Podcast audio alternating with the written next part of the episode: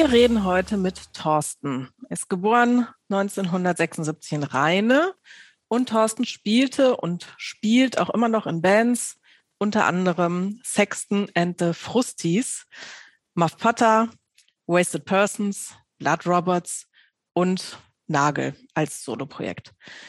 Dann gab es noch ein Fanzine namens Wasted Paper sowie ein bandeigenes Plattenlabel namens Hooks Plattenkiste. Und inzwischen ist Thorsten vielen Leuten außerhalb der Musikszene, vor allem aber als Autor bekannt. Sein letzter und wie Jobst findet sehr beeindruckender Roman Arbeit erschien im Jahr 2020 und äh, ist im renommierten Fischer Verlag erschienen. Thorsten lebt jetzt seit einigen Jahren in Berlin und ist heute hier im Podcast. Genau, und äh, wir haben, also als wir angefangen hatten zu überlegen, dass wir diesen Podcast machen, war tatsächlich Nagel einer der Personen, die schon auf der Liste stand. Dann haben wir ein paar Mal so ein bisschen äh, Fragen, haben Fragen manchmal so über Instagram und Social Media nach, ey, mit wem sollen wir mal quatschen?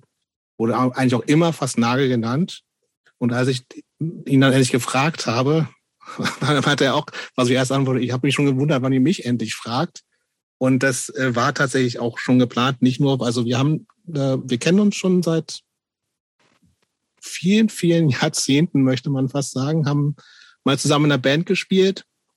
Und der Grund, warum wir quasi erst jetzt dazu kommen, ist tatsächlich also zu der Zeit, aus der wir, zu der wir angefangen haben, da hatte ich das Gefühl, hat Nagel schon einfach relativ war zu, zum Buch in relativ vielen Podcasts gewesen. Und wir wollen hier natürlich irgendwie mit allen möglichen Leuten reden, aber ähm, ich hatte zu dem Zeitpunkt das Gefühl, das wäre dann so äh, Podcast-Interview Nummer 500 gewesen.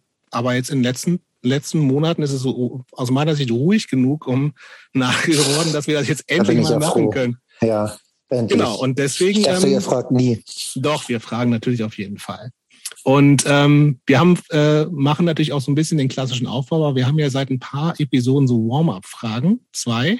Und mit denen fangen wir nämlich jetzt an. Was ist deine Lieblingsfarbe?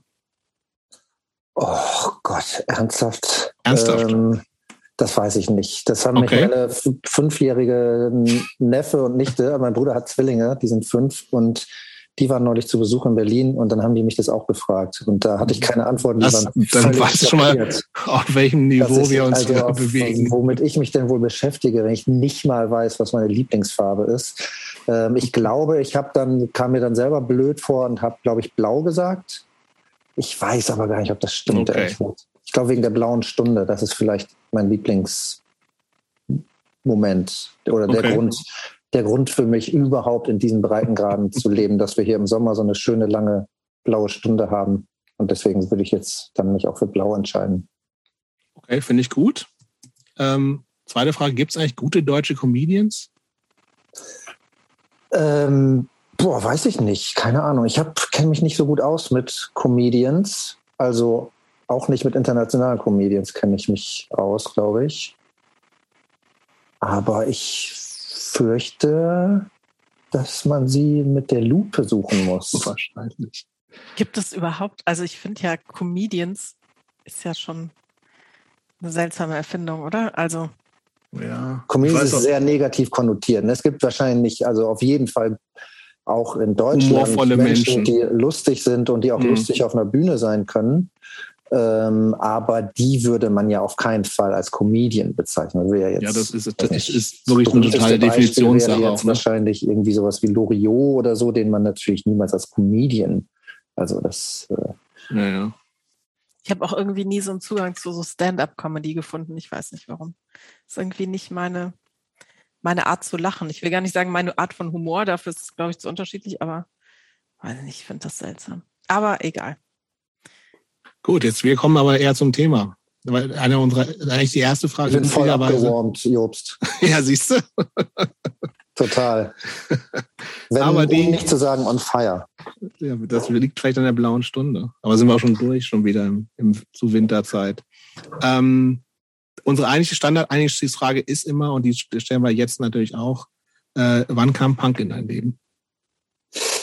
Ähm, ich würde sagen, so 1990 ungefähr.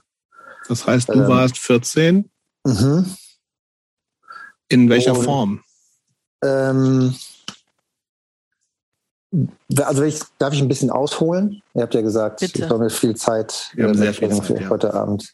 Also ich bin ja 76 geboren und tatsächlich so äh, mit früh mit 80er Popmusik sozialisiert. Das war so, dass die, ich habe mich sehr früh für Musik schon interessiert, schon so mit weiß nicht, sieben, acht, neun oder so habe ich schon irgendwie auch irgendwie eigene Platten gehabt und so.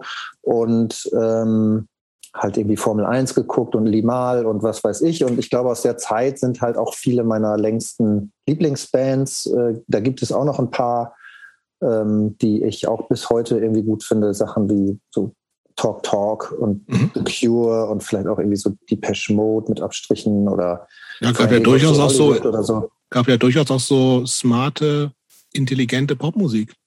Total. In, ne? Und also wirklich auch gutes, gutes Songs irgendwie in der Zeit, die manchmal natürlich irgendwie vielleicht unter der sehr nach 80ern klingenden Produktion irgendwie manchmal leiden, aber schon irgendwie gutes Songwriting. Mhm.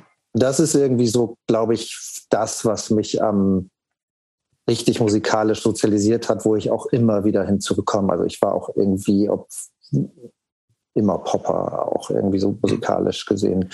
Ähm, Kann ich da kurz zwischenfragen, was macht denn gutes Songwriting aus?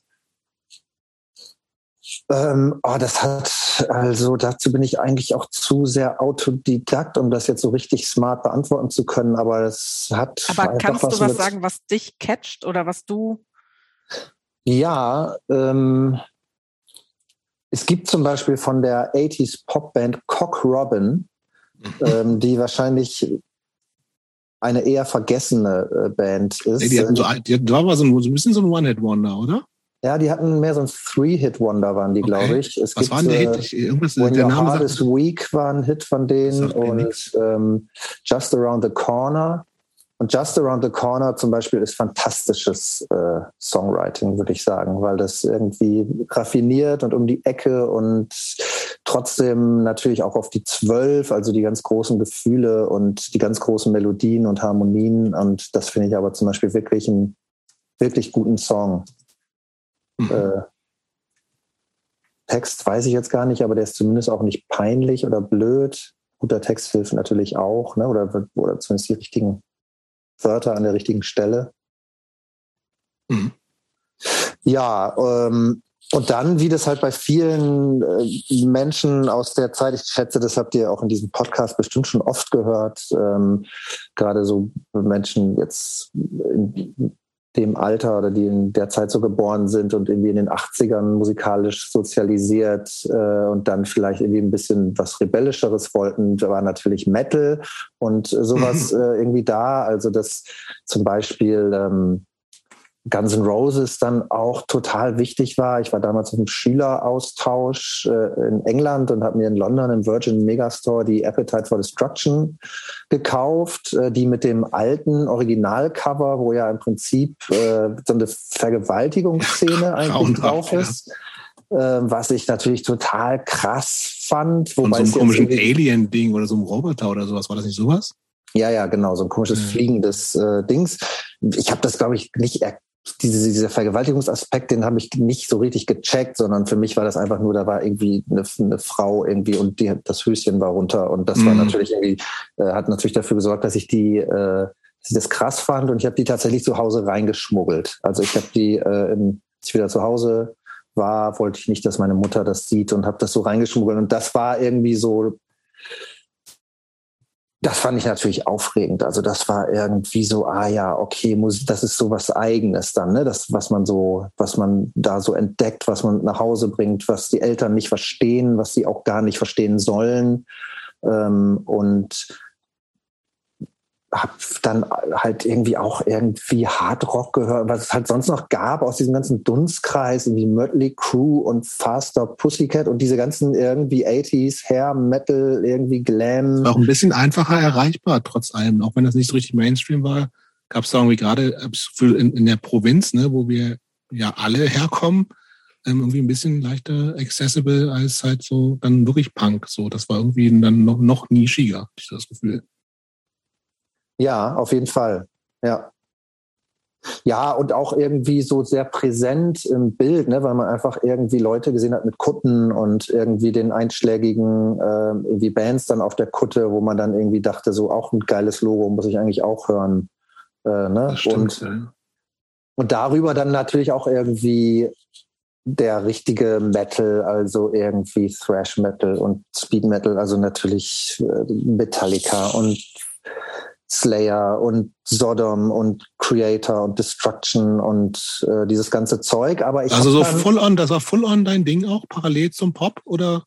Ja, also das, ich glaube wirklich sagen zu können, dass sich das meiste musikalisch, dass mich das eigentlich nicht so sehr interessiert hat, sondern eher so die Attitüde und die Inhalte, die ich da gesehen habe, irgendwie das, das Abseitige.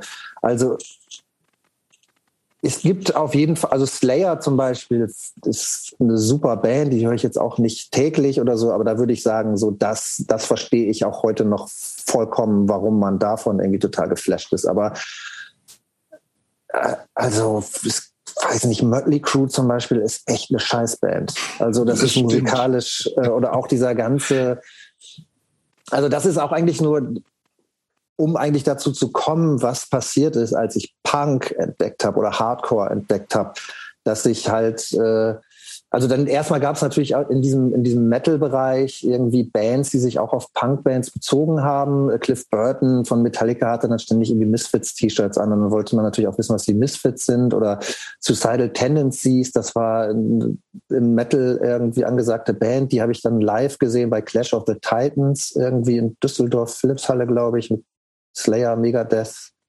äh, Testament und Suicidal Tendencies und zu so, also als du noch so jung warst, 14, 15 tatsächlich, oder was? ja, das glaube ich sogar eher so mit 13 oder so. Krass, wie bist du denn da hingekommen? Also, Da haben uns, hat uns irgendein Elternteil hingefahren, auf jeden Fall. okay. Da Ja, erzähl mal noch, weiter. das habe ich auch War noch das, war das auch dein erstes Konzert? Mm, Ja, entweder das oder so ein Metallica-Konzert tatsächlich. Also ich habe tatsächlich meine ersten drei Konzerte damals aufgeschrieben. In so einem Schulheft habe ich Konzertberichte geschrieben. Die habe ich viele Jahre später mal ähm, abgetippt und im Wasted Paper abgedruckt. Ähm, das dritte war auf jeden Fall Danzig Oh, im PC 69 in Bielefeld mit Mhm. Ebb Jones als Vorband, der damaligen Band von Bela von B. Bela und, B. Äh, den Grauenhafte Band übrigens auch. Ja, fand ich auch nicht so gut. Aber Danzig natürlich irgendwie der Knaller. Wir haben auch noch ein Foto mit Danzig gemacht. Was? Ähm, und dann stand Bin doch der jetzt schon Nightliner irgendwie vor der Tür. Die hatten irgendwie einen Off-Day und waren auch da.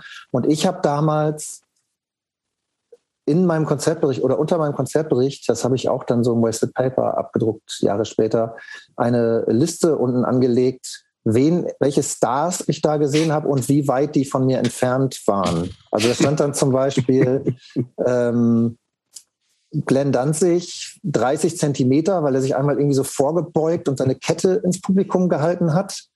Äh, und Mit dem Kreuz und diesem Schädel Ja, ja, genau. Ja, ja. und Chuck Biscuits irgendwie drei Meter, weil der, weil die diesen Danzig-Schädel auf der Bühne hatten und Chuck Biscuits saß mit seinen Drums irgendwie als Gehirn da irgendwie oben drin. Ähm, aber es standen auch so Leute dabei wie Mille Petrozza, mit dem ich ja seit einigen Jahren sehr gut befreundet bin. Ähm, irgendwie zwei Meter, weil ich irgendwie an dem vorbeigegangen bin und auch so jemand wie Götz Kühnemund, Vom äh, Rockhard. aus- vom Rockhard, wo ich irgendwie wusste, wie der aussieht. Keine Ahnung, weil wahrscheinlich irgendwie Fotos manchmal im Rockhard waren. Das war für mich auch ein Prominenter auf jeden Fall. Der, ja, auf jeden Fall. Er war ja auch in der. Zeitung. Auf jeden Fall, ja. als Und Zeitschrift, ja. ja, genau. Aber das war so dann eigentlich auch so ein Übergang, dass, ähm, dass man darüber dann irgendwie auf Punkbands gekommen ist und dann irgendwie natürlich auch irgendwie wusste, wer die Ramones sind und vielleicht rausgefunden hat, wer Sex. Ich kann das leider nicht mehr so genau sagen, wann ich zum ersten Mal die Sex Pistols oder so gehört habe. Aber das muss irgendwie tierisch was ausgelöst haben, weil ich äh, wirklich dachte, dieser, also Metal hat mich dann einfach ziemlich schnell fast gar nicht mehr interessiert. Also vielleicht gab es so eine Übergangsphase, aber ich habe wirklich gedacht, dass Metal, also dass nichts irgendwie mich so emotional äh, erreicht wie so eine Band wie die Sex Pistols zum Beispiel, obwohl die viel langsamer waren und man ja jetzt eigentlich sagen könnte, das ist ja eigentlich irgendwie so Rock'n'Roll-Musik und so. Trotzdem fand ich das tausendmal aggressiver als jede Mega äh, Metallica-Platte oder so, weil mir die, weil mir Metal auf einmal total kontrolliert vorkam, weil das ja alles immer so sauber äh, war und so technisch und so und und Punk war halt überhaupt nicht technisch, sondern halt irgendwie so ein, also die Nevermind the Bollocks ist halt auch heute noch genauso aggressiv und, und frisch und radikal auf, auf allen Ebenen, auch textlich und, und ich habe die auch nach, so. irgendwann mal wieder gehört, nach Jahrzehnten. Also wirklich, das ist eine richtig, richtig gute Platte. Also nach wie vor, finde ich so. Es, es, ja, finde ich auch das ist echt, äh, irgendwie vergisst, vergisst man das immer so ein bisschen, weil die irgendwie so, weil die so, so, so sehr Klassiker ist und wie irgendwie im Zweifelsfall alle sehr früh gehört haben und dann irgendwann der, das glaube ich nicht mehr so interessant war, wenn dann mehr so kleinere Bands gekommen sind, zumindest ein paar Jahre lang, dass ich die wirklich einfach, glaube ich, 20 Jahre gar nicht gehört habe und dann mal wieder bewusst und das ist wirklich, ich finde es auch ein mega Album nach wie vor, tatsächlich. Also. Ich habe auf jeden Fall, und das ist das, was ich äh, vorhin in unserem kurzen Vorgespräch meinte, ähm, ich habe ja eine halbe Stunde hier vor unserem Gespräch mal eine so eine Kiste aufgemacht, einfach weil ich wusste, dass da ein paar alte Mixtapes und sowas irgendwie drin sind, weil ich mich selbst auch so ein bisschen auffrischen musste. Ich kenn, wusste, weiß gar nicht mehr, was ich irgendwie wann gehört habe. Aber was ich gefunden habe, ist tatsächlich äh, so eine ähm, Auflistung, die ich mal über einen Zeitraum von anderthalb Jahren oder vielleicht sogar länger geführt habe. Und zwar habe ich jeden Monat meine 20 Lieblingsbands aufgeschrieben. Oh, 91 muss da einiges passieren. Ich habe das, ich zeige das hier mal in unser Zoom-Meeting rein. Ja. Ähm, also 91, äh, wenn ich das mal kurz hier äh, ja, bitte. notieren darf, hat sich da wirklich richtig was getan. Also im Januar 91 heißt es noch, waren meine beiden Lieblingsbands Faith No More und Danzig. Ähm, und dann kommen Slime, Cryptic Slaughter, Creator, Nuclear Assault, Ramones, Misfits, Suicidal Tennessee Slayer, Sacred Reich, Mucky Pup, Death Angel, das kann ich nicht mal lesen. Overkill, also ich kann, könnte dir keinen Song von Overkill mehr. Also ich glaube, das ist zum Beispiel eine Band, die ich eigentlich gar nicht gut fand. So ja, das ist für mich auch so eine Coverband. Die hatten dieses Fuck You Cover mit so einem Fuckfinger drauf, ne? Das kann sein, ja. Ich habe die auch, glaube ich, auch nie bewusst gehört, ehrlich gesagt. Und dann äh, Seven Seconds, Sepultura, Holy Moses, Metallica, SOD, MOD, Sam Hain. Das ist Gang alles Green, Januar 91. Annihilator, Sodom, DRI, Testament, Bad Brains, Prong und Dead Kennedys. Das waren meine 20 Lieblingsbands im Januar 91. Aber da ist schon ordentlich viel Hardcore und Punk dabei. Ja, das waren aber dann wirklich alle Punk-Bands, die ich kannte.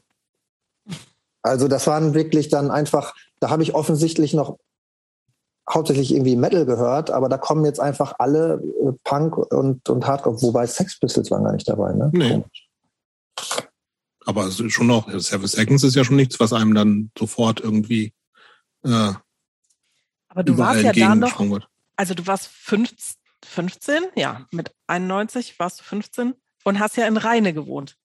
Da war ich 14 noch, Januar 14. 91. Ah, okay, ja, ja 14. Wie kamst du denn überhaupt an diese Platten?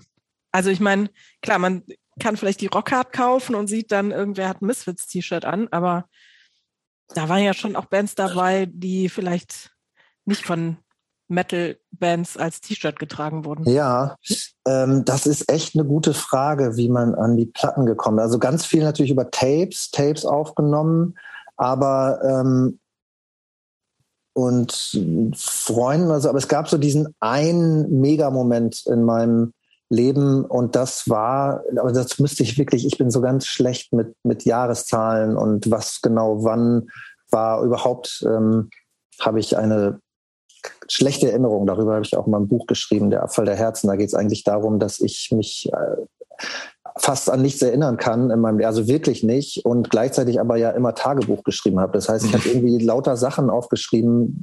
Wenn ich die jetzt lese, denke ich, davon höre ich zum ersten Mal. Mhm. Ähm, und genau in, in, in diesem Buch geht's halt äh, im Abfall der Herzen darum, anhand vom Sommer 99. Ähm, und das geht mir, also ich habe 91 angefangen, Tagebuch zu schreiben, aber noch so sehr sporadisch. Also das ist da, glaube ich, nicht drin. Aber was äh, ich, es muss wahrscheinlich im Spätsommer oder, oder Herbst 1990 gewesen sein, dass ähm, ich in die Schule kam und auf einmal gab es einen neuen Mitschüler in unserer Klasse, der war sitzen geblieben zum zweiten Mal. Also der war auch, glaube ich, ich bin sehr früh in die Schule, der war fast drei Jahre älter als ich. Macht einen Riesenunterschied natürlich. Super Unterschied, Riesenunterschied in der Zeit. Der sah aus wie Sid Vicious, also hat wirklich die Haare genau wie Sid Vicious und auch so ein Schloss äh, ja, um den Hals und alles. Und äh, hat halt mega schlechte Laune immer gehabt, hat auch so geguckt, hatte diese Billy Idol Oberlippe, äh, ne, die Sid auch oft drauf hatte und hat sich auch selbst Sid genannt und war auf einmal in meiner Klasse und der saß davor und hatte, hat völlig klar gemacht, dass er hier mit keinem von uns Idioten irgendwas zu tun haben will und saß da und hat äh, No Fun von den Sex Pistols auf Kopfhörern gehört. Und ich kann mich leider nicht erinnern, ob ich die Sex Pistols da schon kann. Ich muss sie schon irgendwie, glaube ich, gekannt oder zumindest mal davon gehört haben. Aber ähm, ich wollte halt sofort sein Freund sein und war das dann auch ganz schnell. Komischerweise, Aber wie denn? Ich weiß es ehrlich gesagt auch nicht. Komischerweise hat, hat der irgendwie, fand er mich auch gut. Okay, aber können wir ganz mal kurz, um das ein bisschen so ein, so ein Bild davon auch zu haben. Du bist 14, hast viel Metal gehört. Wie, wie, wie hat sich das denn so auch so optisch bei dir ausgewirkt? Lange Haare oder eher so scheißegal? So nee, lange Haare. Totaler Spießer, weil du noch Pop gehört hast nebenbei? Nee, nee, lange Haare hatte ich nie, aber ich hatte schon auch so eine, ich hatte ein paar Band-Shirts, die haben wir bei EMP in Lingen gekauft, so Anthrax oder so Shirts. Ähm, ich hatte auch eine kleine Kutte, also nicht so eine, also schon eine Jeansjacke mit Patches halt drauf, aber nicht so eine volle ähm, Kutte. Und ansonsten äh, sah ich wahrscheinlich ziemlich bubi-mäßig aus, würde ich jetzt mal sagen. Also nichts, auf jeden Fall nicht aus nichts großartig. Nee, nicht, okay. Kein voreingeschlossen Mais. ja, aber ähm, ich hatte natürlich ein wahnsinniges Interesse an Outlaws jeder Art und an irgendwie rebellischer Musik und auch an linksradikaler Politik irgendwie, also ohne dass ich da jetzt irgendwie einen großen politischen Begriff zu der Zeit schon irgendwie mhm. gehabt hätte. Aber das hat mich alles wahnsinnig interessiert. Und kannst du dir erklären, warum? Also was ist das, was dich da gereizt hat? Also manche Leute reizt ja auch eher mitschwimmen zu können. Ich glaube, also meine Mutter sagt, dass ich das schon immer hatte. Ich war so ein Loner als, ähm, als Kind und als Jugendlicher. Ich hatte auch immer wenig Freunde. Ähm, ich war immer, äh, ich war in der Grundschule immer mit den Mädchen befreundet, als es echt uncool war und hatte eigentlich fast keine männlichen Freunde. Ich war auch der Einzige in meiner ähm, Schulklasse, der nicht im Fußballverein war, wo halt alle groß gebondet haben und ähm, hatte damals auch schon, wenn Freunde dann ältere, also unser Nachbar, der war drei Jahre älter, mit dem hing ich immer ab. So deswegen konnte ich schon irgendwie so mit mit Älteren so. Ich konnte mich da, glaube ich, irgendwie so anpassen oder irgendwie versuchen, so zu reden, dass die mich nicht sofort irgendwie peinlich, äh, kindisch oder so fanden. So vielleicht, das hat mir wahrscheinlich da auch dann geholfen bei, bei Gerrit.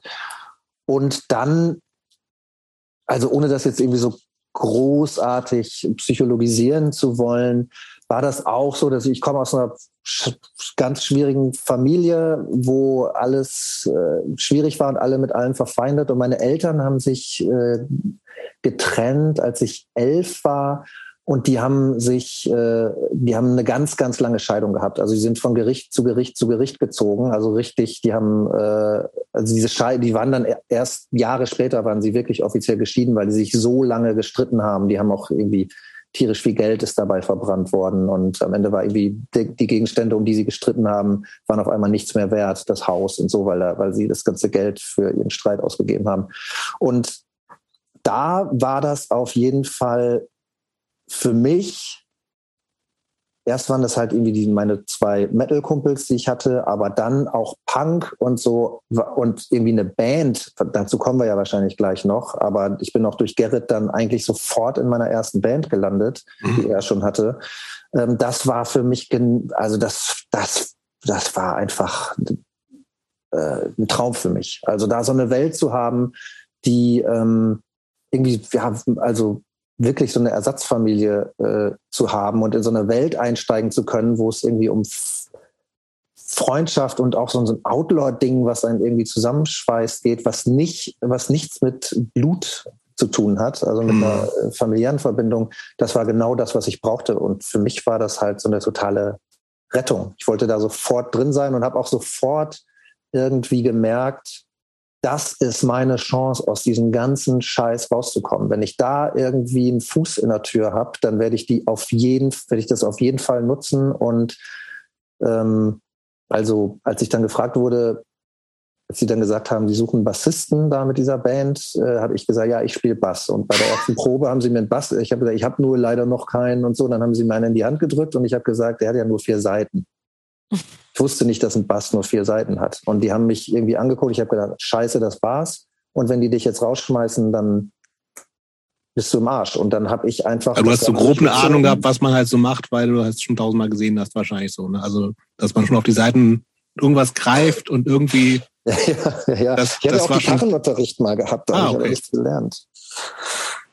Aber ich habe dann wirklich ähm, ja, das halt total, also weiß nicht, vielleicht greife ich jetzt hier vorweg oder so, aber ich habe das halt total äh, genutzt. We go with ich the wusste flow. irgendwie, ich muss diese Songs, die die da spielen, wo auch irgendwie Cover-Songs, auch Sex Pistols Sachen, aber auch eigene Songs bei waren, ähm, ich musste mich damit hin, zu Hause hinsetzen und habe so, eine, hab diese, so ein Tape mit den Songs und einen Zettel, wo die Töne draufstehen, Plastikwelt, Strophe A und G, Refrain F und G und A ähm, und dann eine Tabulatur, die mir jemand irgendwie gegeben hatte. Also ich kann keine Noten lesen bis heute nicht, aber ähm, wo ich okay, F ist im ersten Bund und dann, ich wusste, ich, you better learn that shit und tauchst dann nächstes Mal auf und, und kannst ein bisschen mitmachen, weil das ist deine Chance. So, das war ganz wichtig.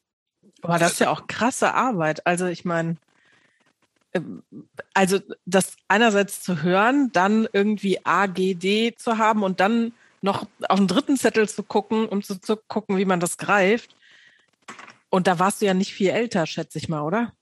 Ja, aber in dem Alter, das ist ja auch so krass, ne? Also uns kommt das ja im Rückblick immer alles so vor, als wenn das irgendwie eine lange Zeit gewesen sein muss. In Wirklichkeit war, ging dann irgendwie so eine Phase vielleicht nur drei Monate und jetzt im Rückblick ja. denkt man, das war ich habe zwei Jahre lang Overkill gehört, aber in Wirklichkeit waren das vielleicht doch nur eine Woche. Zwei Wochen, ja. Ähm, und man ist ja so wahnsinnig aufnahmefähig und äh, beeinflussbar und auch irgendwie wandelbar und, und präg, prägbar, falls es das Adjektiv gibt. Ne? Also man äh, sucht ja nach Role Models und man zieht sich ja alles rein und man kann das ja sofort irgendwie adaptieren und so. Und dann, man ist ja auch sehr, sehr beweglich und, und will das ja auch so. Aber ich finde gerade so Instrumente lernen, also ich habe auch mit 16 Gitarrenunterricht gehabt bei so einem Metal-Typen, der mir Metal-Bands, also Metal-Songs gezeigt hat. Also ich habe mich da nie sonst hingesetzt. Also, ja. Ich kann nicht umsonst auch immer noch kein äh, Instrument spielen. Aber weiß ich nicht, ich finde es so natürlich oder so selbstverständlich ist es nicht für 15, 16, 17 Jahre. Ich hatte auf jeden Fall das absolut ähm, klassische Punk, also dieses, dieses Klischee, klassische Punk. Ich weiß nicht, aus welchem Fernsehen das damals war, aber es gibt ja dieses berühmte Ding, here's a chord, here's another chord, here's a third chord, now form a band. Das hatte ich ähm, ganz genau so, wie gesagt, ich hatte mal Gitarrenunterricht gehabt in der Schule, davon, daran kann ich mich überhaupt nicht erinnern. Ich weiß nicht mal mehr bei wem und wo das Klassische war. Klassische Gitarre, aber Akustikgitarre und so. Genau. Ich habe ja. auch wirklich gar nichts gelernt und habe dann auch zwei Jahre lang das Instrument auch nicht mehr angefasst, bin da nur irgendwie ein paar Mal hingegangen und das hat mir gar nichts gegeben. Ähm, und dann gab es Punk und das konnte man auch irgendwie machen, ohne erstmal zwei Jahre lang sich irgendwas draufschaffen zu müssen. Mhm. Und das war genau mein Ding und genau mein Ansatz und ist es auch tatsächlich bis heute geblieben. Ich hätte auch nie ein Buch geschrieben. Ich habe auch kein, nicht Literatur studiert oder ich habe auch nie einen Creative Writing Kurs besucht oder so, sondern mein Zugang ist tatsächlich dieses Learning by Doing, dieses autodidaktische. So, mhm. so eigne ich mir Sachen an. Und ich hatte dieses drei Akkorde Ding äh, tatsächlich äh, mit dem Song Mother von Danzig. Äh, da habe ich gecheckt, also die Strophe, das sind A, F und G und der Refrain ist, sind genau die gleichen in einer anderen Reihenfolge. F, G und A und dann wieder runter. Und ähm, auch wenn es irgendwie bei Danzig natürlich nochmal irgendwie, da kamen noch so kleine Slides irgendwie so dazwischen, die konnte ich dann natürlich nicht, aber ich konnte diese drei Akkorde spielen und habe dann gemerkt, okay, damit kann ich auch mehrere Ramones-Songs spielen. Äh, I just wanna have something to do, konnte ich mit genau diesen drei Dingern halt irgendwie spielen.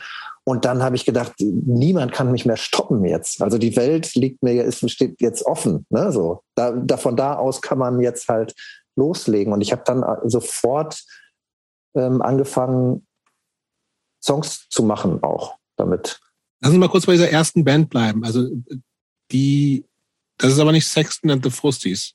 Doch. Doch, okay. Das heißt, die Band gab es schon mit dem Sid oder Gerrit, hast du schon gesagt? Du hießen nur Sexton, okay. Sextons, Sextons, okay. Ja. Und am Schlagzeug war Brahmi, ah, okay. der äh, Schlagzeuger von Muff Potter. Also mit dem mache ich, seit ich das erste Mal in einem Proberaum war, ah. mache ich mit dem Musik. Also der war, war bei der ersten Probe schon dabei. Die Band gab es schon. Die hatten ein paar Konzerte auch schon gespielt, aber nicht viele. Und dann ist der Gitarrist ausgestiegen und der Bassist ist zur Gitarre gewechselt und dann brauchten sie einen Bassisten. Ah, okay. Kannst du dich ans erste, an den ersten Auftritt erinnern? Ähm, ja, ich kann mich ein bisschen dran erinnern. Das war im Hot in Mesum und Vorort von Rheine. Ähm, es hat drei Mark Eintritt gekostet. Es haben, äh, glaube ich, ich glaube, dass die AIDS Days auch mitgespielt haben. Ähm, das war die Band von Mongo und Wiesmann. Die haben so äh, auch dann der Wiesmann, mein zweiter ganz, ganz großer, wichtiger irgendwie Einfluss, äh, was so Punk und Hardcore angeht. Ähm, die waren so, haben so Skate Punk irgendwie gemacht. Die haben schon so Black Flag und sowas auch, ge auch gehört und gecovert.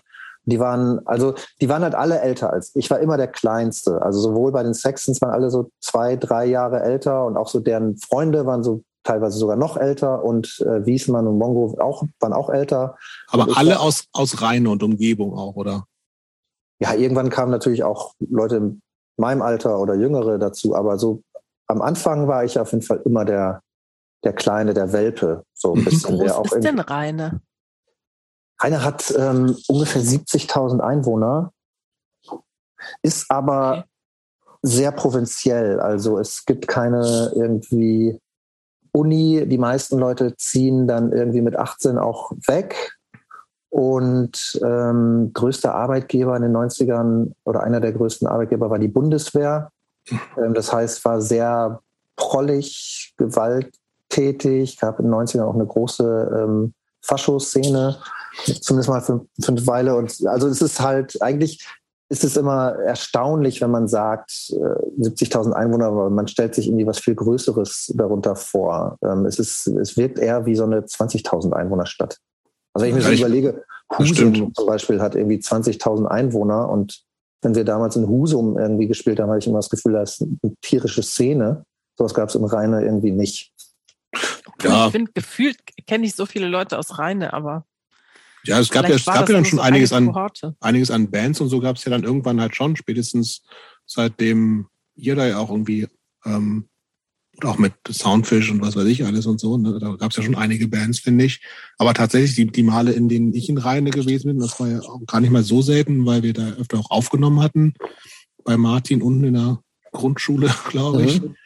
Ähm, hat wirklich, also ich hätte, hätte auch nicht gedacht, dass es 70.000 Einwohner hat, eben weil, und ich glaube, das macht tatsächlich den Unterschied, dass du halt einfach, dass es eine Stadt ist, wo du im Zweifelsfall einfach weggehst, wenn du größer wirst, äh, älter wirst und mit der Schule fertig bist und eventuell studieren gehst, weil es eben keine Uni und eigentlich gar keine, es gibt ja nichts, was du irgendwie außer standardmäßig normal arbeiten, aus bescheuerte Ausbildung machen, da gar machen kannst. Ja. Also keine Strukturen, kein, also ihr hattet ja auch ein Jugendzentrum, so gibt's da ja auch, was ja dann so ein städtisches Ding, was auch genutzt werden konnte, offensichtlich auch für Konzerte und so. Ne? Also das auch ist ja schon, ist ja schon etwas, aber ich habe auch mal das Gefühl gehabt, es ist, es ist so sehr Provinz, weil es keine Anfang 20-Jährigen, die wir dann irgendwie auch alle waren, eigentlich nichts nichts bieten kann, was, was man da machen kann. Mhm. Und das ja. nächste, die nächste große Stadt ist wahrscheinlich Münster, oder? Genau, das ist beziehungsweise es ist so ein, so ein Viereck mit Osnabrück, Münster und wenn man es noch dazu nehmen möchte, Enschede und Lingen. Das sind jetzt keine wirklichen naja, aber das ist genau da in der Mitte befindet sich halt Rheine und die, also genau, die nächstgrößeren Städte, die man dann jeweils in äh, 30 Minuten Zugfahrt oder Autofahrt auch ähm, erreichen konnte, waren dann Münster und Osnabrück. Das sind auch dann die Städte, wo man dann mal hingefahren ist, um Bands zu sehen. Ja, ich würde gerne noch ein bisschen über Sexton and the Frosties reden. Also ja. erste Konzert hast du schon gesagt. Also ähm, nee, du hast nur gesagt, wo es war und wie es war. Kannst also kannst Christus irgendwie noch hin so dein also deine Empfindungen von damals so zu rekonstruieren? Wie warst du extrem aufgeregt? Warst du stolz oder also kriegst du das irgendwie noch zusammen? Ich weiß, dass mein Vater da war äh, und das gefilmt hat. Der hatte so eine Kamera. Ich weiß gar nicht, was für ein Format das war. Der hat es gefilmt und das ist leider verloren, obwohl ich weiß, dass sich dieses, diese Aufnahme mal in meinem Besitz befunden hat und irgendwie die Hoffnung habe, dass sie vielleicht auch irgendwo noch ist. Aber ähm, ich kann mich an diesen Auftritt tatsächlich eher dadurch erinnern, dass ich diese, dieses halbstündige Video, was er da gemacht hat, mir natürlich tierisch oft angeguckt habe weil, weil ich das irgendwie geil fand und äh, so. Also ich sehe eher die Bilder von diesem Video, als dass ich irgendwie eine Erinnerung an den Auftritt hätte, der ich selbst irgendwie trauen würde. Aber ich weiß, dass ich, ich war mit Sicherheit total aufgeregt, aber ich glaube, oder würde ich jetzt mal behaupten, dass ich das auch von Anfang an geil fand. Und ich bin auch von Anfang an gerne aufgetreten. Also ich und tu das bis heute. Ich bin gerne auf einer Bühne und ich performe einfach gerne meine Sachen. Also ich finde es toll, Platten aufzunehmen und ich finde es toll, Bücher zu schreiben, aber auch bei den, auch bei der Literatur ist es irgendwie bei mir echt ausgeprägt, dass ich gerne damit auftrete und das nicht, also viele Leute, die ich kenne, die ähm, schreiben sehen halt wirklich Lesungen irgendwie als so ein, so ein bisschen so ein notwendiges Übel, um das Buch zu promoten und auch, weil es natürlich ein wichtiger Teil des Einkommens ist, die, die, das Honorar, was man da irgendwie bekommt. Aber für mich ist es irgendwie wirklich bis heute, ich gehe einfach immer noch gerne auf Tour und ich mache auch gerne viele Auftritte am Stück und so, mhm. weil ich das einfach äh, gut finde und ähm, auch wirklich nochmal dahin, auch wenn das nur in Mesum war, aber ich hatte, glaube ich, von Anfang an dieses Gefühl, das ist, ist so mein, mein Ticket to Ride. Ne? Also es ist mhm. halt, ich wusste, dass ich in einem langweiligen Provinznest lebe und hab und ähm, komme auch aus einer, ich komme halt aus keiner bildungsbürgerlichen Familie. Bei uns wurde nicht äh, groß gereist oder so. Wir sind nicht ins Ausland gefahren. Meine Eltern haben auch beide keine äh, Fremdsprache gesprochen und kein Englisch gesprochen und so.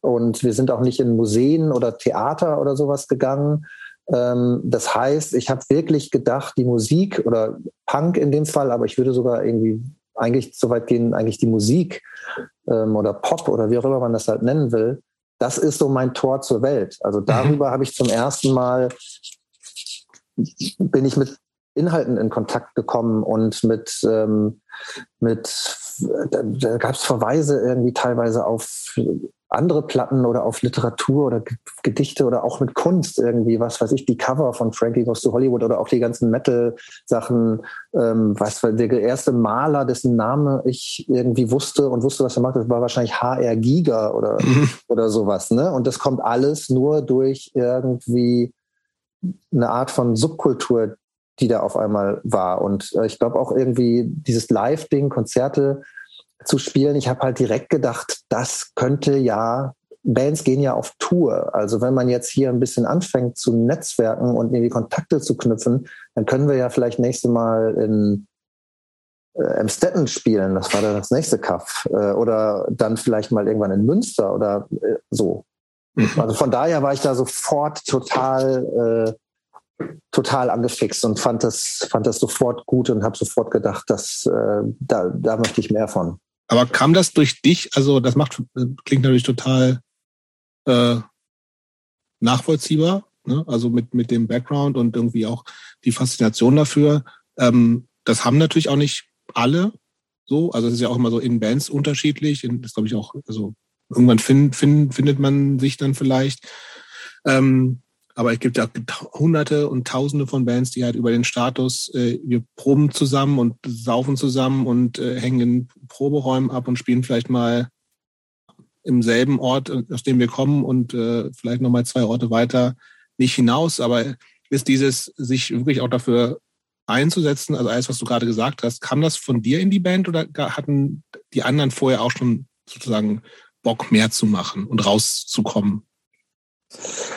Ich glaube, Bock gab es irgendwie schon, aber ich glaube, ja, ich habe da ganz ziemlich schnell ganz viel an mich gerissen. Also ich habe sofort angefangen, mich irgendwie um Konzerte zu kümmern, habe auch äh, eigene Songs dann geschrieben, so als hm. der neue, äh, habe dann auch die Texte dazu geschrieben, die unser Sänger dann gesungen hat, obwohl der ja mein großes Idol war und älter als ich und ich eigentlich ganz viel von ihm gelernt habe und er auch eine echte Autorität für mich war, war ich dann aber irgendwann der, der da die Texte geschrieben hat und so und ähm, ich habe auf jeden Fall immer auch es wichtig gefunden, mit dem, was man da macht, in die Welt rauszugehen. Und das war, ist natürlich auch geil, eine Reaktion zu kriegen. Also auch da, deswegen war Punk natürlich irgendwie super, weil das ist ja, das ist ja, glaube ich, das, was mich da auch immer so sehr daran interessiert hat, dass man ja eine unmittelbare Reaktion mhm. kriegt. Also dass man halt irgendwie sich absichtlich auch irgendwie so hässlich irgendwie anzieht, dass an, dass, dass so Spießer,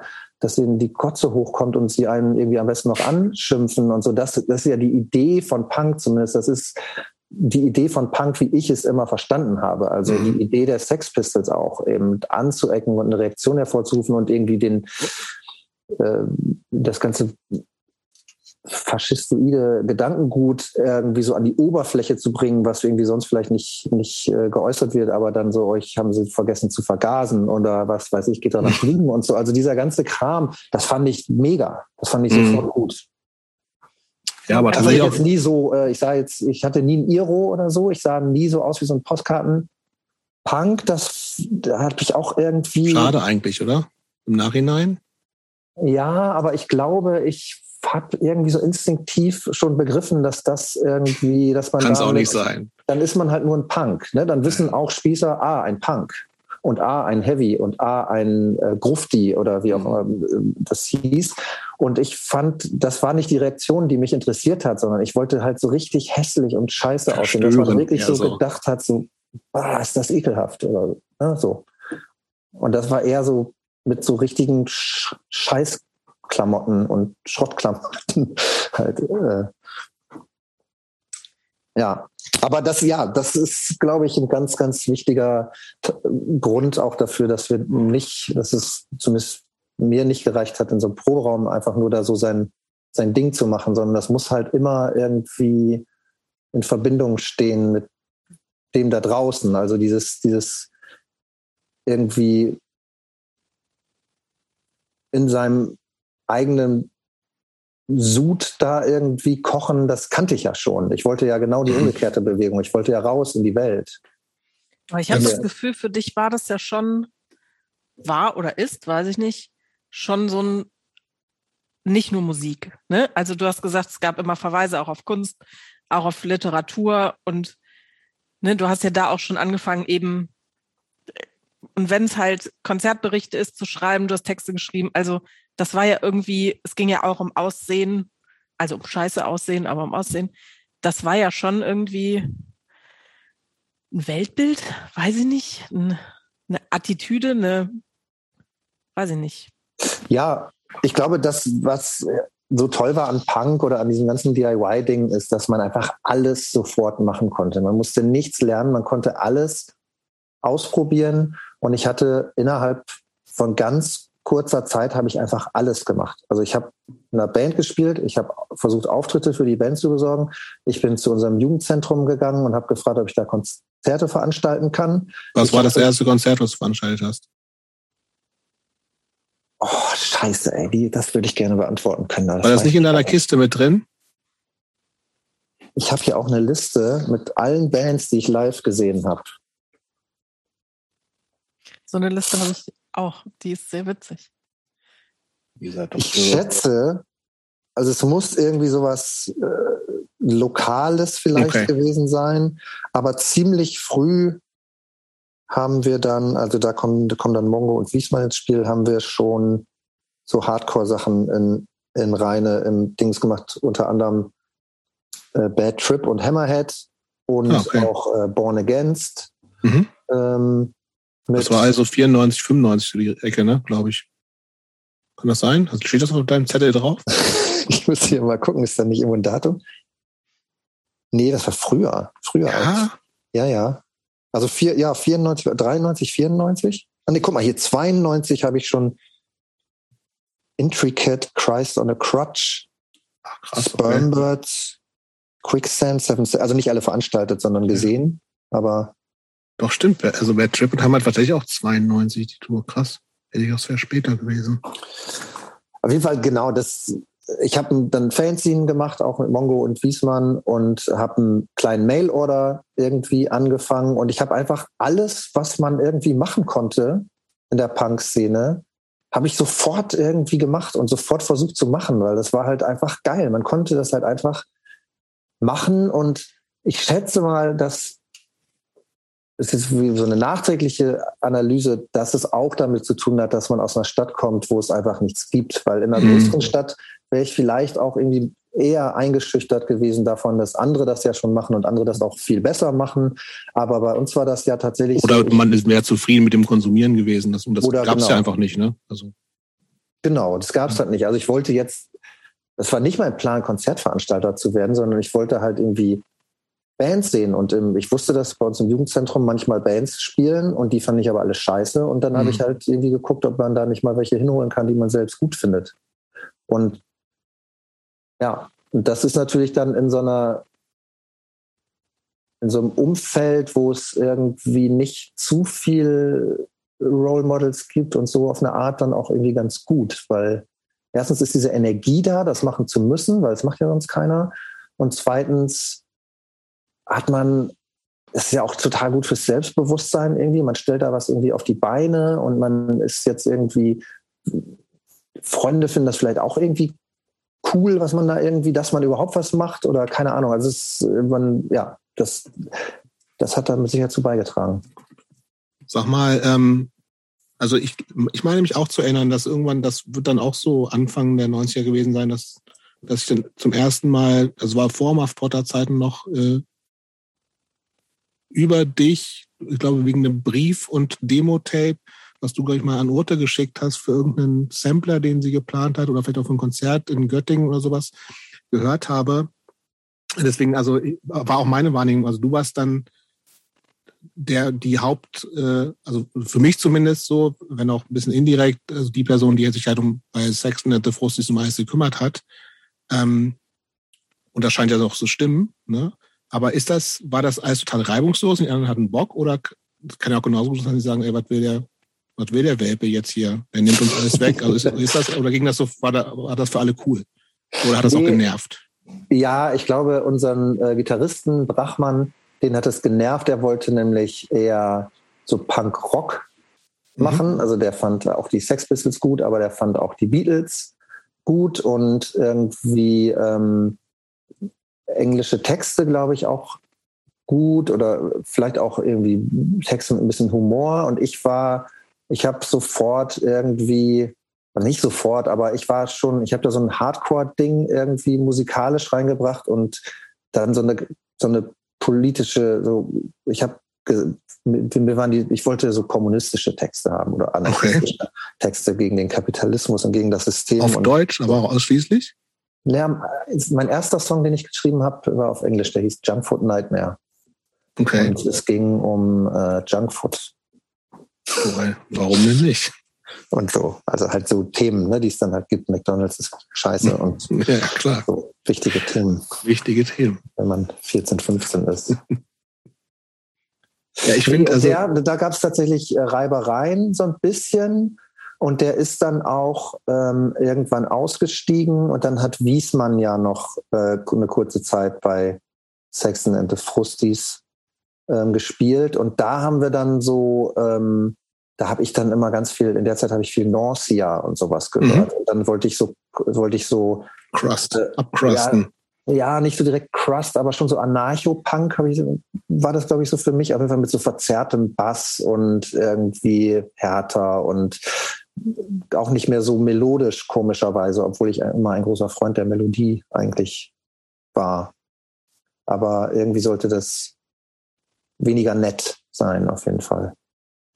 Kannst, wann hast du das letzte Mal Sex in the Fusties gehört? Oh, das, keine Ahnung, das weiß ich nicht. Okay. Ich habe nur, ist, ist so, okay. Ich habe, ihr wart auf ein, ich habe jetzt so in der Recherche, ich, ich habe, ich höre ja vorher nichts, habe ich dir vorab schon gesagt. Also Christopher ist nicht da, der hört ja immer alles, der hätte wahrscheinlich auch sich alles, was er von Sexton and the Frosties hören kann, sich angehört. Deswegen ähm, erstens, kannst du das noch so ein bisschen beschreiben? Also gab's oder ist es so, dass es total verschiedene Phasen gab und es gab dann halt die, die North Sea Phase und die erste war vielleicht so ein bisschen punkiger und das ist eigentlich gar nicht äh, eine Band, die man so in in ein Genre packen kann. Ist das war das so? Ja, also ich meine, für meine Mutter wird es, die würde jetzt keine verschiedenen Genres hören, würde ich mal ja. Aber ähm, so eine kleine Entwicklung gab es da vielleicht schon, aber es gab das ja, das war ja dann auch gar nicht so lange. Ich habe dann ja 1993 auch schon mal Potter gegründet. Mhm, okay. Ne, und ähm, mich da dann irgendwie äh, ausgetobt. Also die gab es beide gleichzeitig bei dir dann? Ja, die gab es, die haben sich überschnitten und Maffotta, also unsere, die ersten beiden Maffotta-Konzerte waren ja in Zeulenroda und in Zeitz, äh, also in Osten. Äh, Schießhaus Zeulenroda natürlich. Genau, da war das erste Maffotta-Konzert als Vorband von oh, die waren, Die waren aber auch, die haben alles gemacht in Zeulenroda. Also ich habe da ja, auch ständig gespielt gefühlt. War da noch nie. Ich, das, da das gibt's, glaube ich. Das gibt's, nee, es gibt's sogar noch tatsächlich, ne? Glaube ich. Kann sein, ja. Also wir haben da auch irgendwie vier oder fünf Mal gespielt. Naja. Das, also, das sagt natürlich auch schon irgendwie viel, ne, dass das die ersten beiden Mafroda-Konzerte, es ging halt überhaupt nicht darum, irgendwie in Reine im Jugendzentrum aufzutreten, sondern es ging nur darum, möglichst weit wegzufahren und vor zwölf Leuten, Leuten ja. zu spielen und da acht Stunden hingefahren zu sein und irgendwie unterwegs. raus. Aber warum dann Muff Potter? Also Schlagzeuger ist ja gleich geblieben. Ich, vorab, ich, ich würde so, vorab ja, gerne noch eines. Ist noch Tape bei dem Tape. Ja, aber ich, ich finde, ja. also das ist nur auch, um nochmal so ein bisschen erstens, also klar, es gab, ich habe einige Tape-Sampler-Beiträge, habe ich so irgendwie so recherchieren können. Ein Tape-Sampler habe ich auch sofort gemacht. Ja, genau, den habe ich auch noch, den habe ich auch geil. gefunden, diese, diese äh, Waste, uh, New Confidence, ne? Mhm. Das war so halb Beilage zum Wasted Paper, glaube ich. Ne? Da kommen nee, wir mal kurz. War schon ein eigener, war schon ein eigener Tape-Sampler. Ja, aber es ist so, um nochmal so ein bisschen, also ich glaube, was, was man manchmal so ein bisschen vergisst, ist, dass es wirklich auch absurd viele Bands halt gab, die, die so komplett in Vergessenheit geraten sind, weil es wahrscheinlich meine These oder Vermutung so Bands waren, die halt dann einfach wirklich nur so es ganz kurz gegeben hat, die nie irgendwie aus äh, irgendwelchen äh, Proberäumen großartig rausgekommen sind. Aber ich habe zum Beispiel, und ich finde es einfach geil, weil da die geilsten Bandnamen drauf sind, die ich, also ich werde es alle gleich vorlesen, aber die sind alle geil. Und da gibt es, glaube ich, zwei Bands auf einem äh, Tape von 1995, auf dem Sexton and the Forces drauf sind, der ähm, heißt Wir singen für Jesus Christus. Erinnerst du dich dazu vielleicht dran? Wahrscheinlich nicht. Nicht wirklich, aber. Pass auf, aber da sind ähm, ist auf dem, dem Label ein Label namens Die Tönende Mumie, was auch schon ein guter Labelname ist, finde ich. Ist das von Rasmus Engler? Ich habe keine Ahnung. Das habe ich nicht Mumie. Da, vielleicht, oder es stand falsch der, auf dieser Seite, wo es gefunden Rasmus Engler, ja, ja, der ah, legendäre okay. Rasmus Engler. Von das Pass Bierbeben. Auf. Das Bierbeben, stimmt, hatten wir auch schon mal drüber gesprochen, ja. Ähm, alle Bandnamen, alle nie gehört, aber waren, haben alle geile Namen. Also ich lese jetzt alle vor, die da drauf waren, waren viele drauf, wahrscheinlich so ein 90 Minuten Sampler oder sowas. Da waren drauf die abgewrackten Religionswissenschaftler, angekotzt, das ist noch ein Standardname, finde ich. Einstürzende Hundehütten, auch ein sehr guter Name. Die Flut, das sagt mir sogar was, wenn es die Band ist, die ich, die geilen Gehirne, auch ein sehr guter Name. Dann Judas und die Essigschwämme, finde ich auch sehr gut. Äh, Jörg und Ingo, das werden wahrscheinlich einfach Jörg und Ingo gewesen sein. Lacrei, die ich vom Namen zumindest kenne. MDW, keine Ahnung. Oh doch, das ist die Abkürzung von Äh, nee, gar nicht wahr. Äh, dann noch Mutters patriotische Waschmaschinen, auch ein sehr guter Name. Once a Week Won't Kill You, ein bisschen langweilig im Vergleich zu den anderen. Dann Psötitsk Tschernobeef, Risikofaktor, klassischer Bankname. Jetzt auch ein sehr guter Name, wie ich finde. Saddam Husseins Migräne. Mhm. Schweinchen Dicks Freunde, auch ein guter Name. Dann natürlich Sex and the Frusties, also die sind alphabetisch noch. Äh, Superglut, was aber auch falsch sein kann und das super gut heißt, weiß ich nicht genau. Dann There are no sticking socks in the toilet. Toxic Voice kenne ich, die kommen, glaube ich, aus der Nähe von Hannover. Dann Tumir und Verwesli. Willi Würk und seine Kotzbrocken. Und Zakonas. Wahnsinn. Das ist 20 Bands, wo niemand was von je gehört hat, meiner Meinung nach. müsste das mal eruieren, aber wenn das wirklich Rasmus Engler ist, äh, dann kann ich mir auch vorstellen, dass es ein großer Haudegen ist und dass er da auch Schabernack äh, getrieben ah. hat und sich einiges vielleicht äh, ausgedacht hat. Ich würde sagen, äh, Rasmus, äh, bitte melde dich. Ja, er hat in vielen guten Bands äh, auch gespielt oder immer noch, unter anderem auch bei der Band Herrenmagazin gespielt und Dirty Dishes und äh, was denn noch alles? Der hat mir mal damals in frühen 90ern äh, ein Stück Wurst mit der Post geschickt. Ich glaube, es, ich weiß nicht, ob ein Hakenkreuz drauf war. Ich glaube, es war ein Hakenkreuz auf der Wurst und er hatte gehört, dass ich Vegetarier bin. Hat er mir Wurst mit der Post geschickt. Fand es lustig. Fand es auch lustig. Aber auch, also ja, wir wissen es nicht. Aber immerhin, immerhin äh, Sex and the Frusties gab es tatsächlich. Bei anderen, ich bin mir auch unsicher, aber es sind geile Namen dabei. Ja. Aber wie gesagt, es ist so, diese Tape-Sampler-Geschichte war natürlich einfach also auch ein Riesenthema vor, vor Internet, vor irgendwie äh, der Möglichkeit, irgendwie selber Platten zu machen und sowas halt alles. Ne? Also diese Tape-Sampler-Geschichte, das konnte natürlich auch jeder und jede einfach so machen. Und das hat auch dann irgendwie offensichtlich jeder und jede gemacht. Und das ja. ist halt schon geil. So, ne? Und ich habe das Gefühl, es gab einiges, wo ihr drauf wart und was natürlich dann auch so ähm, wieder damit zusammenpasst, dass äh, äh ihr, beziehungsweise hauptsächlich durch dich halt ähm, auch einfach Bock drauf hattet, äh, in Kommunikation zu gehen und rauszukommen aus dem Ganzen und äh, äh, ja, aber erinnerst du dich da noch an irgendwas, an, an andere Geschichten, andere Tape-Sampler so? Ja, da kamen auf jeden Fall viele Anfragen oder, oder, oder erzähl noch von, äh, vielleicht von dem, da kommt vielleicht ein bisschen mehr von dem Tape den du gemacht hast. Also. Ja, der war irgendwie, der hatte so ein, der war so relativ ambitioniert und hatte so noch einen hohen Anspruch gegenüber vielen irgendwie Tape-Sampern, die es sonst gab. Ich hatte zum Beispiel so ein Booklet dazu gemacht und die Texte waren da alle drin. Und ähm, ich hatte eine ziemlich sophisticated Bandauswahl, glaube ich. Also ja. es waren irgendwie zwei Live Songs von eher 80. Mhm. Boxhamsters waren, glaube ich, einfach Songs Richtig, vom genau. Album. Äh, es waren zwei But Alive Songs, bevor das erste But Alive Album rauskam. Also es sind zwei Nach Songs, die nachher quasi. auch auf dem Album gelandet sind, aber ähm, ich hatte zwei Songs von Citizens Arrest, äh, mhm. die habe ich nicht angefragt, die habe ich einfach draufgepackt. Okay. Ähm, das hatte ich mich nämlich auch tatsächlich gefragt, weil den Sampler gibt es tatsächlich auf YouTube zu hören. Ach, wirklich? Ja, wirklich. Ach, echt? Ja, da, da habe ich ja, da habe ich mir wirklich ziemlich viel äh, Mühe mitgegeben und ich glaube, da haben wir auch oder habe ich echt viele von hergestellt. Ich kann die Auflage nicht mehr genau sagen, aber da habe ich auf jeden Fall so hunderte von gemacht. Mhm. Ähm, vom Sextons Tape auch, die haben wir halt selbst auch. Selbst Zwei Demo-Tapes gab es, oder? Ja, wie war das denn nochmal? Ein Tape, ein Tape gab es auf jeden Fall, das Demo-Tape und dann haben wir nochmal was aufgenommen, wovon irgendwie drei Songs auf so einem LP-Sampler tatsächlich gelandet sind. Going okay. North hieß der. Den irgendein so Typ aus der Umgebung gemacht hat, wo auch irgendwie so Rock-Sachen drauf waren. Das war kein, kein Punk-Ding, aber das war unsere erste Vinyl-Veröffentlichung. Ah, okay. Also, das ja, wollte ich tatsächlich gerade fragen, ob es überhaupt schon, äh, ob es Vinyl gab, aber dann anscheinend nur das. Ja, aber Annik, sorry. Wie lange gab es ja. euch insgesamt?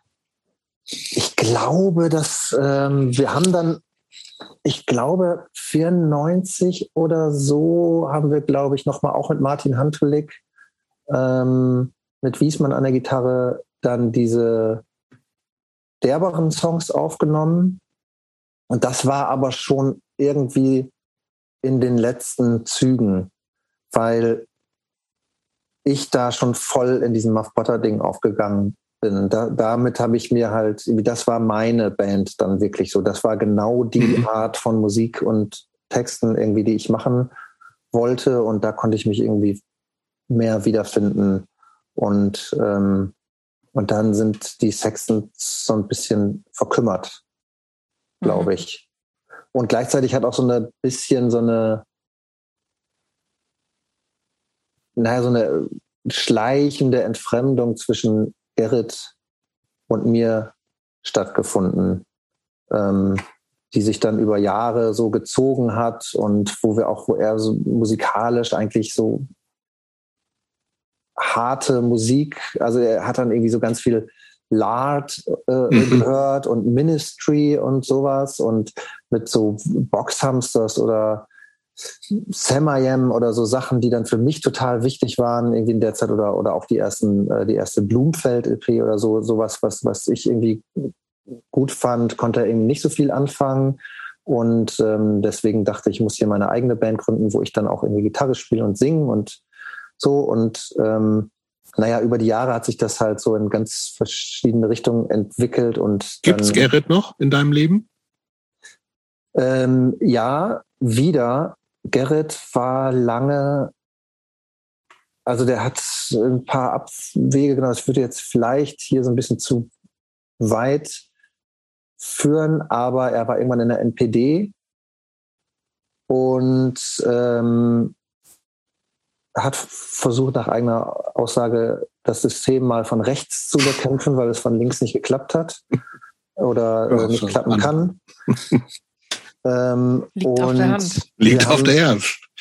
15 Jahre lang nicht miteinander gesprochen und uns nicht gesehen. Und dann habe ich ihn ähm, ich glaube, im Jahr 2017 habe ich ihn kontaktiert und interviewt, äh, als ich recherchiert habe für meinen Roman Der Abfall der Herzen, mhm. wo es im Sommer 99 ging, auch wenn wir 99 schon eigentlich fast nichts mehr miteinander zu tun hatten, aber bei ein paar Gelegenheiten haben wir uns schon noch getroffen und ich habe ja tatsächlich für dieses Buch alle interviewt, die ich 99 kannte, inklusive Arbeitskollegen, Vermieter, ähm, alle.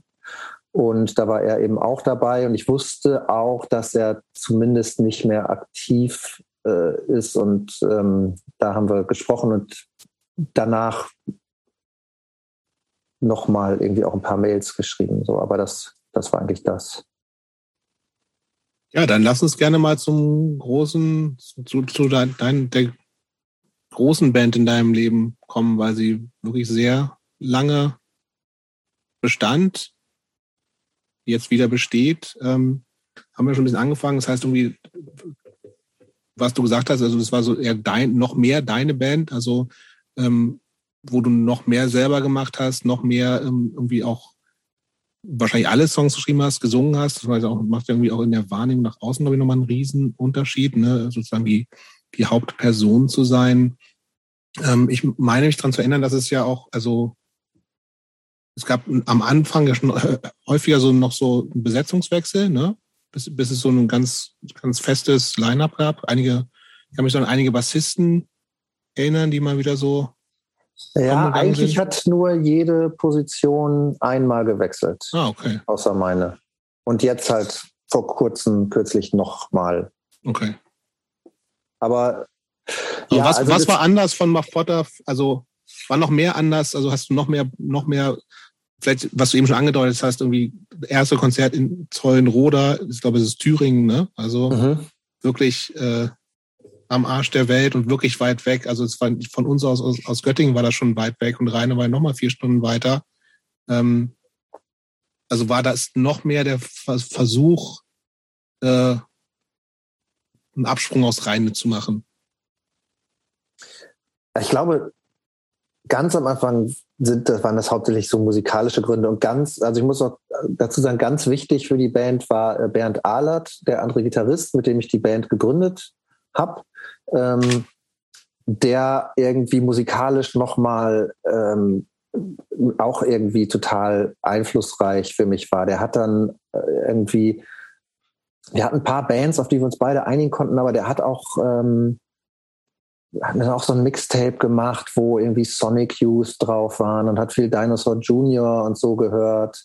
Ähm, und Husker Du und Leatherface und Samayem mhm. fanden wir beide gut und er 80 so, aber er hatte auf jeden Fall auch, er hat mal Bloody Valentine und irgendwie solche Sachen halt äh, gehört und wir haben uns, wir waren zusammen auf dem Samayem-Konzert in Münster im JIP ähm, 1993 und auf der Zugfahrt nach Hause haben wir beschlossen, dass wir eine Band gründen. Und ich wollte eine Band gründen, um so eher 80-mäßige Musik zu machen. Also das war wirklich der Satz. Ich will so eher 80-mäßige Musik machen, wobei Samayem zum Beispiel auch irgendwie, also diese Art von energetischer melodischer irgendwie Punkmusik, die ähm, was mich so total anspricht. Ich habe zum Beispiel diesen ganzen Melody-Core oder so, damit konnte ich überhaupt nie was anfangen. Diese ganzen Fat Rack Bands, mhm. das, das fand ich, das fand ich grauenhaft. Mhm. Ähm, aber bei Samayem würde ich sagen, auch da, da kommt wieder mein Ding vielleicht rein, dass es einfach sehr gutes Songwriting ist und und und und dieses dieser Pop-Appeal da ist, der mir immer gefallen hat. Sehr gute Texte, wie ich finde. Und da kam halt auch irgendwie total viel zusammen. Also das waren so zwei Initialbands, glaube ich, für die, für die Band Mafotta. Mhm. Und, ähm, und der erste Song, den wir gemacht haben, war auch tatsächlich von Bernd.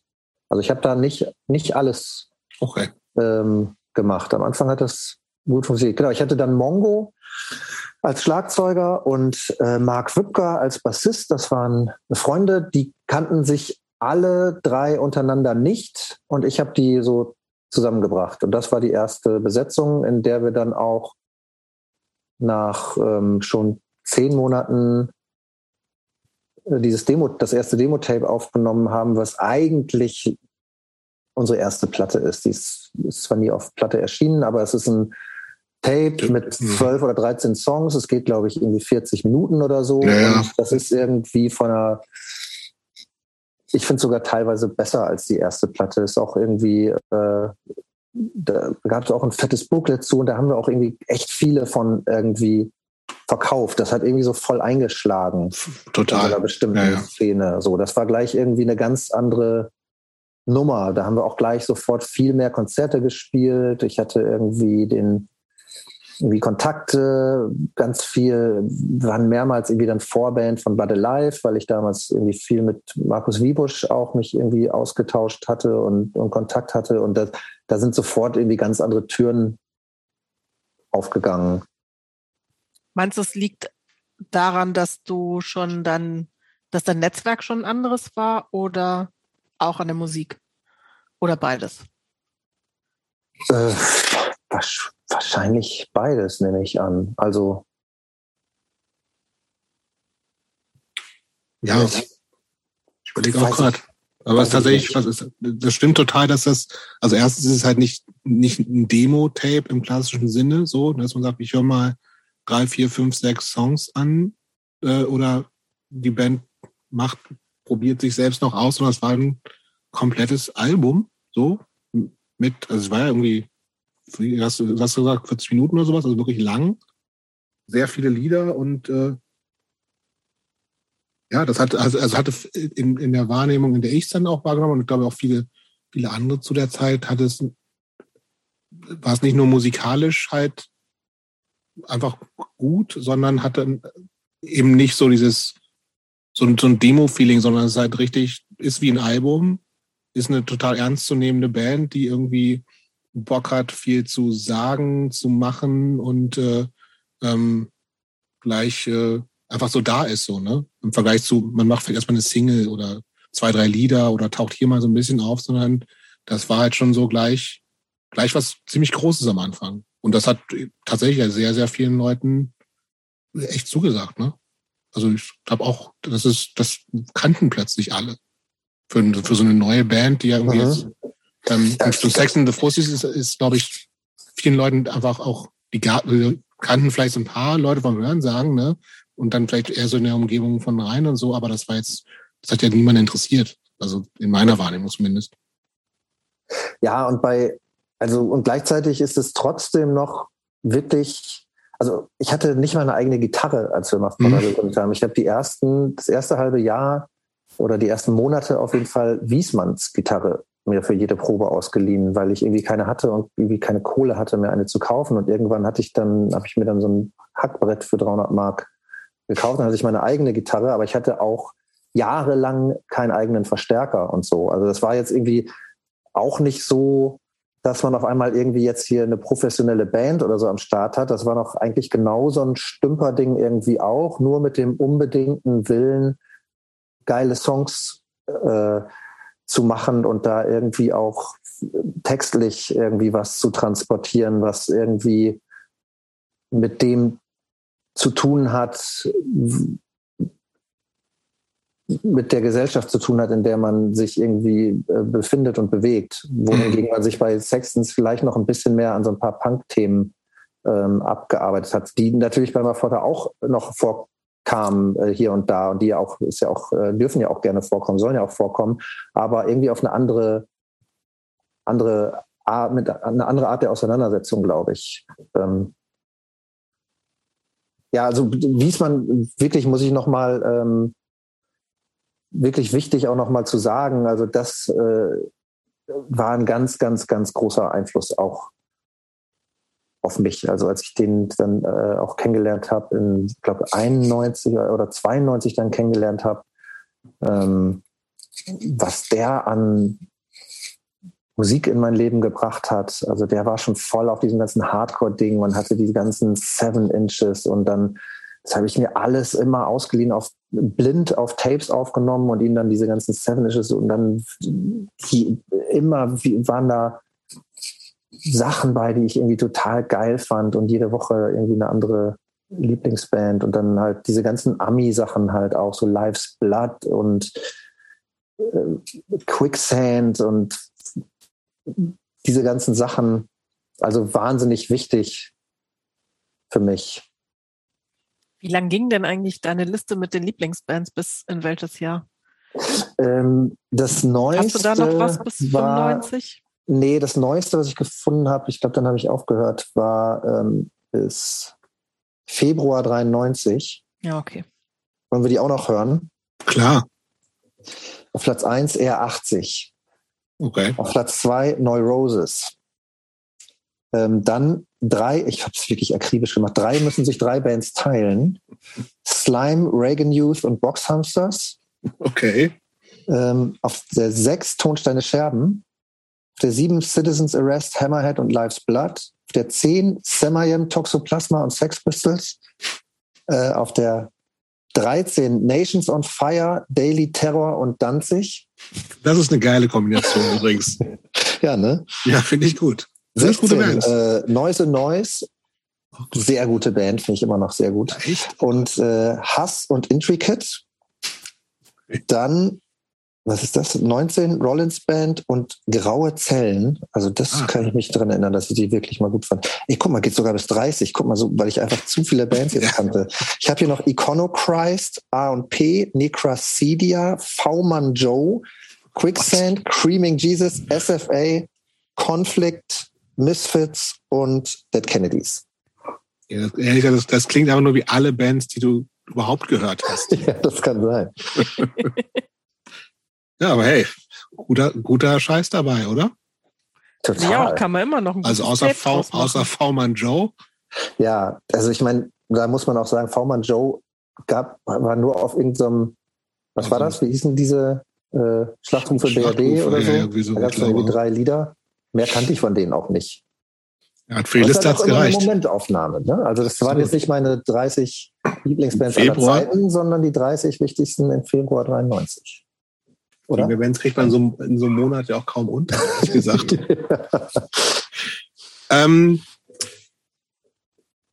ich kann mich dran erinnern, dass du zumindest ja auch, äh, das muss auch so Anfang der 90er gewesen sein, auch nicht nur mit eigenen Bands unterwegs waren, sondern du warst, du warst noch mit, mit I Spy auf Tour, ist das richtig? Mhm. Das heißt, dass, ich glaube, da hat auch Markus äh, Vibusch war dann haben die mit, haben die mit Paddle Live mitgespielt? die ganze Tour? Nee, ne? Nee, das Aber es war gab irgendwie die Connection, Markus? Wiebusch hat die gebucht. Da hätte, hätte ich drauf wetten können, dass das Ingo Eberlin gemacht hat. Aber ich Nee, bin mir noch nicht sicher. Ich, noch Markus, ich glaube, das war noch Markus selbst. Aber okay, kann auch sein, ja. Aber bist du da die ganze Tour mitgefahren? Weil die war, ich glaube, es war eine sehr, sehr lange Tour. Erstens eine super Band, die irgendwie ja total in Vergessenheit geraten ist, aber ja immer noch quasi bisschen in Propagandi weiterlebt. Ne? Mhm. Ja, super Band, richtig geile Band. Und das war, glaube ich, so, das war auch so eine, so eine klassische Anfang der neuen. Also kennst du die eigentlich, Ice Spy, Anik? Ja, kenne ich. Ich habe auch Super eine Band. Ähm, Revenge of the Little Shits hieß die 10-Inch.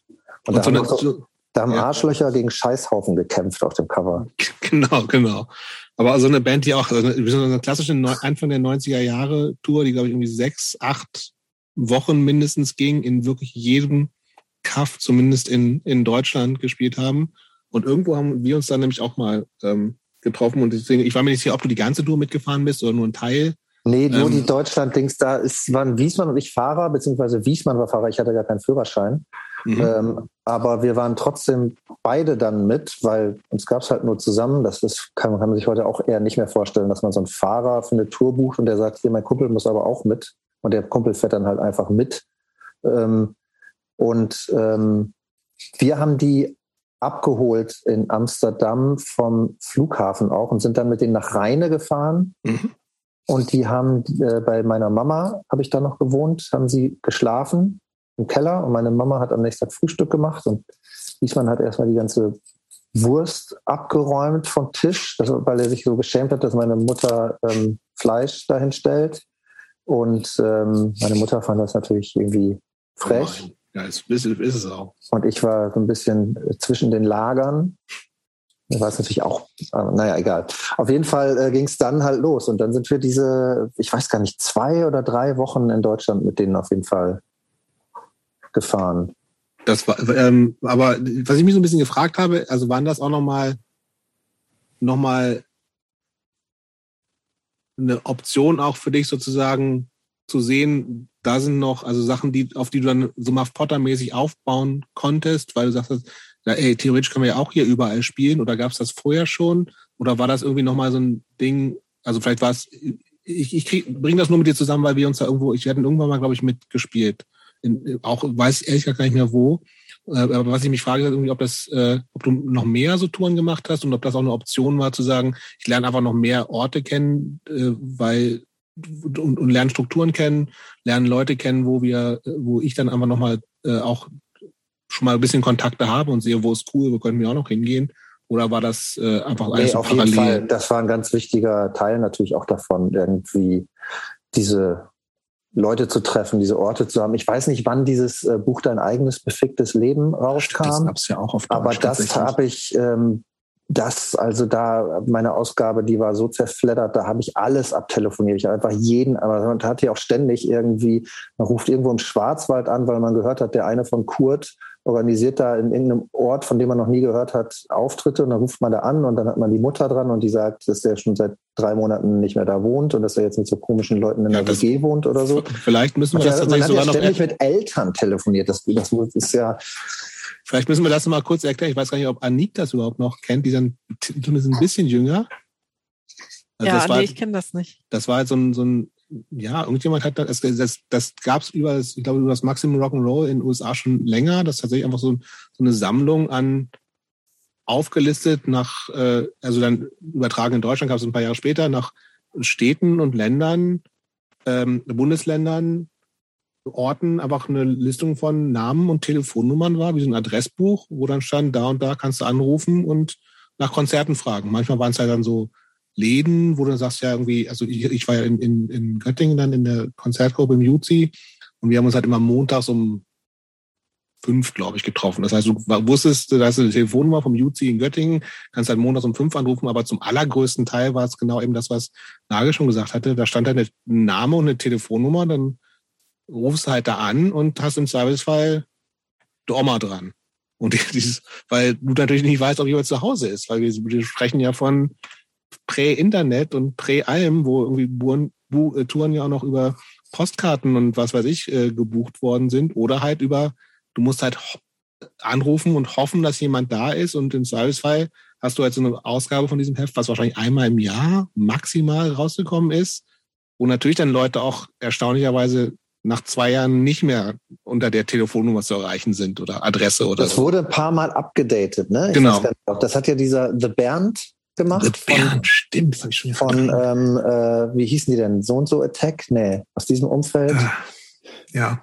Aber ich, auch, ich weiß, dass, dass ich auch drin stand, auf jeden Fall. Es waren auch ein paar Bands und irgendwie Labels oder sowas auch drin, aber hauptsächlich interessant war das natürlich für Touren genau. Touren. Wobei man ja, wenn man da den richtigen Kontakt hatte, dann hat die Person ja im Zweifelsfall auch noch ein Fanzine und ein Mailorder gehabt oder eine eigene Band. Also ne, so jemand wie Markus Jeroma dann irgendwie, das war dann irgendwie, der hatte das. Also Friedrichshafen war das, oder? Genau. Und das, da war man dann sofort irgendwie bestens umsorgt. Das war dann der Anknüpfungspunkt irgendwie in die Bodensee-Spätzle-Area-Szene da. Ähm, hier, äh, Germ Attack war das, Germ diese Band von genau. The Band. Ja. Der übrigens gar nicht Bernd heißt. Ja, ich grade, sehe ich, ne? seh ich hier gerade in einem Ox-Interview, in einem Ox-Interview von 1995, was online ist. Krass. Ja. Aber wir haben bei der, bei der I Spy Tour zum Beispiel haben wir mit Mafotta nur einen Auftritt mitgespielt. Und das war relativ am Ende von dem, mhm. haben wir in, in, Münster in Gleis 22 mitgespielt. Und ich war halt die ganze Zeit so aufgeregt, weil ich natürlich irgendwie jeden Abend diese Band gesehen habe und natürlich auch immer so selbst spielen wollte und das nicht erwarten konnte. Und ich wollte natürlich auch irgendwie zeigen, dass ich auch eine geile Band habe und habe dann gehofft, dass sie das auch gut finden. Ich habe mich mit denen auch super verstanden und ich bin auch äh, heute noch mit einem paar Leuten befreundet. Als ich vor zehn Jahren in Kanada war, habe ich einige von denen getroffen. Und mhm. äh, Todd, der halt ja jetzt äh, seit vielen Jahren bei Propagandy spielt, wenn die hier sind, treffe ich den halt auch jedes Mal oder wir schreiben uns ab und zu und so. Aber ich habe mich mit denen wirklich super verstanden. Ich fand die Musik super, ich fand die Texte super, ich fand die Leute super und war ganz, da war ich dann wirklich ganz nervös, als wir mit denen gespielt haben und da waren wir irgendwie total scheiße. Wir hatten irgendwie nicht geprobt, auch weil Wieder ich unterwegs klar. gewesen war und wir haben irgendwie scheiße gespielt und das war mir total peinlich vor denen, weil ich dachte, weil ich so dachte, ach, eigentlich sind wir doch irgendwie besser, was vielleicht auch gar nicht stimmte zu dem Zeitpunkt, aber so, das war mir dann halt irgendwie total wichtig, dass dass die das auch gut finden, was ich mache, wo ich doch das, was die machen, schon so gut finde. Und das, da kann ich mich so richtig dran erinnern, dass mir das noch richtig, so wie man sich ähm, halt irgendwie sein Leben lang äh, an Beschämungen irgendwie erinnert, die äh, eigentlich gar nicht der Rede wert sind. Aber das hat sich mir so total eingebrannt, dass wir da nicht ähm, so irgendwie delivered haben, wie ich mir das irgendwie erhofft hatte. Ähm, ich würde, also wir reden ja eben auch schon lange und wir wollen auch noch lange reden, aber es gibt äh, auch noch total viel und ich will jetzt ehrlich gesagt gar nicht so ähm, en Detail jedes Muff Potter Album durchgehen. Ähm, aber irgendwann gab es ja sozusagen den, ähm, also ihr habt, wie gesagt, mit diesem relativ untypischen Demo-Slash-Album angefangen, dann habt ihr wir haben das erste äh, LP mit Markus ja zusammen gemacht, ne, bei Coro. Mhm. Und ähm, irgendwann gab es ja den Punkt, wo ihr dann aber auch sehr viel gemacht habt und irgendwann auch so entschieden habt, zumindest, dass es jetzt für die Leute, die dann in der Band waren, so auch Priorität im Leben. So, ich glaube, ihr habt alle so nebenbei irgendwelche Scheißjobs gemacht, aber Band war, glaube ich, zumindest eine Zeit lang und spätestens dann, als ihr ihr ja auch euch äh, mit, mit so einem äh, Major-Label und sowas entschieden habt. Also gab es so eine Entscheidung, ähm, wir machen das mehr oder weniger als Job oder wie auch immer. War das für alle gleich klar? Also im Sinne von, wir versuchen jetzt da, natürlich ist, glaube ich, allen hoffentlich auch, die, die diesen Podcast hören, dass man ähm, selbst mit, mit einer dann relativ bekannten Band wie Muff Potter nicht äh, reich werden kann und die Yacht die hast du, glaube ich, nicht mehr oder musst es dann wahrscheinlich irgendwann verkaufen. Ähm, aber dass es so der Entscheidung ist, irgendwie, wir wollen jetzt zumindest tatsächlich die vier Leute, die in der Band sind, ähm, wollen das auch quasi hauptberuflich machen. War das so eine Konsensentscheidung? Habt ihr, wie lange nee, habt ihr darüber das geht eigentlich nicht um hauptberuflich und es hat auch nie jemand äh, nur von der Band gelebt. Das wäre auch gar nicht gegangen. Auch genau, ihr habt alle so noch so Jobs waren. nebenbei gehabt. Ne? Aber es ist ja schon so, es kostet ja extrem viel Zeit, dass auch die, die da reinsteckst, was dich jetzt davon abhält, einen echten anderen Job zu machen oder richtig zu studieren. Oder ist das nicht so? Also das Geile an der Band Muff Potter war, und deswegen hat die auch diese ganzen gefährlichen Punkte, an denen andere Bands sich auflösen, glaube ich, überlebt, war, dass alle wollten unbedingt diese Band machen. Wie gesagt, mhm. es gab dann, es gab, ähm, also ein, jede Position in der Band hat einmal gewechselt bis zur mhm. Auflösung 2000, außer meine. Ähm, das war gleich ganz am Anfang, nach einem Jahr, war das, ähm, ist der Schlagzeuger Mongo ausgestiegen, weil er nach Hamburg gezogen ist und dann ist halt Brami, der Sextons-Schlagzeuger reingekommen. Dann äh, wieder ein Jahr später ist Bernd Ahlert ausgestiegen, weil er Mongo so vermisst hat und äh, aus weiß nicht, unterschiedlichen Gründen. Da ist dann Dennis Scheider eingestiegen. Das war dann 95, glaube ich, oder 96.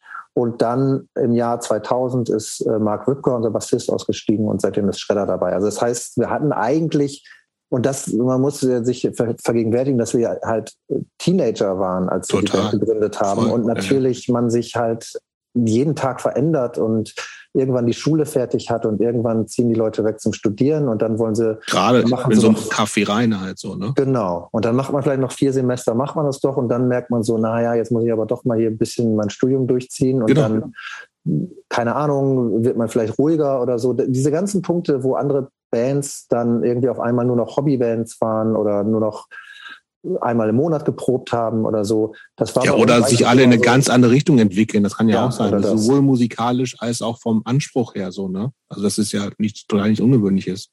Es ist eher ungewöhnlich, dass, dass ihr das alles ja immer wahrscheinlich nicht reibungslos, aber zumindest halt alles ja immer mitgetragen habt. Ja, und ich habe halt auch wirklich auf viel verzichtet. Also, oder wir alle. Also keiner in der Band Muff Potter hat irgendwas abgeschlossen, keiner hat irgendeine ein paar haben eine Ausbildung angefangen und ein paar haben ein Studium angefangen. Keiner hat das beendet. Keiner mhm. ist irgendwie, hat irgendeinen Karriereweg gemacht oder irgendwie auch nur irgendwie die, die, formale Bildung irgendwie so zu Ende geführt, wie man das, die und die Eltern sich das irgendwie vielleicht gewünscht hätten oder so. Und bei mir war das sogar so, dass ich, also ich wollte immer nach Hamburg. Ich hatte so eine totale Affinität zu Hamburg. Ich fand, äh, Bremen fand ich auch geil wegen diesen ganzen Percoro äh, Sachen mhm. und weil da Bands äh, waren, die ich geil fand, Arge und sowas, fand ich halt, fand ich halt gut, dachte, Bremen ist die Musikstadt Deutschlands. Aber dann habe ich gemerkt, nee, Hamburg ist doch irgendwie die interessantere Stadt, auch musikalisch. Und ich habe das nie gemacht. Ich bin viel, viel länger als äh, ich wollte und auch länger als mir gut getan hat, in Rheine geblieben, weil ähm, Brahmi war der Erste, der weg, der ist nach Köln zum Studieren gegangen. Und ähm, ich habe halt gedacht, wenn ich wegziehe, dann bricht diese Band auseinander, weil die Band nicht auf so einem Level war, dass man die irgendwie hätte organisieren können, wenn man, äh, also wir hatten halt den Proberaum in Rheine.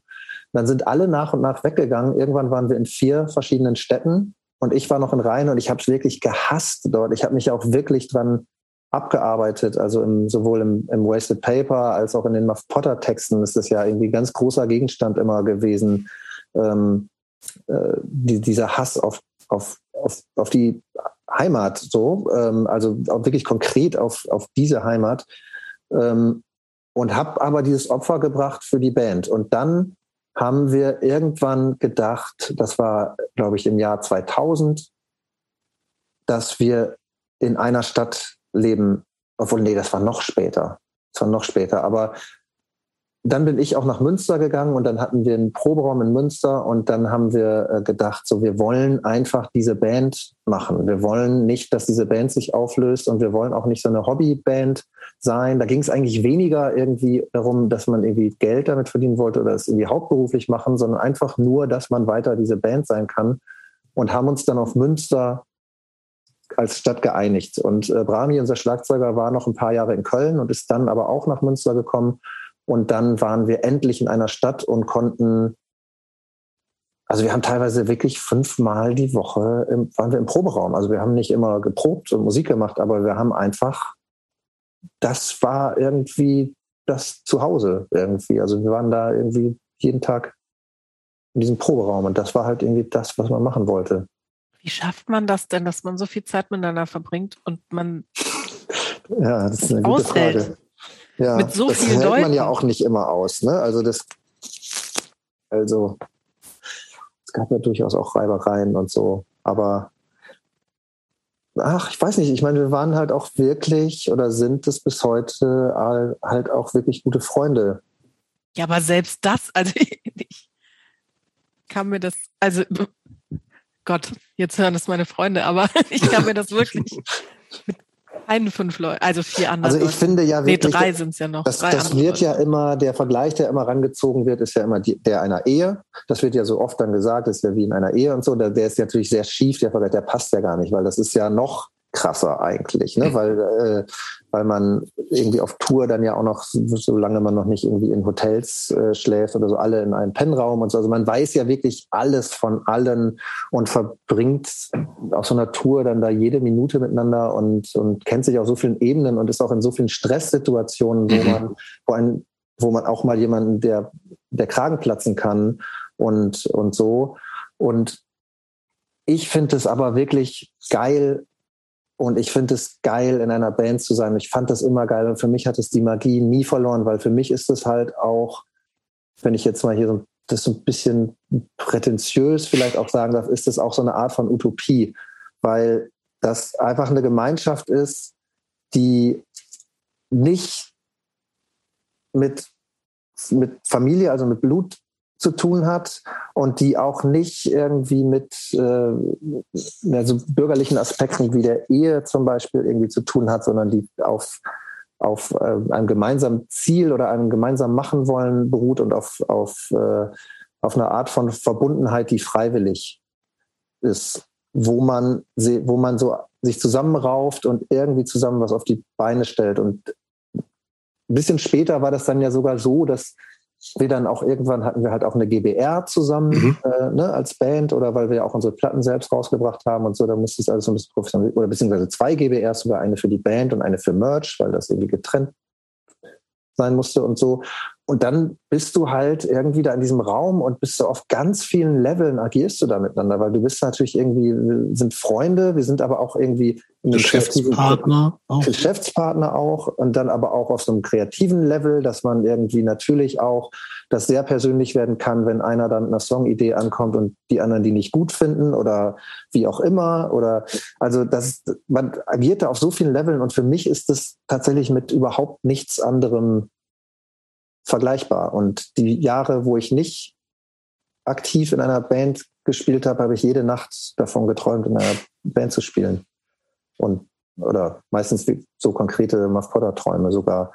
Also ich bin einfach wirklich gerne in einer Band und ja, das ist auch, du hast, ich finde recht, das ist was wirklich total Besonderes. Also gerade wenn man dann einfach so viel Zeit und dann auch auf diesen verschiedenen Ebenen. Ich finde, das ist gerade irgendwie sehr, sehr anschaulich nochmal klar gemacht, dass es eben nicht einfach auch nicht nur Musik zusammen ist, sondern wirklich auch durch stressige, auch nervige, langweilige Situationen auf Tour, was ja auch nicht immer nur Spaß ist, dann bei euch noch oder bei, auch bei einigen Bands ja so diese, diese geschäftlichen Aspekte, wo ja nochmal auch ganz anders kommunizieren musst als so einem Ding wie zusammen Musik zu machen, wo, was aber auch was total Emotionales ist, wo man sich ja auch irgendwie sehr zueinander öffnet und, und auch irgendwie ähm, sehr viel von, von sich reingeht, was nicht nur so was Mechanisches ist, so, also nicht nur seine Arbeitskraft, sondern halt auch ähm, ja, e-, Emotionen reinpackt und, und, und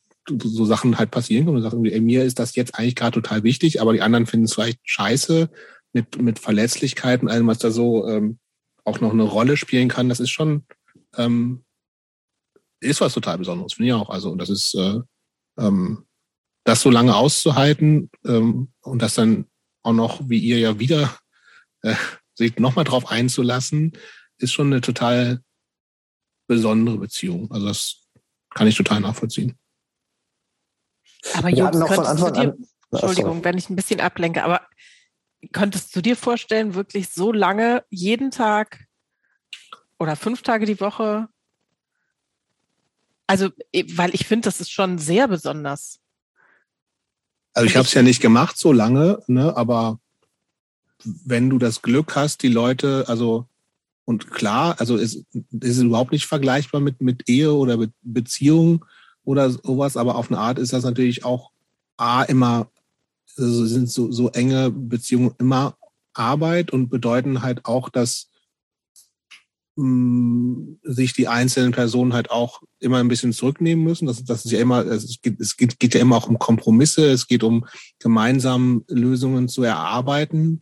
Und wenn du das Glück hast, dass äh, also selber der Mensch dafür zu sein und die anderen das halt auch machen, weil mit zu großen Egos, an zu großen Egos sind, glaube ich, auch schon tausende von Bands zerbrochen. Mhm. So, dann ist das, doch, dann kann ich mir das total gut vorstellen. So. Aber das, das da gehört total Frage, viel was zu. Die, äh, was die Alternative ist, ne? also was man sonst so hat. Und ich muss wirklich sagen, wir hatten ja nichts. Äh, also ne, im Bollerwagen sind wir nachts los. ja, wirklich. Also was ich meine, was wäre denn, was, was gab es denn, worauf man sich dann ja, irgendwie ja, Du hättest ja tausend können. andere Sachen suchen können. Du sagst du, jetzt werde ich aber endlich mal Beamter hier oder ich ja, gehe in, in die kleinen das ist ja aber eh klar, dass der sowas. Drops irgendwie gelutscht ist ja, und dass man das halt nicht wollte. So, dann, klar, grundsätzlich ja, aber in dem Ding, also mir war das halt klar, ich will überhaupt nichts werden und ich will überhaupt nichts machen und ich habe auch keine Ambitionen und ich muss, mhm. also heute würde es sogar ein paar Sachen geben, wo ich denke, naja, das hätte doch vielleicht irgendwie interessant sein können, ne, irgendwie. Mhm. Aber damals hat mich einfach nichts anderes interessiert, außer Punk und irgendwie Musik machen und mhm. äh, schreiben vielleicht noch, aber kein literarisches Schreiben, sondern halt irgendwie sein Fanzine machen und so. Und dann ist es ja auch so, also zum Beispiel in Münster dann, wir haben ja alle so irgendwelche Schrottjobs gemacht und mhm. ich kann mich noch an diesen Moment erinnern, dass ich, ich hing dann ja immer bei Green Hell rum, dass, äh, da hat man halt seine Platten gekauft, da hat man auch rumgehangen und den neuesten Gossip und irgendwie Platten reingehört, die man dann nicht gekauft hat und äh, dann redet man mit Heinrich Weinrich, der da irgendwie am Tresen steht und äh, ich kann mich dran erinnern, dass ähm, die haben irgendwann jemanden für den Laden gesucht und äh, Green Hell finde ich bis heute noch einer der geilsten Plattenläden, die es äh, gibt in diesem Land. Und ähm, und da habe ich gedacht, das könnte meine Chance sein, in diesem Laden zu arbeiten. Dann habe ich mich halt mit Christian Weinrich darüber unterhalten und ähm, ob er überhaupt noch Musik hört, irgendwie, wenn er nach Hause geht oder so. Und er meinte so, oder er hat das von sich aus irgendwie so mal erzählt, dass er irgendwie, wenn er den ganzen Tag da im Laden stand, dann dröhnt ihm so der Kopf, dann hat er abends überhaupt keinen Bock mehr irgendwie auf Musik und äh, und auf irgendwie Proben oder sowas. Und da habe ich mich so aktiv dagegen entschieden, weil ich dachte, das korrumpiert, würde mich ja korrumpieren, das würde mir die Lust oder die Energie an dem nehmen, was ich mache. Und ich habe dann stattdessen in einer Hotline gearbeitet. Und das war so richtig beschissen. Und ich habe da gesessen und habe so Song, Notizen für Songtexte gemacht, weil da so viele schräge Leute irgendwie der Leitung waren. Und alles war so schrecklich. Und überhaupt dieses demü dieser demütigende Job da in so einer Hotline irgendwie zu sitzen und Leute. Inbound oder outbound? Ähm, inbound zum Glück. Zum Glück. Ja. ja. Habe ISDN-Telefonanlagen beraten. Ich finde, also kannst du keine größere Technikniete vorstellen als nicht, dass sie mich überhaupt genommen haben. Das ist eine Frechheit am Kunden eigentlich. Schon, oder?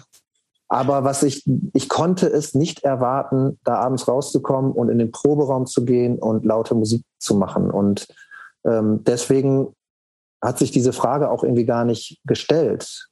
So klar gab es auch mal Tage, wo man irgendwie vielleicht nicht so viel Bock hatte oder was weiß ich, verkatert war oder sonst irgendwie schlecht drauf oder so. Aber eigentlich hat es mich da immer hingetrieben. Und was zu diesem Utopiegedanken irgendwie, wo wir gerade so beim, beim das Ökonomische auch irgendwie anreißen, für mich noch irgendwie so ganz wichtig war, ist, dass wir von Anfang an so eine Art Bandsozialismus hatten. Also wir haben auch als eigentlich noch gar kein Geld reinkam, sobald eine Mark mehr, also wenn irgendwie nach Abzug der Kosten für Sprit und so irgendwas noch übrig war, dann blieb das in einer Kasse. Mhm. Wir haben uns also nie irgendwie was aufgeteilt.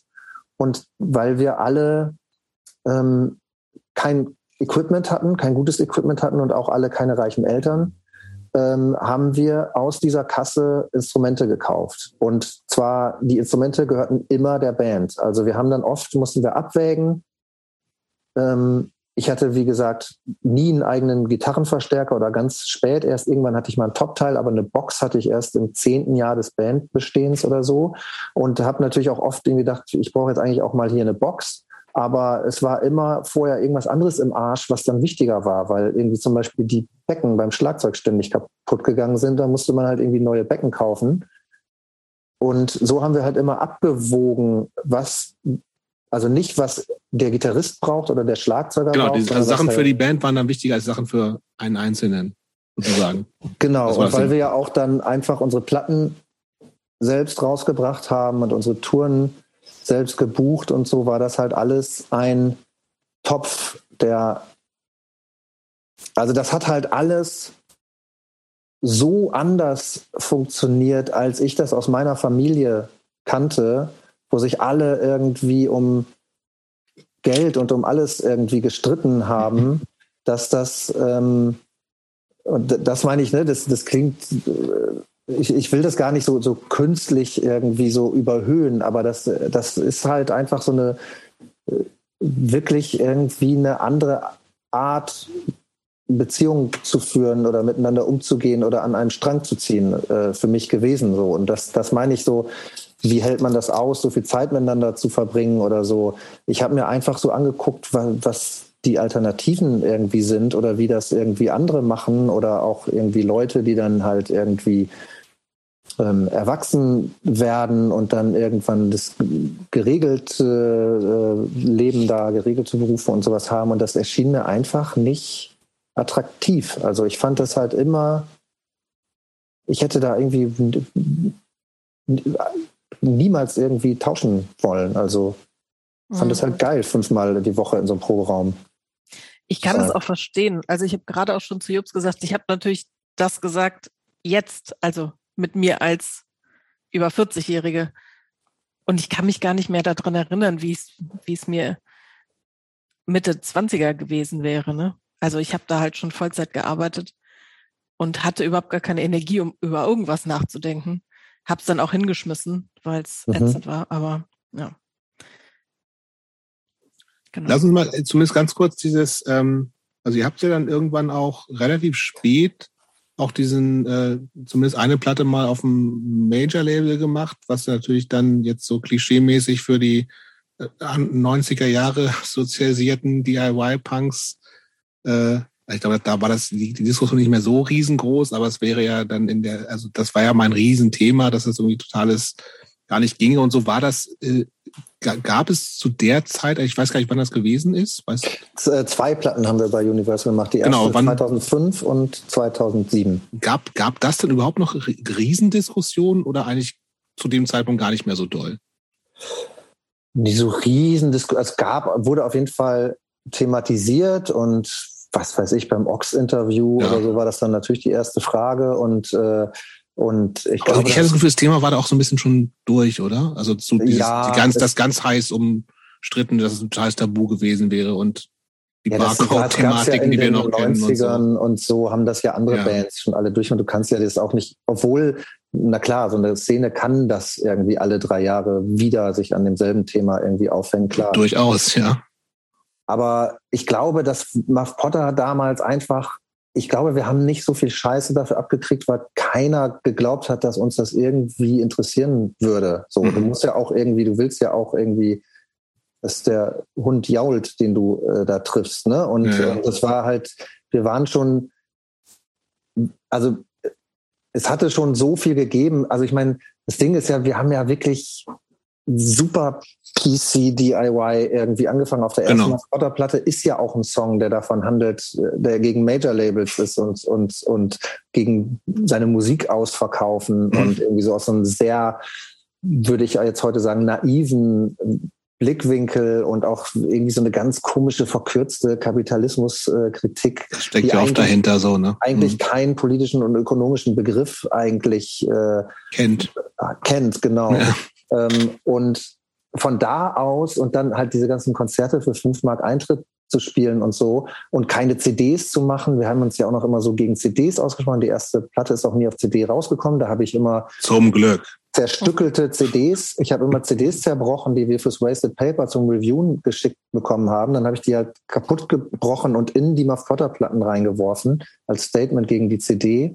Und dann gab es von der zweiten dann halt irgendwie doch eine CD. Das war ja schon mal dann der erste Sellout. Und irgendwann waren die Konzerte vielleicht auch ein bisschen, die Eintrittspreise teilweise ein bisschen teurer oder man hat auch nicht mehr fünf Mark. Vorband von Bud Alive in irgendeinem Club gespielt, der eigentlich sonst irgendwie Diskos veranstaltet, also ein Kommerzclub irgendwie ist und so. Das heißt, diese ganzen Diskussionen waren ja schon durch und dieses Major-Ding war dann nicht mehr irgendwie so der Schritt, der jetzt so aus dem Nichts nee, fand ich so auch, Band genau. wie, bei so einer Band wie Turbostart oder so, bei dem das ja so relativ zeitgleich auch so was ähnliches war, war das vielleicht irgendwie noch noch, ja, weiß nicht, oder also für mich nicht, aber vielleicht nach außen hin habe ich gerade irgendwie gedacht, aber Weiß ich auch gar nicht so richtig. Also ich habe das, aus meiner Sicht war das so, mich hat's auch nicht großartig gewundert, mich hat's auch nicht geärgert, wo, und ich glaube, das wäre so ein Ding, natürlich hätte, also Mitte der 90er wäre das irgendwie gefühlter Skandal gewesen oder was weiß ich so, ne? Aber ich glaube, das ist tatsächlich dann ja auch, also erstens mit dem eigenen Älterwerden und dem, was sagt, irgendwie, ja, hä, was, so, das ist, da steckt ganz viel ver verkürzte Kritik hinter, äh, also auch verkürzte Kapitalismuskritik, aber auch ganz viel so Schwarz-Weiß-Denken, was einfach im besten Fall äh, ja dann, was auch Einzelpersonen ja dann mit Mitte, Mitte 30 ja vielleicht schon ein bisschen abgelegt haben und sehen so viel Schwarz-Weiß. Auch wenn das auf Plattencovern ja. bei Crust immer gut aussieht, hilft vielleicht doch nicht so weiter. Also wirklich, so ein, du hast es ja gerade gesagt mit den Barcodes. Also das hat ja, ja schon fast wieder so, vergessen oder verdrängt. Aber das war ja wirklich, wenn man da mal heute drüber nachdenkt, wie absurd das ist. Das war das Plot, oder? Das Plot. Alles, ja, weiß ich nicht. Ich kann mich Die haben also, sich, glaube ich, geweigert, Ach so, ja. zu Mhm. reviewen, äh, wo ein Barcode drauf war, weil dass äh, die Musik ja keine Ware sein darf oder irgendwie so. Und also das irgendwie wirklich zu äußern und sich nicht zu schämen für diese Dummheit, die da drin steckt. Ich muss sagen, ich meine, das ist ja auch irgendwie so eine Diskussion gewesen. Da, da habe ich dann auch drüber nachgedacht, ist das eigentlich okay? Weil ich kam auch aus so einer Richtung ja eigentlich. Ah, ja, ja. Und aber das muss ich heute sagen, so wo wirklich, also das war vielleicht auch so ein Punkt, wo ich mich so ein bisschen von dieser ganzen Szene auch schon so irgendwie innerlich entfernt habe, obwohl ich der auf einer anderen Art irgendwie auch immer treu geblieben bin. Aber wo ich irgendwie so gedacht habe, da möchte man jetzt wirklich gar nichts mehr irgendwie ändern an der Welt. Man will nur noch so seinen eigenen Vorgarten irgendwie sauber halten, in dem Mhm. hier jetzt keine CDs besprochen werden, wo ein Barcode oder Platten, wo ein Barcode irgendwie drauf ist, der irgendwie, wo die äh, Kassiererin bei Edeka halt irgendwie sagt, geil, Barcode kann ich hier über meinen Scanner ziehen und muss das irgendwie nicht eintippen. Also wenn, wenn der, wenn das der Punkt ist, wo man irgendwie den Kapitalismus irgendwie angreifen will, dann hat man halt wirklich einfach überhaupt nichts verstanden. Und äh, auch wenn ich das, wenn, wenn ich das auch dann erst so irgendwie lernen musste, war das aber natürlich auch irgendwie so ein Punkt, wo man so gemerkt hat, okay, man bewegt sich hier irgendwie in so einer Szene, die möchte auch nicht mehr hineinstrahlen in die Gesellschaft oder die möchte auch nichts mehr verändern in der Gesellschaft, sondern die möchte eigentlich nur noch dafür sorgen, dass unter uns alles irgendwie richtig ist. So Tendenzen gibt es ja heute auch. Das ist jetzt irgendwie kein Barcode mehr, aber das, da kommt man dann in so identitätspolitische Debatten oder so, wo es irgendwie Das war es, glaube ich, auch ganz viel, ne? Kleiner Zirkel irgendwie alles richtig macht und sich dafür Mhm. gegenseitig auf die Schulter klopft und andere ausgrenzt, die vielleicht noch nicht so weit sind oder die ähm, irgendwie diese, diese Zusammenhänge so nicht kennen und die nicht so Auskenner sind und man ja also dann äh, das auch irgendwie, ich glaube, ich hätte es auch deswegen so wütend gemacht, weil ich nie Punk geworden wäre, wenn das irgendwie so funktioniert hätte, weil da hätte ich gar keinen Zugang gefunden, weil ich die Codes gar nicht gekannt hätte, weil mir irgendwie dieses, dieses ganze kulturelle Kapital gefehlt hätte, um da mitmachen zu können, wenn ich erstmal irgendwie so äh, äh, ja wissen muss, was man hier äh, äh, sagen kann oder wie man sich wozu verhalten muss oder so. Also das hat, das hat mich wirklich dann überhaupt nicht mehr. Aber es ist ja nicht nur, also es ist ja, du sagtest gerade, äh, die noch nicht, Leute, die noch nicht so weit sind. Das stimmt ja nicht. Also das, dann würde man ja davon ausgehen, dass es diesen einen richtigen Weg gibt. Hm. Und ich glaube, das denken Leute, manche Leute im Punk, ne, wie ne, CDs mit, äh, wir machen keine CDs oder wir äh, besprechen keine Platten mit Barcodes.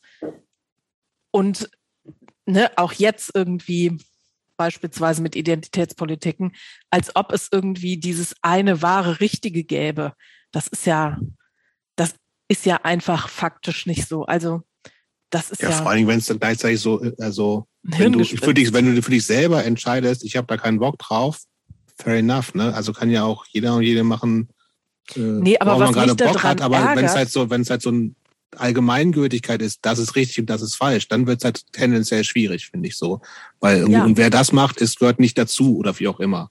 Wenn du sagst, ja, ich habe irgendwie einen Bock, ich habe einen Bock, ein Fanzine zu machen, wo ich nur blaue Seven Inches äh, bespreche, mach halt so, ne? Aber das, das hat es ja nicht gehabt, sonst hat er immer eine, eine Bewertung von anderen gehabt und das finde ich halt schwierig.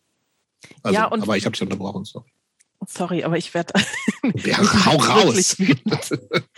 was mich halt, also was mich einfach wirklich ärgert, ist, dass, dass sich manche Sachen so etabliert zu haben scheinen, dass es überhaupt keine Wertschätzung mehr gibt oder keine, keine Frage mehr damit gibt, dass Leute, die anderer Meinung sind, vielleicht in manchen Punkten recht haben könnten. Und dass man direkt schon denkt zu wissen, was andere Leute denken, weil sie nicht der eigenen Meinung zustimmen.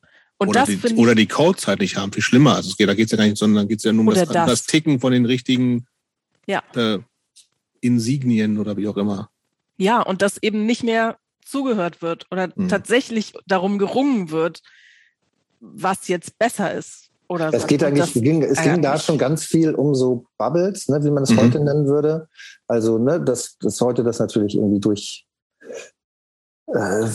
durch die digitale Welt natürlich so total verstärkt wird und so, aber da natürlich auch darum geht, irgendwie so seine einzelnen kleinen Sub, Sub, Sub, Sub, Sub-Genres irgendwie zu haben. Genau. So, nein, wir machen kein Hardcore-Punk, wir machen Punk-Hardcore. Genau, und, ja, ja. Äh, diese ganzen kleinen Unterschiede und auf eine Art gleichzeitig muss ich aber auch sagen, dass das natürlich auch muss ich jetzt auch wieder einschränkend oder ich weiß nicht, ob ich mir jetzt widerspreche, natürlich aber auch etwas ist, was man gut fand daran, weil Voll. natürlich äh, Punk für mich auch immer äh, auf eine Art, aber auf eine für mich nicht blöde Art irgendwas Elitäres äh, gewesen ist natürlich. Also dass, dass man irgendwie ähm, irgendwas da macht, was die anderen nicht verstehen. Also was im Idealfall jetzt so die Spießer oder ne, wie auch immer man sie nennen will. Ja, und der, dass verstehen. der Zugang tatsächlich auch nicht ganz so einfach war. Das finde ich eigentlich irgendwie, finde ich das auch sympathisch, dass eben nicht, also zwar einerseits natürlich irgendwie jetzt für alle offen war, aber natürlich auch nicht mit jedem Scheiß alles da machen konntest, sondern es schon auch Werte gibt, die du, zu denen du dich irgendwie committest. So. Und das finde ich aber, das finde ich auch gleichzeitig positiv und negativ. Und das ist auch schwer zu, schwer zu fassen, schwer zu vermitteln, ähm, was das eben bedeutet, wenn man nicht Teil davon ist. Und dann, und wenn, wenn du mit in, in so schon denkst, dann, dann wird es auch tatsächlich das, was du meintest, finde ich sowas, sowas leicht Elitäres, was ich irgendwie aber auch und deswegen finde, ist so, solange es heißt, auch die beste Punkband ever. Und es kann nie wieder so eine sowas Geiles geben, oder? Weil die halt ja, eben nur diese aber, eine ja. Platte gemacht haben und das hätte einfach auch nicht länger funktioniert. Das ist halt einfach nur dieser Knall und was soll dann daraus irgendwie werden? Nee, also, also für mich nicht. Da, da, fehlt für mich total dieses, das, was ich dann, also viel, viel also was mich immer noch daran reizt und auch, glaube ich, damals gereizt hat, und das, das, das habe ich auch nicht verloren, ist halt dieses ganze DIY-Ding. Und das ist, hast du natürlich bei Sex Business überhaupt nicht. So, sondern dieses, und das, dieses, und das, was ich immer noch geil finde, dass halt irgendwie, das ist wie, das ist ein Großteil dieser Szene oder Subkultur oder wie auch immer man das halt nennen will, also dieser besonderen Punk, Hardcore, wie auch immer Geschichte ist, das ist eben nach wie vor der Prozentsatz der Leute, die irgendwie aktiv teilnehmen, was machen, nicht nur Konsumentinnen sind, einfach so wahnsinnig hoch ist. Und das ist halt, weil auch diese Erwartung so ein bisschen da ist. Nee, du kannst nicht, sollst am besten oder musst nicht einfach nur zuhören und machen, sondern, also auch was du ja äh, von Anfang an machst, ich mache einfach alles. Ich mache ein Fernsehen, ich mache dies, ich mache das, weil es eben möglich ist, weil, weil es irgendwie auch, weil, weil es geht und weil es nicht viel braucht und und das finde ich halt schon mega geil. Das hat Sex Business alles nicht und deswegen sind die für mich nicht die ultimative Punkband. Ja, aber die haben richtig das System verarscht und vorgeführt. Ja, also, das, ja aber dafür war es ist für mich mehr. Indem sie halt die ganzen ist halt Majors und die ganze Kohle da eingesackt ja, haben. Ja. Und irgendwie aus dem, ne, und weiß nicht, Malcolm McLaren hatte halt seine große situationistische äh, ja, ja, ja. Idee davon und so. Und das finde ich schon auch sehr, äh, finde ich schon, ja, vielleicht ist es Kunst. Also es ist auf jeden Fall ein ganz, ganz großes Kunstwerk. Ja, ja, voll. Was äh, tatsächlich immer noch sehr strahlt. Aber ich finde, das ist ja schon, mm, also eh ein Thema, was ich eigentlich später ansprechen wollte, aber vielleicht passt es jetzt. Ich finde eh dieser Zusammenhang oder diese Verbindung von Kunst und Punk finde ich einerseits, nee, finde ich ehrlich gesagt, nee, eigentlich finde ich es wirklich kompliziert. Also, weil es bei Kunst und Punk sich, wie beispielsweise im Fall der Sex Pistols, wo das gut miteinander einhergehen kann und irgendwie es aber es auch auf anderen Ebenen überhaupt nicht funktioniert, finde ich. Also für mich zumindest. Sag mal ein ähm, paar Beispiele. Also meinst du eher so die kann das schwer sagen, aber so, mm, also für mich ist Kunst immer was, was, ah, wie, ich weiß gar nicht, wie ich sagen soll, nicht flüchtig ist und, also ich, ich finde nicht die richtigen Worte, aber für mich ist Kunst nichts, was so, das stimmt vielleicht auch gar nicht, aber das ist so mein Empfinden, was so, ich finde, Punk hat noch so eine Ernsthaftigkeit im Sinne von Identifikation. Ne? Mhm. Ne? Und das ist so was, was irgendwie so viel durchdringt und was so ein Blick auf die Welt ist und was irgendwie, hm, was man irgendwie so auf alle Bereiche des Lebens tun kann.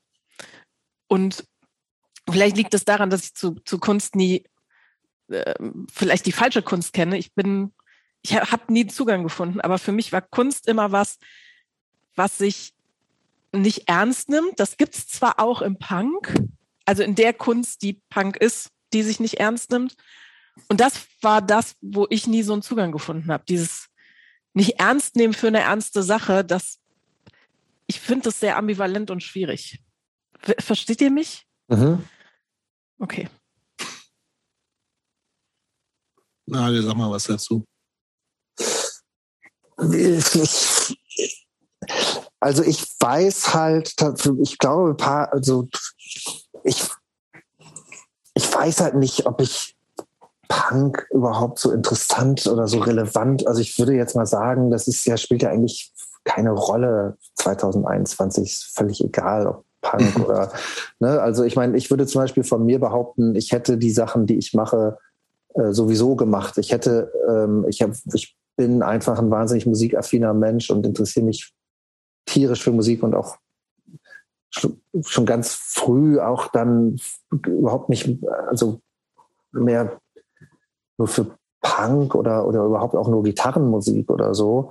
Ähm, und schreiben geschrieben habe ich auch immer, schreiben wollte ich auch immer. Das habe ich auch irgendwie als kleiner Junge irgendwie schon gemacht. Das hätte ich auch irgendwann gemacht. Für mich war Punk aber genau zur richtigen Zeit, am richtigen Ort, weil mir das dieses, weil das diese Möglichkeit gegeben hat, da einfach überall kopfüber halt so einzutauchen und einfach mal zu gucken, wie weit man kommt, ohne dass das irgendwie sofort irgendwie funktionieren muss in einem Sinne von, äh, also weder finanziell noch in irgendeinem äh, Sinne von. Äh, es muss niemand anders sagen, dass es gut genug ist oder sowas. Genau, so Anerkennung, so. dass das mhm. irgendwie so irgendeiner, irgendeinem akademischen äh, äh, Bewertungskriterium irgendwie genügen muss oder so, sondern wenn das halt genug Leute interessiert, dann ähm, oder ne, oder überhaupt nur zwei Leute interessiert, dann ist das ja schon mal, dann ist man ja schon mal irgendwie relativ weit gekommen oder so. Das ist, ähm, das hätte das kann aber irgendjemand, der in den 90ern Techno gemacht hat, auch erzählen oder jemand, der jetzt Hip-Hop macht oder so. Deswegen würde ich jetzt so sagen,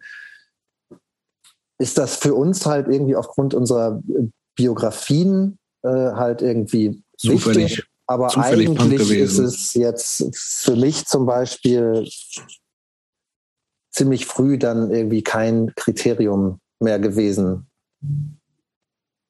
ob etwas irgendwie mit, mit irgendwelchen Punkregeln irgendwie konform geht. Beziehungsweise eigentlich eher umgekehrt, dass es immer bei mir irgendwie so Brüche gab, alle zwei Jahre oder so musste dann da wurde, also man musste immer so aufpassen, dass es nicht zu langweilig wird, dass man sich dann nicht in irgendwas einfach nur noch so einkuschelt und dann ist das da so. Also das, was ich glaube, ich glaube, das ist so bei mir so ein, so ein Thema immer, dass ich irgendwie da nicht, äh, ich habe mich immer so die ganze Zeit das Gefühl gehabt, auch wieder aus irgendwelchen Ecken dann irgendwie wieder rauskämpfen zu müssen, auch mit der mit der Band. Und ich habe dann auch immer so sehr, also keine Ahnung, ich habe hier so, auch so Tapes liegen, die ich vorher noch gefunden habe, wo dann irgendwie kommen halt Pöbel und Gesocks und danach kommt CN Red oder so und irgendwie, das fand ich dann auch irgendwie interessant, dass das halt irgendwie sich reibt. Und immer wenn das aufgehört hat, irgendwie sich zu reiben, fand ich das nicht mehr so interessant. Aber also, was war dann der Aspekt der Kunst, der dich interessiert oder fasziniert hat? Weil den gab es ja auch. Oder gibt es ja auch. Naja, Kunst einfach im Sinne von Kunst machen, ne? also Musik machen zum Beispiel. Also irgendwie äh, Oder, okay. oder, oder was meinst du mit? Äh ja, ich meinte so im Sinne von wie, also von, ich wollte nochmal auf Sex Pistols mäßige Art von Kunst. Also, dass, dass man was macht, um dann zum Beispiel das ganze System oder das ganze Business sozusagen fortzuführen mit seiner Kunst und nicht mit Punk. Nee, das, damit meine ich ja das Punk als Kunst. Also wenn die Sex Pistols zum Geburtstag der Queen irgendwie ein Schiff chartern und auf der Themse fahren und God Save the Queen spielen und es und Foto vorher noch irgendwie Journalisten und Fotografen dahin lotsen und äh, dann einen Riesenskandal irgendwie verursachen und die Single kommt raus und ist eigentlich auf Platz eins, aber wird in, nirgendwo gespielt und es gibt sogar ähm, die Charts äh, werden gedruckt und da wird ein, steht einfach nicht welche Band auf, weil sie das nicht abdrucken wollen und so. Dann, ähm, und dann sind sie in der Bill Grundy Show und, und, und beschimpfen da zur Primetime irgendwie Bill Grundy. Ähm, und das hat halt richtig was mit der Gesellschaft zu tun. Also es strahlt halt in die Gesellschaft rein, das bewirkt halt was. Also da passiert und das finde ich erstmal interessant. Das finde ich halt erstmal tausendmal interessanter, als zu sagen, so, ich bin jetzt Punk und hier ist mein AJZ und da setze ich mich jetzt rein und da bleibe ich jetzt. Wir machen alles so wie immer. 15 Jahre. Da, da spricht gar nichts gegen, dass man das macht. Und es ist auch cool, dass es Leute gibt, die irgendwie lange ihr Ding durchziehen und die, und die, die, denen begegnet man immer überall wieder und das ist auch oft irgendwie sehr rührend, dass einfach Leute immer noch da sind und irgendwie ihre Sachen machen. Und ich finde es, finde es, äh, da ist gar nichts grundsätzlich gegen zu sagen, aber es ist, es findet dann ja auch unter einem, dem Ausschluss einer gewissen Öffentlichkeit statt. Und dadurch hat es natürlich nicht so eine gesellschaftliche Relevanz, wie es so eine Band wie die äh, Sex Pistols mhm. zum Beispiel hatten. Und das, wenn, wenn das halt, also wenn die Sex Pistols halt Punk sind, dann ist dieses linksliberale äh, Gitarrenmusik hören und also, also ich sage das jetzt mal so ein bisschen despektierlich, dann ist das Bitte. ja, dann ist das ja was ganz anderes. Ja, das ist halt, ich will das nicht sagen, dass es deswegen schlecht ist oder so, aber das ist halt, also Exploited, die dann irgendwie Punks Not Dead, äh, wann war das? 1980 dann oder so? Oder, oder so. Das ist natürlich dann einfach nur noch lächerlich. Das ist halt nur noch eine Karikatur, wo man denkt, na doch, wenn, also wenn, wenn das jetzt Punk ist, dann ist Punk offensichtlich tot. Ja, ich glaube, das, ich verstehe total. Ich Leute auch geil fand, muss ich auch dazu sagen. Popcast ist ein super Song. Ähm, ich verstehe, äh, glaube ich, auch äh, wenn das vielleicht einige nicht nachvollziehen können, wo, wo du, was du meinst, Annik, wo das, wo das herkommt. Ähm, aber ich verstehe auch total, ähm, was Nagel sagt und ich, also bei allem Verständnis und wo ich auch denke, es ist für mich, nicht, also, oder ich sehe schon immer noch was ganz Besonderes so äh, in diesem Ding, was, was für mich eben viel mehr ist als nur Musik oder nur Kunst, weil es eben so und auch, aber auch mehr als ich, ja, ich, mir fällt nach wie vor schwer, das in, in, auch in, in Worte zu fassen, ähm, weil es natürlich auch nicht nur was Individuelles ist, sondern weil es irgendwie auch so ein bisschen ja jetzt, um, um da vielleicht auch nochmal so ein bisschen prätentiös oder pathetisch zu werden, weil es eben auch der Versuch ist, Sachen anders zu machen in einer, in einer Gemeinschaft, mit einer Gemeinschaft, mit einer Gemeinschaft von aktiven Leuten und sowas alles so. Also das ist es natürlich oft nicht, weil es dann oft auch nur um Musik geht so. Und ich habe aber, aber ich finde, es ist es oft auch schon. Ja, das im besten Fall schon so. Aber es ist oft auch nicht. Und ich finde auch so dieses, ich, ähm, es gibt so auch so Konzertorte, die, die ich eigentlich super finde, so, aber wo ich dann irgendwie auch dann manchmal Jahr, Jahre, Jahrzehnte später wieder hingehe und ich denke, boah, Alter, das ist, das ist genauso wie 1993 hier. Das ist, hier, hat sich gar, hier ist gar keine Bewegung drin.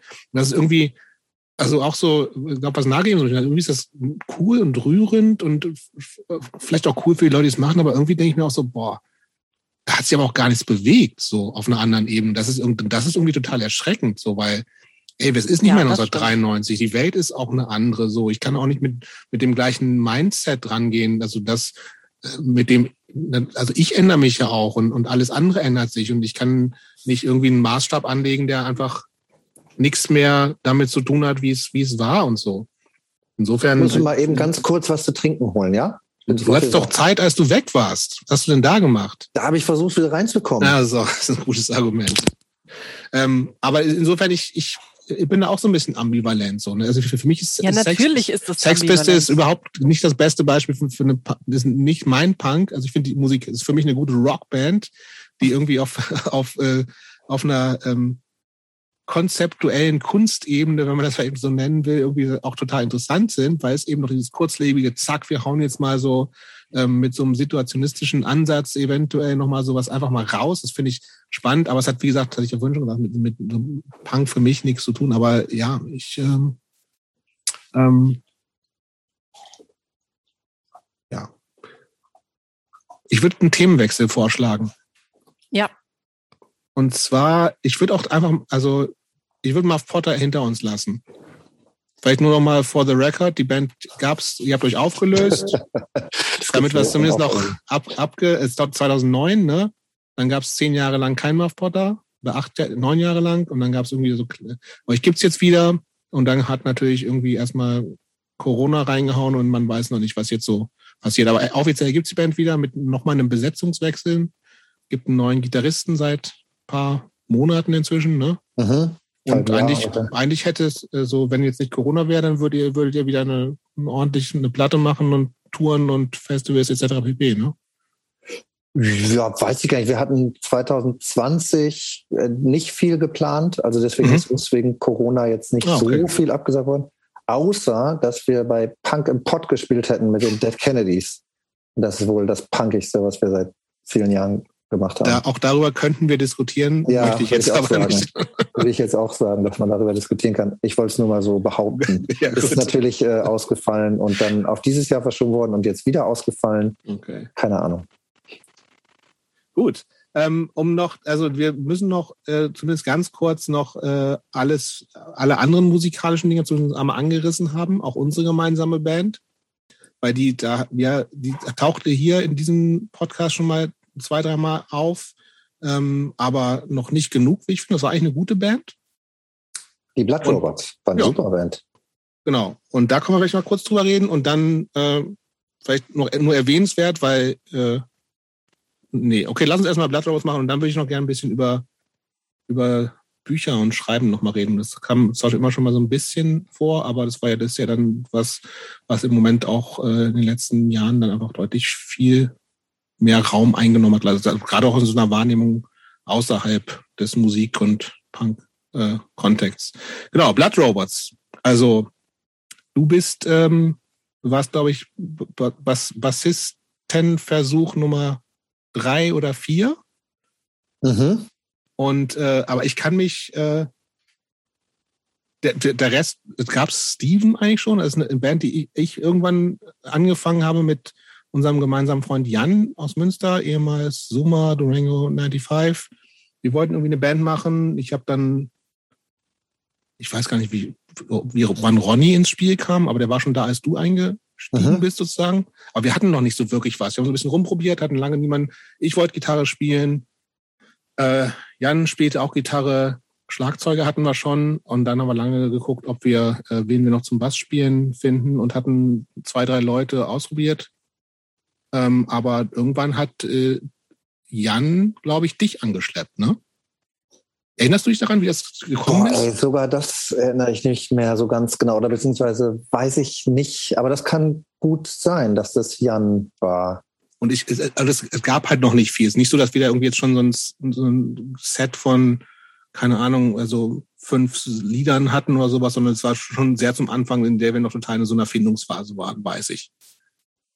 Ja, also die, die paar Songs, die wir dann halt bei unseren wenigen Konzerten gespielt haben, die haben wir, da war ich auf jeden Fall. Haben wir alle zusammen gemacht, ne? Sind. Und genau.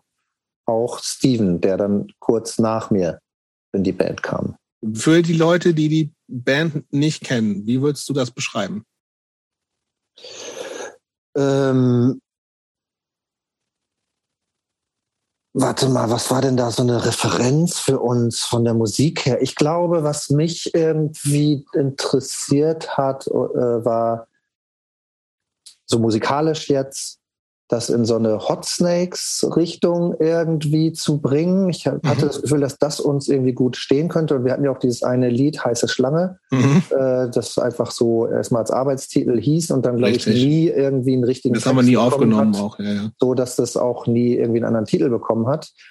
Ähm, und ich fand es auf jeden Fall aber auch gleichzeitig gut, dass ich alle Bassisten mögen mir das jetzt bitte verzeihen, aber dass ich nur Bassist äh, war, ähm, das geht gar nicht gegen das äh, Instrument Bass, das schon immer eins meiner Liebsten war, bei Saxons ja auch und äh, bei Muff Potter spielt der Bass auch eine sehr große Rolle und ähm, ich liebe die Bassgitarre. Ähm, also das hat mir erstmal schon mal Spaß gemacht und dann aber ähm, im Sinne von, also nicht der Sänger zu sein, nicht mhm. der irgendwie Frontmann zu sein und dann weil du das ja ähm, tatsächlich auch einfach jahrelang gewesen bist. Also da erinnere ich mich auch noch dran, dass du irgendwie sagst, ich will eigentlich auch, eigentlich auch nur Bass spielen und gar nicht so ähm, im Vordergrund stehen, wie du hast, also das, glaube ich, Sänger in klassischen Bands halt üblicherweise tun und wie du das ja bei Mafforte auch immer getan hast, was so der Hauptmensch nach außen hin zumindest so, ne, glaube ich, schnell. Wird das, geht das schnell so? Ja, das war auf jeden Fall irgendwie toll, sich sowas anzuschließen, was da schon irgendwie auf eine Art besteht, auch wenn das noch nicht irgendwie weit war, aber so äh, auch eben nicht die Leute zusammenzubringen, sondern einfach mal so mitzumachen. Das hat es mhm. tatsächlich bei mir irgendwie nicht so viel gegeben. Ich bin schon irgendwie sonst meistens irgendwie der, der irgendwas dann so anstößt oder irgendwie dann auch organisiert und den Überblick behält und so. Und das war halt irgendwie anders und ähm, naja, also musikalisch beschreiben, weiß ich jetzt gar nicht, aber ich glaube, ganz, ganz wichtig ist, also ab dem Moment, wo Stephen Chamberlain in der Band war, war halt irgendwie einfach klar, dass es, dass man so einen unfassbar guten Sänger hat, einen super Charisma. Kanntest du ihn eigentlich vorher? Nee, ich kannte ihn nicht und ich kannte auch seine Bands nicht. Okay ähm, also, die ich bestimmt irgendwie mal hätte irgendwo sehen können. Äh, ja, aber eigentlich, eigentlich ja nur The Yellow Press, die waren ja relativ eine Zeit lang ein bisschen unterwegs. Ja. Und davor die Bands gab es ja, also, also Steven ist Amerikaner, ist irgendwann, also war mit einer Band namens The Yellow Press eine Zeit lang relativ häufig oder zumindest ein paar Mal hier unterwegs. Finde ich übrigens dann, eine richtig gute Band. Ja, war eine gute Band. Ich habe die einmal gesehen, aber war sonst auch nicht so meins. Ich weiß gar nicht, wie die Connection dann zustande kam. Auf jeden Fall äh, gab es den irgendwie plötzlich so. Und ich kann den auch nicht wirklich vorher. Außer, ja, ich habe irgendwann mal mit irgendeiner Band auch mit Yellow Press zusammengespielt. Ähm, irgendwie war, ich weiß äh, tatsächlich auch nicht mehr, aber ich erinnere mich auch an vieles nicht mehr. Also, also Franz hat die ja gefahren. Franz hat die gefahren, Franz hat eine Platte gemacht. glaube ich, ne? Auch. Genau. Franz aus Regensburg, ne? Bremen jetzt, ja. Ach so, wohnt er in Bremen? Also Ach so, wenn Franz. Ah, nee, warte mal. Sabotage. Ja, ja, ja, ja, natürlich. Ja, okay. Ja, genau. Ich habe ja. ihn gerade verwechselt, aber ja, Franz kenne ich auch. Ja. Regensburg war nicht, aber irgendwo aus Bayern. Ich weiß gar nicht genau, wo. Ja, ist der nicht aus Zwiesel eigentlich? Whatever, whatever Zwiesel ist, aber ist vielleicht. das hier Boot Down the Door und sowas? So, das, das da hat er nicht mitgemacht. Da hat, da hat er nicht mitgemacht. Stiefel die Tür runter.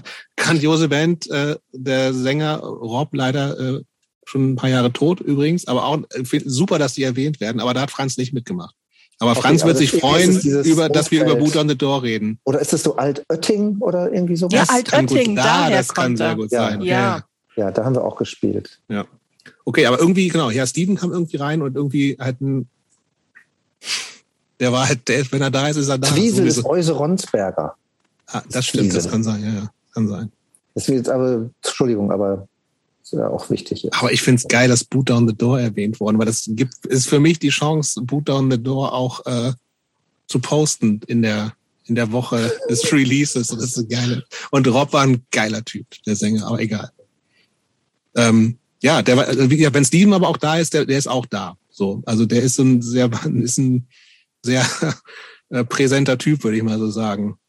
Ja, das war wirklich, ab dem Moment war das irgendwie, habe ich da nicht mehr drüber nachgedacht, was irgendwie für ein Musikstil oder was man da irgendwie macht, sondern man hat irgendwie diesen Whirlwind wahrscheinlich, würde der mhm. Engländer sagen, so einen äh, super einnehmenden, auch, auch lauten, charismatischen, äh, lustigen ähm, Typen, den geil, geiler Sänger, geile Stimme, hat natürlich auch sowas, ähm, ja, sowas, was, was hat er für eine Stimme? Sowas manchmal fast Glenn Danzig-mäßiges in der Stimme irgendwie, mhm. ne? Also einfach ein großes irgendwie Organ, viel Soul, mhm. ähm, großer, weiß nicht, wir haben uns sofort irgendwie bei der ersten Probe irgendwie mit leuchtenden Augen über Otis Redding unterhalten, mhm. äh, den ich zu der Zeit dann auch irgendwie viel gehört habe und auch habe auch sehr spät eigentlich erst so Soul-Musik äh, entdeckt und so. Und ähm, das war irgendwie ganz so. Und ab dem Moment hat man halt einfach irgendwie so Musik gemacht mit, mit zwei Gitarren, Bass, Schlagzeug und der Typ mit seiner Stimme. Also das war irgendwie, das war das für mich. Ja, also in meiner Erinnerung an die Band, also ich fand das, habe auch total Bock gehabt so. Und ja, ich, ähm, Steven kannte ich vorher auch nicht. Wir kannten uns so von immer mal wieder über die Jahre sehen, aber ja auch nicht so richtig so richtig eng oder gut. Aber ähm, regelmäßig, weil ich ja auch regelmäßig. mit einem äh, Bandkollegen in einer WG gewohnt habe. Ihr wart ja ständig, ihr habt ja mit ja, der Highscore-WG also, gewohnt, wo du dann auch irgendwie ständig warst und so. Genau, also seit Anfang der 90er zumindest sehr regelmäßig auch gesehen und, und gekannt, so, ne? Ähm, aber genau, das war für mich auch noch was anderes, was, also was mich so ein bisschen, und das konnte ich, da konnte ich dich aber auch und das ist nochmal eher so die Frage, also was, ich weiß auch, dass wir darüber in bandinterne Diskussionen so ein bisschen hatten. Also ein Teil der Band wollte deutlich früher schon Auftritte machen als ein anderer Teil. Und du warst der, also ich war der Teil, der sagt, lass uns erstmal spielen, scheiß drauf, auch wenn es noch nicht so richtig super rund ist. Und äh, ich weiß, dass du zumindest in, in dem Teil der Band war, der gesagt hat, ich, das ist mir noch nicht gut genug. Also, also ganz, ganz äh, also für dich, und das kann ich erstmal nachvollziehen. Und da, da, da, für mich war so ein bisschen auch die Frage, oder hatte sich damals vielleicht auch die Frage gestellt und jetzt auch nochmal so im Nachhinein, ob das was damit zu tun hatte, dass es natürlich sozusagen nach dieser ähm, Auflösung von Muff Potter, die ja am Ende auch einfach eine relativ große Band in so äh, gewesen ist, und das für uns alle andere gab es ja diesen Background überhaupt nicht. Wir waren alle irgendwie in kleinen Bands, die kaum jemanden kannte, unterwegs. Und ob es für dich auch sozusagen deswegen wichtiger sein könnte, dass es wirklich gut ist, weil natürlich auch eine größere Anzahl von Menschen drauf geguckt hat, ah, jetzt ist der Typ von Muff Potter mit seinen neuen Band, ich guck mal, ob die auch wirklich gut sind. Hat das für dich, spielt sowas für dich überhaupt eine Rolle, solche Gedanken? Ich weiß nicht genau. Es kann schon sein, dass sowas auch irgendwie reinspielt, dass man das irgendwie so drin hat, dass man. Aber ich glaube, das ist eher so ein grundsätzliches Ding für mich ähm, war und auch immer noch ist, dass ich ähm, ich habe halt wenn ich ich habe halt Bock, dass es geil ist. Also ich mhm. find, finde halt, wenn man sich irgendwie auf eine Bühne stellt, dann soll es auch geil sein und äh, das äh, auch da wieder, das sage ich auch nicht nur als irgendwie Musiker oder, oder Typ aus einer Punkband oder, oder wie auch immer, sondern auch zum Beispiel in der Literatur oder so. Ne? Da, es gibt es so oft, dass man irgendwie da Leute auf der Bühne sieht und man sieht denen an, dass die da eigentlich gar nicht sein wollen mhm. oder dass die sich nicht wohlfühlen mit dem, was ich absolut verstehen kann. Dann ist das so, aber ich möchte dann dafür nicht Eintritt gezahlt haben und mir das angucken müssen. Mhm. So, oder ich möchte das auf jeden Fall nicht selber machen. Also ähm, ich kann mich ehrlich gesagt an diese Diskussion gar nicht mehr so richtig erinnern. Ich weiß gar nicht, ob das so ausgeprägt äh, war, aber ich weiß zum Beispiel, dass wir ja auch in dieser äh, kurzen Zeit des Bestehens dieser Band, wir hatten ja nur neun Songs oder so. Oder zehn. Also viel früher hätten wir eigentlich auch gar nicht spielen können, weil die waren ja, auch nicht so lang. Ja, das ja. heißt, wir konnten, ich glaube, wir wie viele Konzerte? Wir haben keine zehn Konzerte gespielt, glaube ich. Das Und kann gut sein, nicht, war nicht dass wieder. irgendeins davon länger als 25 oder 30 Minuten war. Was ich wüsste vollkommen nicht, reicht. Wie, Genau, das reicht auch, aber viel früher hätten wir auch eigentlich gar nicht spielen können, weil das, wir waren ja, das, das total sein. langsam ähm, Songs gemacht. Ne? Mhm. Das ist auch vielleicht das, wo ich dann irgendwie doch nochmal irgendwie so ein bisschen anderen Background hatte, weil mich das tatsächlich nie so interessiert hat in so einer ähm, also hobbymäßig mhm. äh, in so einer Hobbyband oder so einer Feierabendband zu sein. Also das heißt, geht jetzt nicht darum, dass alles immer, dass da so ein großer Karrierismus immer irgendwie stattfinden muss und alles immer dick und groß und viel und so sein muss. Aber ich hätte sehr gerne viel mehr Musik gemacht, also viel mhm. mehr geprobt. Also wir waren dann immer bei so Proben, weil wir sehr selten geprobt haben. Es war echt nicht so einfach, die Leute immer alle unter einen Hut zu kriegen. Also auch bei mir nicht, weil ich dann mhm. irgendwie auch irgendwie unterwegs war und so. Ähm, und wir waren dann immer die, eigentlich so eine ganze Probe damit beschäftigt, erstmal wieder den Kram sich drauf zu schaffen, den man Voll. bei der letzten Probe gemacht hat. Und das ist so was, wo ich so, auch je älter ich werde, immer weniger Geduld für habe. Oder ich bin eh nicht so ein geduldiger mhm. Mensch und ähm, bin eigentlich immer so sehr schnell und, äh, und habe hab Lust, dass es so immer so schnell vorangeht und dann werde ich auch oft irgendwie ungeduldig. Und äh, und ja, und das war dann ja auch, glaube ich, dass wir haben uns ja auch irgendwie nie so richtig aufgelöst, aber das war dann irgendwie. Offiziell so, immer noch nicht, würde ja, ich sagen. Scheiße. Ja. Ist doch irgendwie geil. Aber genau, das war dann einfach so, dass das, äh, irgendwann ist da einfach da nichts mehr passiert. Dann wurden einfach die Abstände zwischen den Proben halt immer länger und länger naja, und länger. und vor allem äh, spätestens ja, als Steven dann kurzfristig weggezogen war, ja, genau. war ja so, und wir eigentlich gesagt, ach, kein Problem. Der zieht nach Irland, kommt er halt mit EasyJet zurück. Das war ja noch die Idee, also völlig bekloppt halt so. Also wir haben zwei Singles aufgenommen, die ich beide super fand. Also was für mich auch nochmal so ein bisschen anderes aufnehmen war, weil ich bis dahin und auch danach nur aufnehmen kannte, wir, die Band macht die Songs soweit fertig, wie sie das hat, und dann sitzt halt jemand da, der sagt, äh, der oder die sagt, ja, komm, ist gut oder mach noch mal. Aber das war ja nochmal, und das war für dich, glaube ich, nichts Neues. Das, wir haben das ja mit Nikolai zusammen gemacht, der irgendwie schon auch sich total eingebracht hat während des Aufnahmeprozesses in, ey, lass uns hier nochmal das und das probieren, lass uns nochmal irgendwie so ein chormäßige Sachen machen. Also die, die, das, was wir aufgenommen haben, was ich super finde, ist ja dann was im Studio noch was anderes geworden als das, was wir im Proberaum hatten. Und das kannte ich vorher noch gar nicht so. Also sozusagen, was glaube ich üblicherweise halt so ein Produzentinnen halt so machen, so, ne? Dass die dann einfach nochmal sich Ideen mit reinbringen. Und das hatte ja, Nikolai der gemacht. Nikolai würde wahrscheinlich sagen, dass das am, das am wenigsten produzierte ist, was er überhaupt jemals gemacht hat, weil er einfach nur die Band aufgenommen hat. Und na, normalerweise na, na, da gab schon so einiges. Also diese Seemannschöre, die wir noch da reingehauen haben. Und er hat irgendwie dann nochmal, weil ich es nicht auf die Reihe gekriegt habe, auch so ein paar Gitarrensachen nochmal äh, eingespielt und das, das war für mich alles neu. So, weißt du? Das kannte ich überhaupt noch nicht. Nikolai Potthoff übrigens auf Enfold Fame, wenn wir hier noch mal einen Hardcore-Namen exactly. droppen wollen. Wollen wir. Bielefeld. genau. Und schon immer aufnehmen. Ich habe meine erste Musikstadt Bielefeld. Highscore-Demo auch aufgenommen bei Nikolai natürlich in der Clip-Fabrik. Mhm. Also Clip im Sinne von diese Dinger, die, womit man, womit Toastverpackungen zugemacht sind. Klipse. Clip, ja, wenn das Klipse. Die Fabrik? Mhm. Finde ich gut. Ähm, genau. Haben ja, aber ja. Ersten, ja. Haben wir auch mal Vater Sachen gemacht mit ihm. Ja, aber dann, genau, die Band ist einfach dann so, ja.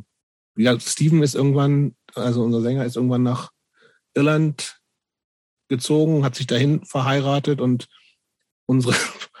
Die Hochzeit war geil. Da war ich nicht. Das kann sein. Aber unsere Idee war tatsächlich, ach, doch kein Problem. Wir, wir proben einfach weiter und der fliegt halt einmal im Monat zur Probe hierher und das hat, glaube ich, nicht ein einziges Mal funktioniert. Und dann, äh, ja. Den Begriff CO2-Abdruck kannten wir da auch noch nicht. War völlig egal. Prä-Greta -Prä alles. Ja, ja. Damals. Aber mich wundert, dass es nur zehn Konzerte gab. Ich dachte irgendwie, also ja, ich hatte die Band mehr. schon präsent und ich dachte auch, euch irgendwann gesehen zu haben, aber irgendwie denke ich jetzt so, Vielleicht auch nicht. Doch, das kann sein. Also wir waren in, Weiß nicht. das war nicht viel. Also auswärts, wir haben eine Handvoll Konzerte in Berlin gespielt. Erst im Esso, dann irgendwie im About Blank nochmal. Da war ich auf jeden Fall nicht. Dann haben wir mal in About Blank Bielefeld gespielt. Fontaine. Auch eine geile Band. Das Richtig stimmt. Haben wir nicht mit Trip Fontaine auch in Hamburg gespielt? Im Hafenklang, meine ich mich zu Ja. erinnern. Dann gab es mal so ein Wochenende, was wir irgendwie, wo wir in Bielefeld gespielt haben, im, ich glaube im Falkendom, wo ich vorher noch nie gewesen bin. Mit Krawel oder sowas. du Wart lachst. ihr auch in Münster? In Münster haben wir im, äh, bei Herdas Geburtstag gespielt. Ach ja, dann war ich da. Mit, mit deiner Lieblingsband Jakobsee natürlich zusammen. Ja, ich erinnere mich. Da siehst du. Ich Da gibt's auch war das auch Aufnahmen das, wo Brutal Knights gespielt haben? Weißt Oder du war das das noch ein anderer Herr? da Könnte Geburtstag? sein. Also ich weiß noch Jakobsee, wir und ansonsten weiß ich ehrlich gesagt wirklich nicht mehr, was er noch gespielt hat. Auf irgendeinem Herder Geburtstag haben auf jeden Fall auch noch Brutal Knights gespielt und Burial, glaube ich. Burial könnte sogar sein, vielleicht war das das auch. Der hat nämlich hier, wie heißt er? Naja, auf jeden Fall der Sänger irgendwem noch einen Mikroständer ins, na, entgegengeworfen. Ich gucke mal, ob ich das noch rausfinde. Ja, und dann haben wir einmal in Bonn gespielt, auf so einem mit äh, ähm, Hammerhead und irgendwelchen so Chefdenker oder sowas in der Art, ne? Oder Knochenfabrik selbst sogar. Irgend so einem komischen Ja. Kein Kulturfestival in Bonn. ja. Und das war's dann aber auch schon, Oh, ne? krass, ey, das War nicht viel. Schon lange her. Aber, aber diese ganzen, ja, bei mir geht gerade so, ach ja, gemeinsam, also, Ah, ich habe Konzerte. rausgefunden. Also es war, wann weiß ich nicht mehr. ey, wann war denn eigentlich Jobst, das hat, Ja. wann war denn eigentlich das, das, nee, wo war denn eigentlich, das wollte ich fragen, das Konzert mit Manlifting Banner, Mit Highscore. mit Highscore. In Manlifting Dortmund. Banner, wo ich von der Polizei abgeführt wurde. In Dortmund. In, war das Dortmund? Ja. Oder irgendwo da in der Nähe? Oder Hörde, was? Hörde. Werte, Dortmund oder? Hörde. Gibt's das? Hörder ja. Hardcore-Tage hieß das. Das war mit Manlifting Banner 99, glaube ich. Ich erinnere mich an vieles nicht, an manches dann aber schon. Da haben noch diese früher. Cheer Cheerleaders of the Apocalypse gespielt. Und wir mit Highscore und Manlifting Banner und vielleicht noch irgendwas. Und die Cheerleaders hatten irgendwie diese, die hatten ja immer so, erinnert, erinnert sich irgendwie, kennst du die, Anik? Was denn? Cheerleaders of Den the Namen kenne ich Apocalypse. aber Den Namen kenne ich auch, aber Und die haben so, so komische, so Masken, so, so halb, halbe, so, so Totenkopfmasken aufgehabt und haben so Kunstblut gehabt. Und da, aber die hatten davon nicht alles benutzt. Und dann habe ich mich total gefreut, dass ich das hinter der Bühne gesehen habe, während wir mit Highschool gespielt haben, weil die hatten irgendwie vor uns gespielt. dann war noch das- Kunstblut übrig. war noch Kunstblut übrig. Und dann habe ich das über die, über die Straight Edge Kids gekippt und die waren zum Teil echt sauer, weil die schönen weißen T-Shirts dreckig waren. Kann ich mich auch noch dran erinnern. Und irgendwer hat noch gesagt, ey, die Reinigung zahlst aber du. Und ich dachte, oh boy, Alter. Reinigung, was ist denn das? Okay. Okay, also, wieso wurdest, das muss natürlich jetzt noch erzählen, wenn du es hier schon jeden an, anteaserst, was, warum, was hast du da mit der Polizei gemacht? Ja, beziehungsweise ich wurde nicht, äh, die haben mich dann gehen lassen. Ich habe doch, äh, ich habe diesen Krishna-Stand umgeschmissen. Ah. Da war so ein Krishna-Stand, das war ja zu der Zeit irgendwie, auf einmal tauchte das so auf in der ja, Hardcore-Szene, wie auch dieses ganze äh, andere komische Zeug da teilweise auftauchte, Hardline-Kram und so. Das waren ja so, so komische Momente. Und ähm, da habe ich diesen Stand umgeworfen. Und der Okay. hatte so ganz viel, der hatte diese ganzen Ketten und Perlen und die sprangen dann da irgendwie durch den Raum. Und ich fand das halt, halt scheiße, dass da irgendwie so ein Religionsstand ist und keiner macht da irgendwie was gegen. Dann habe ich halt diese Füße angepackt und umgeworfen. Und dann hat der die Polizei gerufen. Und die haben gedacht, da ist irgendwie Hardcore-Festival und sind mit irgendwie so acht Wannen da angekommen. Also so war natürlich eigentlich gar nichts passiert und wahrscheinlich so die, das die friedlichste Publikum, also das am wenigsten zum Riot irgendwie bereite Ja, Publikum, was Also, überhaupt auf jeden Fall ein ganz schönes Langweiler-Publikum. Also irgendwelche Mittelklasse Straight Edge Kids halt. Genau. Die, die erstmal Angst um Muttis Wagen haben, der vor der Tür parkt. Im Zweifel. Aber naja, jedenfalls völlig, äh, und die sind dann da halt mit voller Mannschaft halt irgendwie rein und dann musste ich mit in so einen komischen Raum ähm, und äh, habe halt gedacht, ja, scheiße und so. Und der Typ, dieser Krishna-Typ, hat dann die Bullen so vollgelabert, dass sie irgendwann dachten, was ist denn eigentlich mit dem los? Und der war, hat die total genervt und dann haben die, waren die halt, diese, dieser Typ, dieser Chefbulle, hat irgendwie so mit den Augen gerollt und hat so, ja, okay, ähm, und jetzt äh, können, dann nehmen wir jetzt ihre Anzeige auf. Und dann hat der Krishna-Typ gesagt, nee, er möchte gar keine Anzeige äh, möchte ganz keine Anzeige stellen, weil das möchte er nicht machen. Das irgendwie geht gegen seinen Glauben oder keine Ahnung. Er möchte das hier friedlich lösen und dann ist dem Bullen total die Hutschnur, äh, der Kragen geplatzt. Haben sie ihn laufen lassen. Weil, und dann hat er ähm, zu dem gesagt, dass besser er jetzt mal seinen Stand zusammenpackt, weil er hier offensichtlich irgendwie eine Gefährdung darstellt. Und das fand ich natürlich geil. Dann war ich ich suche, ich habe gerade, ich suche gerade parallel noch, ob ich, ob ich auf der Seite der Bullen ah, hier, ist auch irgendwie alles neu. ja. Ach so, Scene Red haben wir noch gespielt. Genau, es waren die dritten Hörde, das dritte Hörder Hardcore Fest am 17. April 99. Ach, wirklich 99? Ja. Krass. Einlass 17 Uhr. Oh, das ist, war ganz schön, ey, das war ganz schön teuer, ehrlich gesagt. Es hat 15 D-Mark Eintritt gekostet. Hardcore Darknet bist du da eigentlich die ganze Zeit, dass sie diese Infos äh, da das, nennt, das nennt sich Facebook. Ah, krass. Dortmund Hörde. Manlifting Banner, letzte Show ever.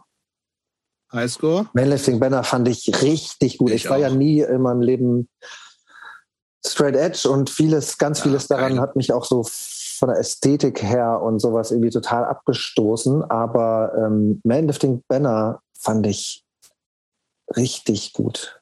Richtig, ja, wow. richtig, richtig gut. gut. Oh, oh Gott, ich kenne erinnere mich an diesen Typen, der das gemacht hat. Ronny Glühwein hieß der. Und auf dem Flyer, das war ja. Ja, ein bisschen verdächtig jetzt für Ist verdächtig. Aber das war dann auch so ein bisschen, also auf dem Flyer, das war ja alles dann noch Prä-Internet und so. Da hat noch eine schöne Telefonnummer drauf.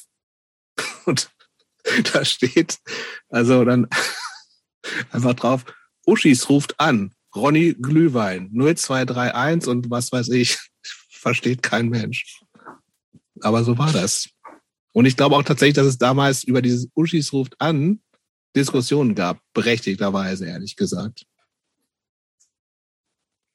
So, das Geil. dazu. Aber ich habe noch was. Auch wieder gefunden im Darknet. Äh, 10.9.2010, Triptychon Münster. Faire 10 Euro Eintritt in der Zeit, also elf Jahre später. Äh, Aniks Lieblingsband Jakobsee die ich da zum ersten Mal gesehen habe und wirklich gut fand. Sind Dann haben wir noch gespielt. Ja, sind sie auch, finde ich auch. Dann noch Love Potion, Kopenhagen. Die waren auch cool. Blood Robots. Idle Hands hatten noch gespielt, vorletzte Show. Chuck Damage waren auch eine Zeit lang nicht, äh, konnte man schlecht aus dem Weg gehen. Und, Zumindest, äh, wenn man in Münster und Umgebung gewohnt hat. Das stimmt. Hast du da gewohnt, Annik? Äh, ich wohne im Ruhrgebiet. Ach, du bist, du wohnst im Ruhrgebiet. Ah ja. Mhm. Und dann noch äh, No Escape aus Barcelona, die ich überhaupt nicht auf dem Schirm hatte. Das war, das war Herders Geburtstag. Okay. Ja, da muss, Brutal Nights muss vorher gewesen sein. Okay. Das muss, da habe ich noch in Köln gewohnt. Ähm, das müsste 2007 gewesen sein. Gut. Ja, also ansonsten, wie gesagt, ich finde Blood Robot super. Wie offiziell gibt es die Band ja noch. Und wir haben ja tatsächlich noch irgendwann mal ein paar Jahre später nochmal eine Reunion ne? machen, wenn wir uns nicht. Können wir nicht. Nee, das, das geht leider nicht. Obwohl. Das ist äh, so, so, lukrativ. Kann ich, ich wirklich nur empfehlen. ich weiß nicht, ob du dich erinnerst, aber ich, ich bin ja, ich war ja auch irgendwann aus der Band. Ich bin ja der Einzige, der aus der Band ausgestiegen ist, ne? Ach, scheiße, du bist ja ausgestiegen. Ich bin ausgestiegen und euer neuer Gitarrist, also nach wie vor, weil die Band es noch gibt, ist ja Matze Dabrowski. Ja, da ist nicht so viel passiert, muss man sagen. Aber Stimmt, das wusste ich auch schon nicht mehr. Aber ich würde mich eventuell wieder rekrutieren lassen. Weiß ich noch nicht. Aber in Ach, der Tat haben wir tatsächlich ja ähm, irgendwann nochmal geprobt, ne? Also ein paar Jahre später einmal. Stimmt, im, genau. Wir im, haben nämlich einmal wieder geprobt. Das heißt, du bist ja schon rekrutiert. Deswegen, also. Ich bin wieder, ja drin. wieder drin. Ich bin schon wieder drin. Genau. Ja. Okay. ja, also, also, Einzige, was ich schade finde, ist, dass wir, das ist wirklich von, also diese vier Songs finde ich super und dass wir die anderen Songs einfach nicht noch, zumindest irgendwie noch mal halbwegs gut so demomäßig ähm, aufgenommen haben, das finde ich schon ein bisschen schade. Aber es ist halt so. Die sind aber lost und wir haben noch irgendwelche wirklich nur äh, Aufnahmegerät-Kram, was du ja immer dabei hattest, Sachen und das aber nicht so wirklich hörbar ist. Ich fände es gut, wenn wir das, wenn das auch nochmal besser dokumentiert worden wäre. Ja, Aber da es die Band ja noch gibt. Dass es äh, nie Texte gab. Ne? Also das, äh, das ich habe hab Stephen Chamberlain mehrmals gefragt, ob er mir mal die Texte äh, geben könnte. Äh, ja, ja. Und Nächstes dann hat er Mal. immer so irgendwie das Thema gewechselt. Und ähm, ich habe auch die Vermutung, die Texte sind ja auch nicht abgedruckt bei den Singles. Ich habe auch da die, was auch gar nicht auch keine. wäre, weil das, weil der Gesang, sein Gesang ist ja so wunderschön und das ist natürlich auch ein Instrument. Das muss ja auch, man kann das ja auch machen wie Sigur Ross oder so und einfach irgendwie so in so einer Fantasy-Sprache singen oder es gibt ja auch tolle Instrumentalmusik oder was weiß ich. Mhm. Deswegen mhm. es ist nicht immer wichtig, äh, was da textlich passiert. Aber in dem Moment, wo jemand in einer Sprache, die man grundsätzlich versteht, in diesem Fall Englisch, Englisch ja. äh, Wörter singt, fragt man sich ja, wovon die handeln vielleicht oder was der Song für einen Titel hat. Und mir ist es dann so aufgefallen, dass die Songs ganz schnell irgendwie so, dass die Titel irgendwie da waren, aber immer irgendwie was anderes gesungen wurde. Das stimmt. Und ich habe den Verdacht, dass auch diese Texte oder wie sie jetzt auf den beiden Singles sind, eigentlich so eine Momentaufnahme sind, was in dem Moment gerade also da gab es so schon immer so ein paar Punkte, die so wieder aufgetaucht äh, sind, aber ähm, das habe ich, also da, da mein, wurde, wurden meine Anfragen sind immer. Ja, aber das, das, ich, ich erinnere mich auch daran, dass das viel, dass vieles noch in diesem nicht so langen Aufnahmeprozess, dass Steven sich dann da hingesetzt hat und dann auch erst angefangen hat, Sachen aufzuschreiben. Und ich glaube, ich bin eigentlich, aber ich, also bin nicht hundertprozentig sicher, aber ich bin mir auch relativ sicher, dass auf, auf den Platten schon also auch wenn sie nicht abgedruckt ist, dass da schon echte okay. Worte sind und die auch was gebracht haben. Die sind zum Teil wirklich erst im Studio und wir waren ja. jetzt ja auch nicht logischerweise nicht wochenlang im Studio, sondern ein Wochenende halt dann erst entstanden sind. Aber was ja auch diese, okay diese restlichen Songs, die nicht aufgenommen wurden, bräuchten dann jetzt wahrscheinlich noch, bräuchten das ja. halt noch. Wir sagen ihm Bescheid, dass er sich da mal dran setzt. Und dann kommt irgendwann die Riesen-Reunion. Gut. Ähm, Vielleicht noch, äh, also müssen wir über das Solo-Projekt Nagel, willst du darüber noch reden oder springen wir jetzt lieber zur Literatur? Äh, nee, da gibt es eigentlich nicht, eigentlich nicht viel drüber zu reden. Es gab es noch und man kann sich das anhören, genau. Nee, man kann sich das eben nicht anhören, weil wir haben nichts aufgenommen. Äh, was, ist denn mit, was ist denn mit dieser Tenninch, die es noch gab? Das ist äh, ja so ein Spoken Word Ding, was ich mal gemacht habe. Das ist nicht, nicht die Band. Das ist einfach nur. Ach, ja, stimmt. Da habe ich, also was kostet die Welt? Das sind Auszüge aus meinem zweiten Roman, Was kostet die Welt? Ähm, wo ich ein paar Passagen gesprochen habe und das habe ich mit Nikolai Potthoff auch gemacht. Die haben wir so mit Beats unterlegt und mit Songs unterlegt. Und ähm, dann ist noch eine Coverversion von äh, Bizarre Love Triangle von New Order drauf, weil das auch im Buch, äh, der Song spielt im Buch auch eine Rolle. Und das Ganze ist so als 10-Inch bei Audiolied äh, in Hamburg ähm, erschienen. Aber das war kein Bandding. Und es gab dann halt noch diese, diese Bandsache, die halt irgendwie Nagel hieß, weil wir keinen, weil es kein, weil wir erstmal keinen Bandnamen hatten. Und da haben wir zwei Touren gespielt. Also es war schon eine richtige Band, fünf Leute. Okay. Mit ähm, Shredder von Muff Potter und Basti von Basti und Alex von Trip Fontaine. Mhm und äh, Red, der in vielen, vielen Bands gespielt hat, bei Missouri und äh, so. Und einen guten veganen Kreppladen hatte. Genau. Nicht zu vergessen. Genau. Der ist uns auch ein bisschen reingegrätscht in die Band, weil das war dann auf einmal sein Hauptding. Da ist so ein, also es war nicht der Grund, aber es war einer der Gründe, warum die Band auch irgendwann so im Sande verlaufen ist. Und mhm. ähm, wir waren eigentlich so weit, dass wir kurz davor waren, ins Studio gehen zu können und wirklich auch ein Album aufnehmen zu können. Also wir hatten genug Songs. Und dann sind so ein paar Sachen nacheinander irgendwie passiert, die einfach in vielen Bands dann passieren. Der Schlagzeuger will dann doch sein Studium fertig machen und der Keyboarder gründet einen veganen Kreppladen und äh, Dinge halt, ne? Kennen wir ja alle. Absolut. Und dann ist es halt nie was geworden. Und das, äh, daran habe ich aber lange zu knapsen gehabt, weil ich natürlich immer Musik machen wollte und vor allem auch irgendwie Bandmusik machen wollte. Also was mich überhaupt nicht interessiert hat nach der Auflösung von Muff Potter war irgendwie Solo Äh, mhm. was, da gab es auch halt schon echt ziemlich viele Anfragen, immer mal hier und da irgendwie so solo aufzutreten mit der Akustikgitarre oder so. Das habe ich äh, kein, also habe ich grundsätzlich abgelehnt, weil ich auf keinen Fall irgendwie der Typ werden wollte, der nach der Auflösung seiner Band mit Akustikgitarre so rumzieht. Genau, und irgendwie noch die alten Gassenhauer da irgendwie schmettert oder sowas.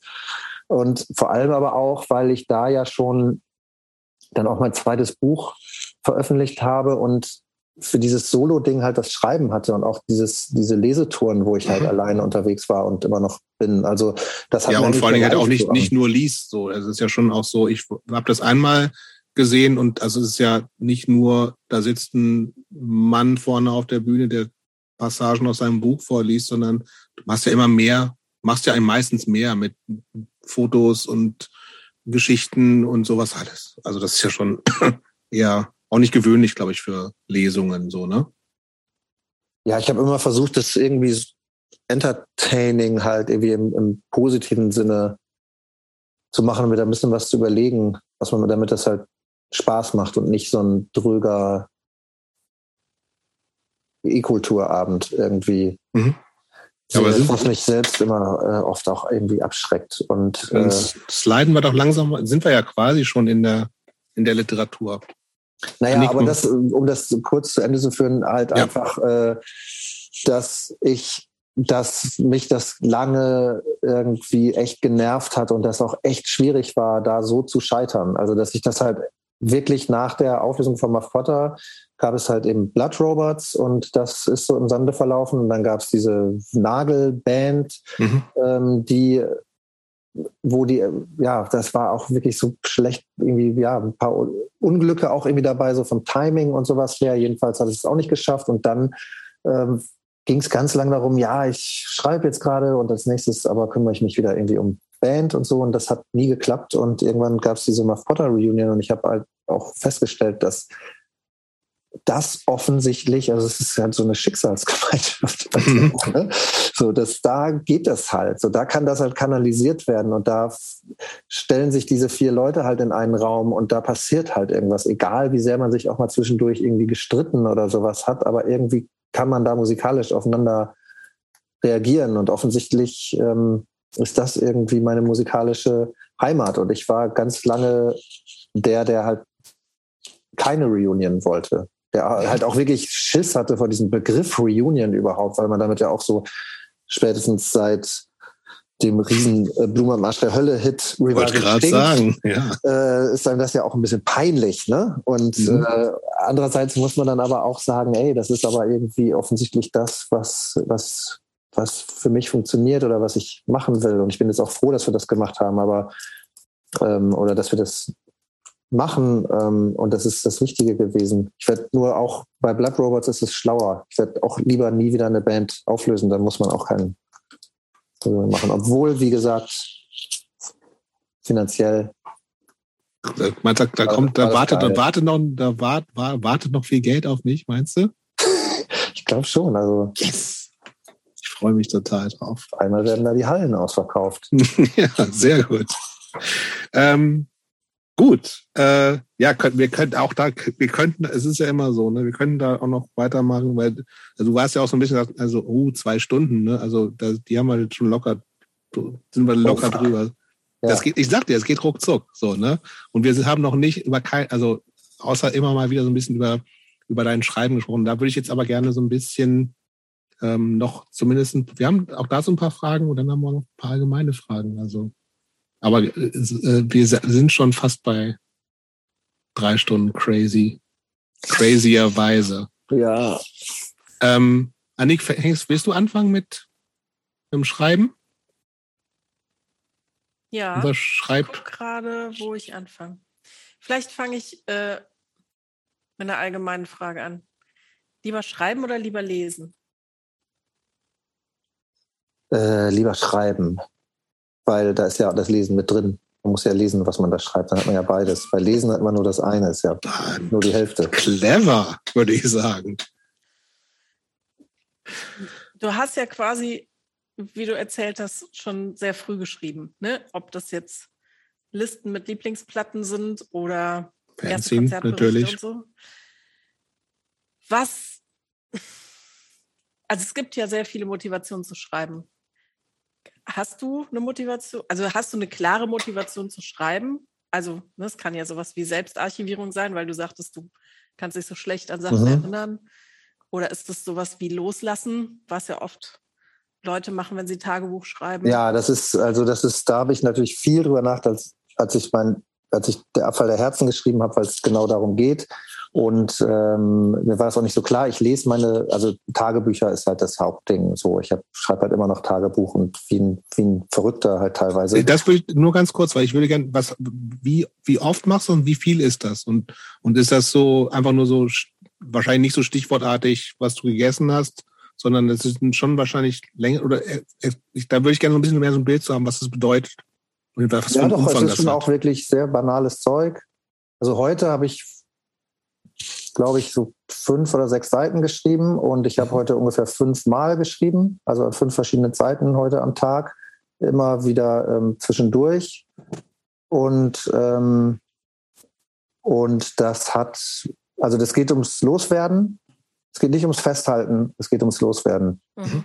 Ähm, ich schreibe das nicht auf, um mir das nachher mal wieder durchlesen zu können oder so, sondern ich schreibe das auf, um Platz zu schaffen im Kopf. Und das hat ist auch ganz banal gesagt eine Beschäftigung. Also es ist, äh, damit mache ich mich so ungreifbar, unangreifbar. Äh, ungreifbar ist auch Stimmt natürlich nicht, aber wäre lustig. Aber ich mache mich so unangreifbar. Also man, man, kann mich auch irgendwie wenn mich jemand versetzt oder warten lässt oder so, dann habe ich so eine Waffe dagegen, so mit der ich mich halt irgendwie beschäftigen kann und wo ich was kanalisieren kann. Und dann hat es einfach vielleicht auch mal so ganz grob gesagt, was mit, ich glaube, also ich bin, glaube ich, bipolar in einer ähm, funktionalen Ausart und Weise, aber ich habe halt sehr depressive Phasen und sehr manische Phasen und auch beides manchmal gleichzeitig. Und das ist halt ähm, für mich dann eine Beschäftigung und die hält mich irgendwie, damit habe ich das Gefühl, ähm, Kontrolle zu behalten und ähm, mich äh, äh, runterbringen zu können. Und wenn ich halt nicht, ich will auch eigentlich, ich habe schon ein paar Mal versucht aufzuhören damit, weil ich weiß auch nicht, was das soll, dieses ganze Tagebuch schreiben und wo das Wie viele sind das inzwischen? Ähm, ich habe gestern Buch Nummer 170 angefangen. Das sind immer wow. so, so, was sind das, so, so A5 Kladden oder sowas. Was ist das? So A4, äh, okay. äh, A4 sage ich. Ja, stimmt, A5, ungefähr A5. Warte mal, das liegt davon. Ja, ist egal. Aber die sind alle hier im Schrank. Mhm. Hinter mir. Und ich weiß wirklich nicht, was das soll. Also ich, ich empfinde es auch teilweise als Ballast irgendwie und muss mir natürlich auch irgendwie darüber, eigentlich darüber, also ne, bei Wolfgang Herrndorf, äh, der dann halt weiß, dass er bald stirbt, der hat dann irgendwie, äh, der beschäftigt sich dann auch damit, was soll er damit machen und vernichtet das dann halt irgendwie alles. Aber da die meisten von uns ja nicht gesagt kriegen, so, sie haben noch zwölf Monate, sondern eines Tages einfach irgendwie dahingerafft werden oder vom Bus überfahren oder wie auch immer. So äh, muss, sollte man sich eigentlich ja mal vorher damit beschäftigen. Aber das äh, schiebe ich immer so vor mir her. Aber das ist, das ist eigentlich das, dass ähm, also kann man denn überhaupt dann sagen, dass, dass dir Schreiben Spaß macht oder ist das wirklich so ein, also, oder gibt es da verschiedene Arten von Schreiben? Ich kann mir auch vorstellen, dass sowas wie Tagebuch schreiben, sowas wie tatsächlich, ja, vielleicht Zwang zu viel, aber so ein, ne, ein Mechanismus für dich ist, um das ganze Zeug rauszukriegen und das aber literarische Schreiben vielleicht auch anders funktioniert. Funktioniert das anders und fällt dir das leicht? Also, weil ich kenne, oder beziehungsweise, okay, ich schreibe andere Sachen, ich schreibe akademische Texte mhm. und ich hasse Schreiben. Ich hasse Schreiben. Also meine, meine Dissertation schreiben, ich fand alles super, aber Schreiben, also jeder Satz ist für mich eine Qual. Mhm. Und gleichzeitig merke ich aber, dass das Schreiben mir nochmal neue Perspektiven eröffnet weil durch das Schreiben denke ich nochmal anders über Sachen nach. Mhm. Und das passiert nur im Schreiben. Das funktioniert anders nicht. Und das weiß ich. Und dann gibt es immer so kurze Sequenzen, wo ich denke, boah, das ist genau das, was ich sagen will. Und das ist so, das ist super. Aber die meiste Zeit ist es für mich eine Qual zu schreiben. Und das scheint ja bei dir nicht so zu sein oder bin ich da auf dem, oder sehe ich, denke ja, ich das nur, weil es so viel ist? Ich kenne auf jeden Fall auch Momente, wo das irgendwie eine totale Qual ist, wo man halt irgendwie an irgendwas arbeitet. Also gerade jetzt so das Schreiben von Romanen zum Beispiel, ähm, es gibt so einen Punkt, ab dem mir das Spaß macht, aber das dauert ewig, dahin zu kommen. Also wenn ich eine erste Fassung habe, wenn ich einmal durch bin durch den ganzen Scheiß und einmal das Gefühl habe, okay, da steht jetzt was, da habe ich jetzt so ein Body of Work und mich dann daran zu machen und das zu überarbeiten. Ich kann, ich überarbeite wie ein Crazy Man. Also ich überarbeite hunderte Male meine Sachen, bis ich wirklich jedes Komma und jedes Wort richtig finde. Und das ist für mich überhaupt keine Anstrengung, sondern das macht mir, oder es ist schon Anstrengung, aber das macht mir halt Spaß, weil ich da etwas habe, an dem ich irgendwie rummachen kann und den Dialog noch ein bisschen besser machen und so.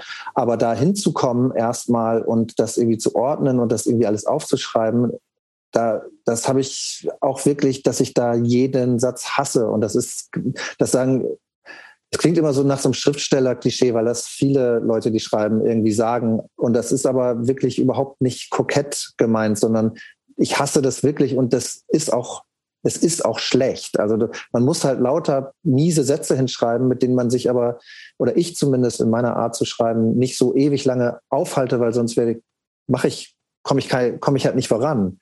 Deswegen musste ich mich erstmal damit abfinden, dass es grauenhaft ist und darauf vertrauen, dass ich genug Energie habe, da wieder und wieder und wieder rüberzugehen. Und es gibt auch Leute, die können einfach richtig geile Sätze hinschreiben. Also die überarbeiten nicht viel, sondern die schreiben die halt so hin.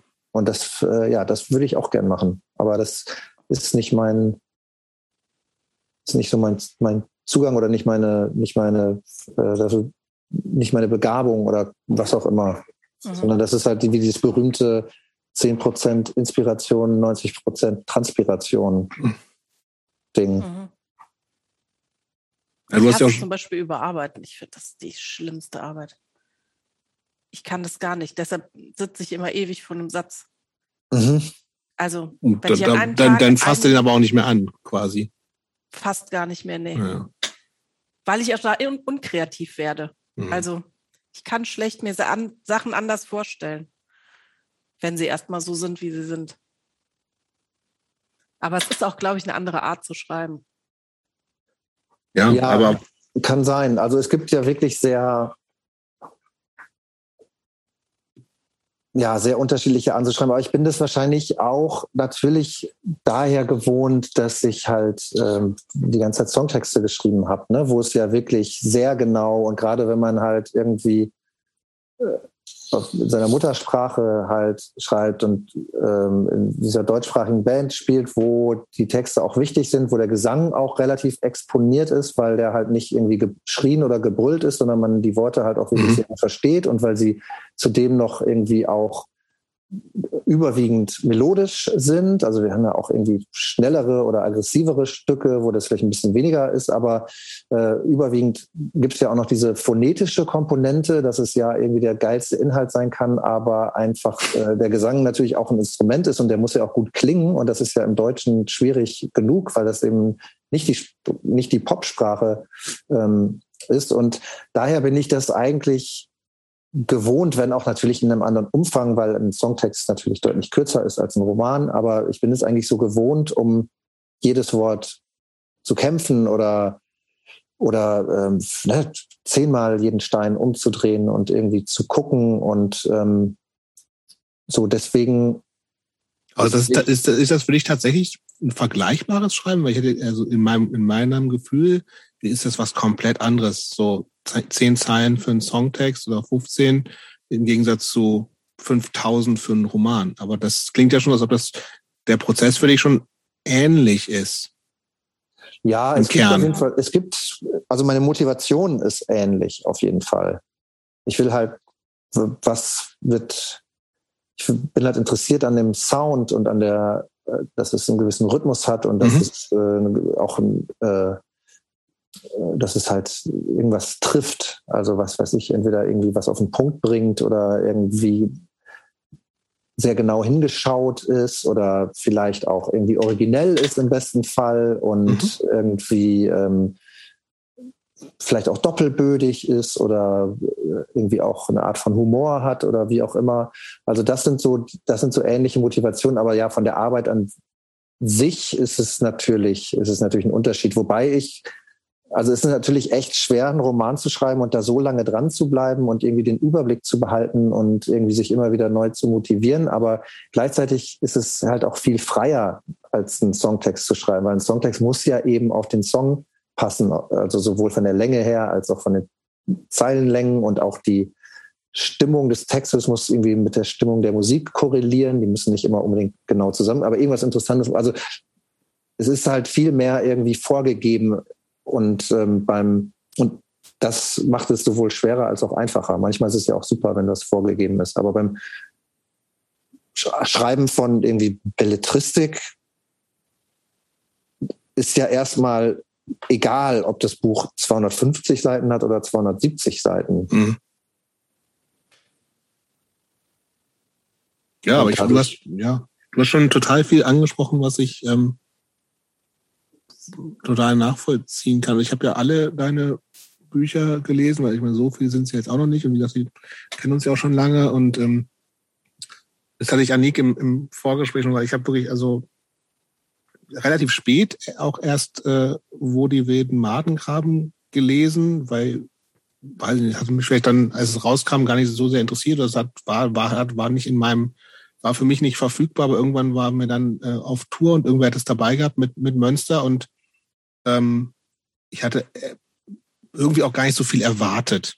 So, weil ich dachte, ja, ja, das ist jetzt so ein bisschen äh, äh, Konzertbericht äh, aus dem Wasted Paper oder schlimmer sogar noch aus dem Plastic Bomb auf, auf, auf 300 Seiten. Weiß ich gar nicht, ob ich da Bock habe, es zu lesen. Aber fand das, fand das schon total gut. Aber ich, ich sehe halt auch, ähm, und das hat gerade nochmal so ein bisschen das, was du gesagt hast, auch mit den, mit den verschiedenen Stimmungen, die so ein Text natürlich auch total haben kann, so ähm, eine totale Entwicklung zu, zu deinem letzten, immer noch aktuellen Buch Arbeit ja auch, wo du das ja glaube ich, A, bewusst gemacht hast, ähm, aber auch B, dass, äh, weil es ja auch schon so immer so einzelne Episoden gibt, die halt tatsächlich ganz, also das ist nicht, die, die eigentlich alle auch für sich so ein bisschen stehen und wahrscheinlich auch dann die Schwierigkeit ist, dass das zu einer Geschichte zu verstricken, weil es ja ganz doch viele, wie viele Protagonistinnen gibt, aber auch ich doch tatsächlich das ähm, äh, das total gespürt habe, dass jedes jede Episode quasi ein anderes, eine andere Stimmung hat. Und das fand, finde ich schon sehr, sehr beeindruckend, weil es eben, äh, eben nicht so ist, ja, das ist dann, das ist jetzt das, wie halt Nagel so schreibt, weil er halt schreibt, sondern das auch, was du ja auch eben schon gesagt hast, ein ziemlich bewusster Umgang mit dem ist, was du halt auch machen willst. Ähm, und wie sehr, und nach diesem ganzen Lob, Mhm, ja, mhm, mhm. bitte, mhm, bitte schön.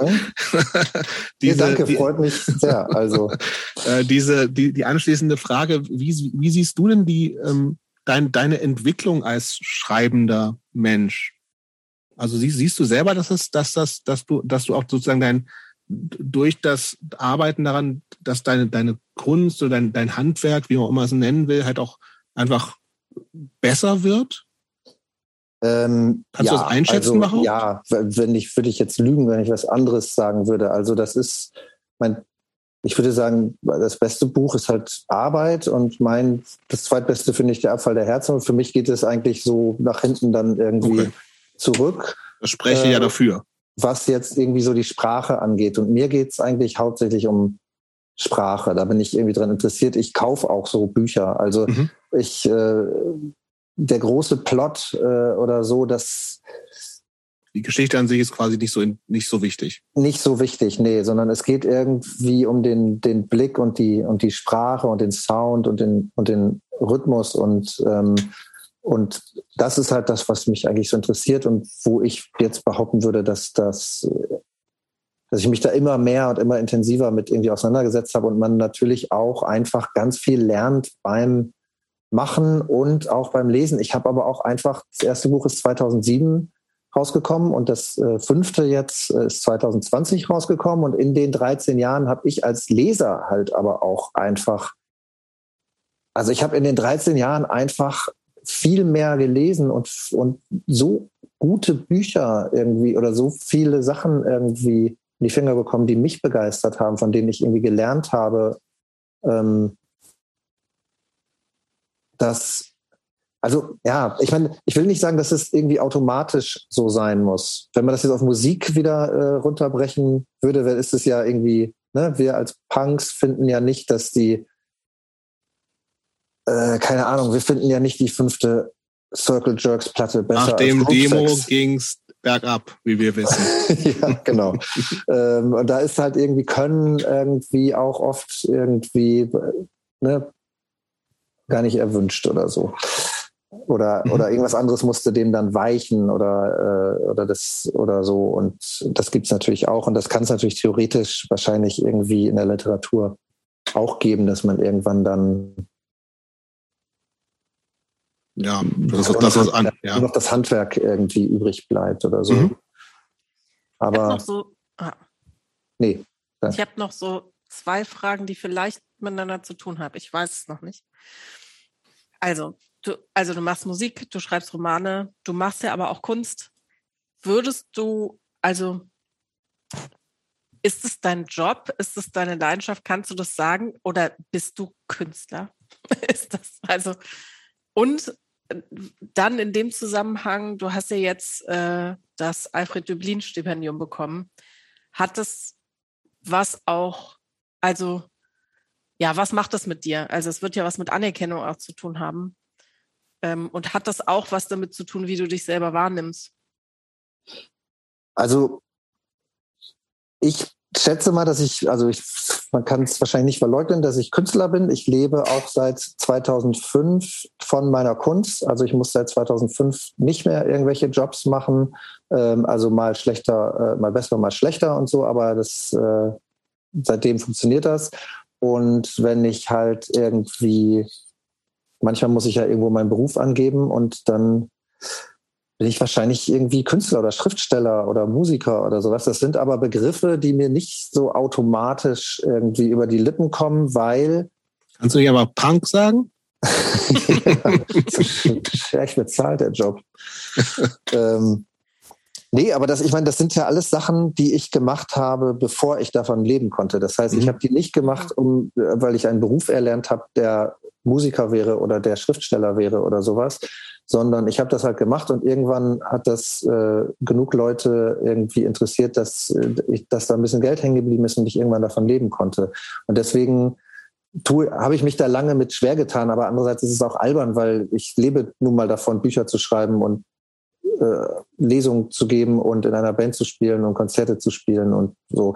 Also von daher kann man das auch einfach mal so so ähm, sehen. Ähm, und ja, was dieses, aber ich finde es sehr ambivalent. Also das ist schon eine gute Frage, ähm, weil ich halt Autodidakt bin in allem, habe ich ja schon gesagt, und ähm, und das halt alles nicht gelernt habe und mich auch oft so gefühlt habe, dass ich mir da eigentlich irgendwie was erschlichen oder ergaunert habe oder dass ich da gar nicht, dass ich mich da irgendwo reingemogelt habe oder so. Zum Beispiel dieses Stipendium, das ist ja ich bewerbe mich zum Beispiel eigentlich nie auf Stipendien. Und ich, mir sind, ist das auch irgendwie, ich finde das gut, dass es Stipendien gibt und das braucht es auch. Ähm, aber gleichzeitig ist das auch so eine Welt, die mir ein bisschen suspekt ist. Und ich will nicht so ein, es gibt halt einfach Leute, die sich von Stipendium zu Stipendium hangeln und eigentlich mhm. äh, kaum jemand liest den Kram, den sie da schreiben. Das finde ich irgendwie, finde ich wahnsinnig traurig. Jörg Fauser hat ja mal äh, gesagt, ein, ein Schriftsteller, der nicht äh, gelesen wird, ist eine tragische Gestalt und das, dem kann ich irgendwie was abgewinnen. Also wenn ich mich entscheiden müsste, möchte ich irgendwie das Renommee oder möchte ich gelesen werden, würde ich immer lieber gelesen werden wollen ähm, und nicht die hohen Auszeichnungen und sowas haben. Und ich habe mich jetzt mal irgendwie dafür beworben und das bekommen und das freut mich, weil da gibt es auch ein bisschen Geld. Also das war ist auch gut für mich gewesen. Das ist dann 2020, wo man, wo ich, wo man in meinem Beruf eigentlich kein Geld mehr verdienen oder 21 war es ja dieses Jahr, ne, wo es mhm. halt irgendwie schwer war, weil man nicht auf Tour gehen konnte und so. ähm, war das gut mit dem, mit dem Geld und ein bisschen freue ich mich auch über die Anerkennung da aus dieser Richtung und gleichzeitig traue ich der aber auch nicht ganz, weil ich so denke, naja, wo waren die denn vorher, diese Leute? Ne? Wo war der Literaturbetrieb denn vorher? Vorher war ich immer nur der Typ aus der Band, der nebenbei auch noch ein bisschen äh, schreibt. Und in jeder Rezension meiner Bücher kam gleich am Anfang der Name Muff Potter vor. Mhm. Und ich, das war auch irgendwie okay. Das ist mir jetzt auch, ich habe da keine schlaflosen Nächte wegen, aber ich registriere das natürlich irgendwie schon und merke so, naja, du bist halt dieser Pop-Typ, der nebenbei auch noch ein bisschen schreibt, im Gegensatz zu den richtigen. Wie so, so Schauspieler, die nebenbei Sänger sind, sowas. Ja. ja. Und die, du warst halt nicht in, hast halt nicht in Leipzig Oder Reinhold Beckmann, der auch eine Band hat. Aha, okay, das wusste ich ja nicht. Habe ich neulich mal Tourplakate gesehen, neulich, vor fünf Jahren oder so. Also kann ich mir noch grauenhaft vorstellen, aber egal. Aber ich verstehe total, also das äh, ist, aber ich hatte tatsächlich noch die Frage, also ich hätte sie eigentlich fast nicht mehr gestellt, aber ähm, du hast irgendwann ja, stand auf deinen Büchern nicht mehr Nagel, sondern dein voller Name Thorsten Nagelschmidt. Hat das was mit dieser, damit, war es eine bewusste Entscheidung? Und wenn ja, hat das was damit zu tun? Ähm, nee, damit jetzt so nicht, aber ich habe da schon ganz lange drüber nachgedacht. Also das erste Buch ist ja erschienen, da äh, gab es Muff Potter noch, 2007, mhm. ähm, im Ventilverlag, was ein kleiner linker ähm, Verlag Super Verlag auf jeden Fall. Super Verlag mit mhm. irgendwie natürlich auch einem Bezug zu irgendwie der Szene, aus der man kommt und zu mhm. Musik und zu, zu Punk oder Subkultur allgemein. Ähm, und ähm, aber kein jetzt irgendwie hochliterarischer Verlag oder so. Und äh, da war das dann einfach, ich war halt Nagel, äh, ne, da von Muff Potter und dann hat man da halt Nagel drauf geschrieben, weil so haben mich auch alle genannt und so stand es auch in den Muff Potter Platten drin und so. Ähm, und dann beim zweiten Buch, Was kostet die Welt, äh, das ist 2010 gekommen im Heine Verlag. Heine Hardcore. Bitte. Heine Hardcore, na klar. na klar. Ähm, haben die nicht auch so absurden anderen Kram veröffentlicht? So Biografien von irgendwelchen PornodarstellerInnen und so, ne? Ja, genau. Viel, also ist Musik, Erotik viel, auch, auch andere Hardcore. Thriller okay. sind eigentlich so die drei Standbeine. ja, ja sorry, da, ich, ich da wollte ich, genau, da hatte ich, äh, ähm, da wollte ich Thorsten Nagelschmidt äh, drauf machen. Das, ich hatte, das Cover war sogar schon fertig und ich weiß es, weil das Cover habe ich gemacht. Das ist ein Linolschnitt von mir. Also ich habe diese Buchstaben ausgeschnitten und Thorsten Nagelschmidt auszuschneiden hat natürlich natürlich mehr Aufwand als nur Nagel auszuschneiden. Deswegen kann ich mich da noch sehr gut dran erinnern. Und dann war ich da bei so, einer, so einem Termin im Verlag, bevor das Buch erschienen ist, in München. Und da haben mich äh, Markus, der mich gesigned hat, hat mich Nagel genannt. Einige da haben mich Thorsten genannt und manche haben mich Herr Nagelschmidt genannt. Und da habe ich so eine Instant-Identitätskrise bekommen und dachte, ich muss jetzt immer, wenn ich neue Leute kennenlerne, Überlegen. entscheiden, mhm.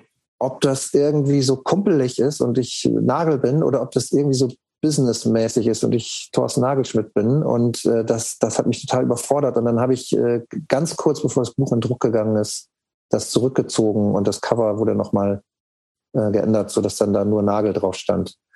Ähm, aber eigentlich äh, im Nachhinein betrachtet hätte ich es da einfach machen sollen. Das wäre so ein sauberer Übergang gewesen. Das ist, was da für mich dahinter stand, war eigentlich nicht so sehr, dass ich jetzt irgendwie äh, seriöser Autor bin ähm, und deswegen unter meinem bürgerlichen Namen veröffentlichen muss, sondern dass ich einfach einen Vor- und Nachnamen da drauf stehen haben wollte. Und dann kann man sich ja auch einen ausdenken. Man kann ja auch Rocco Schamoni heißen oder mhm. Josh Kamerun oder Max Gold oder wie auch immer.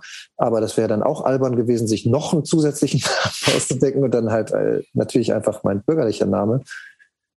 Ähm, ja, das war halt wirklich, ich habe das dann so manchmal festgestellt bei Lesungen oder Nachlesungen, wenn es einen Büchertisch gab und die örtliche Buchhandlung da äh, Bücher verkauft hat, hat und dass da so Situationen entstanden sind, wo dann äh, die Frau von der Buchhandlung, also meistens, meistens sind es äh, Frauen und äh, oft ältere Frauen, die dann denen das total unangenehm war, mich mit Nagel anzusprechen. Also ich habe das richtig gemerkt, dass die das so übergriffig fanden oder irgendwie nicht wussten oder das so, das war denen einfach, und das hat sich so gespiegelt auf mich, dass ich dieses, als, dass ich diese dieses Unangenehme, da was da in der Luft lag, hat sich total auf mich übertragen und ich wollte diese Situation nicht mehr. Ja, ich kann mir das total gut vorstellen. Wo es hätte ja einfach nur, also ist ja, ist ja auch ohne, dass du Nagelschmidt natürlich mit eigentlich mit Nachnamen heißt, hätte es ja auch einfach nur ein guter Punkname sein können. So wie Hammer oder Kotze oder Nagel meinst du? Ja. Das ist ja auch für sich eigentlich ein guter, guter Name. Das ist ein ne? super Punk-Name. Also ja. ich meine, ich hieß ja schon Nagel vor Punk, ne? Aber ja, das, das war natürlich total super. Als ja. der Punk kam, musste ich nicht Kotze oder Sid heißen wie alle nee. anderen, sondern ich konnte einfach Nagel bleiben. Gut, ähm, ich würde schon zum letzten Teil kommen, Annik. Ja, Wegen der fortgeschrittenen Zeit. Du hast gesagt, du willst 30 zu sagen. Hast keinen Bock mehr? Wir können auch aufhören. Nee, ich ist mir nur nee, aufgefallen. Nee, mach nur. Also, ähm, ich springe mal so wild in unseren letzten Blog rein, Annik, und frage, hast du ein Hobby, das niemand von dir erwartet?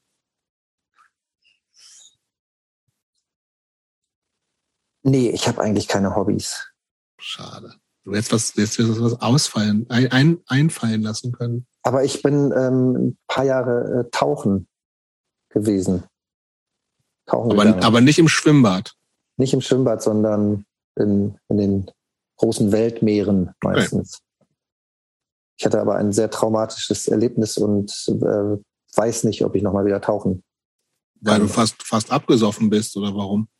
Ja, weil ich okay. äh, so eine, weil ich vergessen wurde von mhm. meiner Gruppe und äh, gegen die Strömung schwimmen musste und mich meine Kräfte verlassen haben, ich eine Panikattacke hatte und Wasser geschluckt und äh, und ich war danach schon einmal wieder tauchen und habe mich aber ganz, ganz unwohl gefühlt. Es mhm. ging nicht und jetzt wird mir bei dem Gedanken daran schon irgendwie total schlecht, was mich aber extrem nervt, weil es, äh, weil ich mich immer wahnsinnig wohl gefühlt habe unter Wasser und einfach wirklich, seit ich meinen ersten Zug Luftzug unter Wasser gemacht habe, also seit ich das allererste Mal irgendwie tauchen war. Also mit, mit so einem Gerät ja, quasi. Habe ich wirklich gedacht, das gibt's ja gar nicht. Das ist ja das Allerbeste, was, was mir hier passiert ist. Mhm. Und ähm, das äh, nervt mich natürlich, dass es nicht mehr geht, aber oder im Moment nicht geht. Mal gucken. Vielleicht mache ich da mal was dran oder versuche das irgendwie nochmal. Aber das wäre so das nächste, was, also auch das würde ich irgendwie eigentlich nicht als Hobby unbedingt bezeichnen, aber. Okay. Gibt es, äh, du bist ja, na, wie ich, ich gehe davon aus, dass du immer noch an Musik interessiert bist. Absolut. Was sind die letzten musikalischen Neuentdeckungen für dich? Also Bands oder Künstlerinnen oder Sängerinnen, wo du gesagt hast, äh, muss ja nichts, nichts Aktuelles sein, aber die du für dich entdeckt hast? Oh, warte mal. Gerne was echt, Aktuelles, muss aber nicht. Ja, das ist echt so viel. Ich kaufe wirklich gerade oder seit ein, zwei, drei Jahren so viel Platten wie nie. Okay. Und höre auch wieder viel, viel, viel mehr Musik. Und ähm, ich habe vor zwei Wochen das Buch Future Sounds von Christoph Dallach gelesen, wo es um Krautrock mhm. geht und habe dann mal angefangen, mich damit zu beschäftigen und äh, deswegen in letzter Zeit viel Can gehört und mir mhm. so äh, zwei Can-Platten gekauft und äh, auch neu gehört, was die, die ich schon länger gut fand. Mhm. Ähm,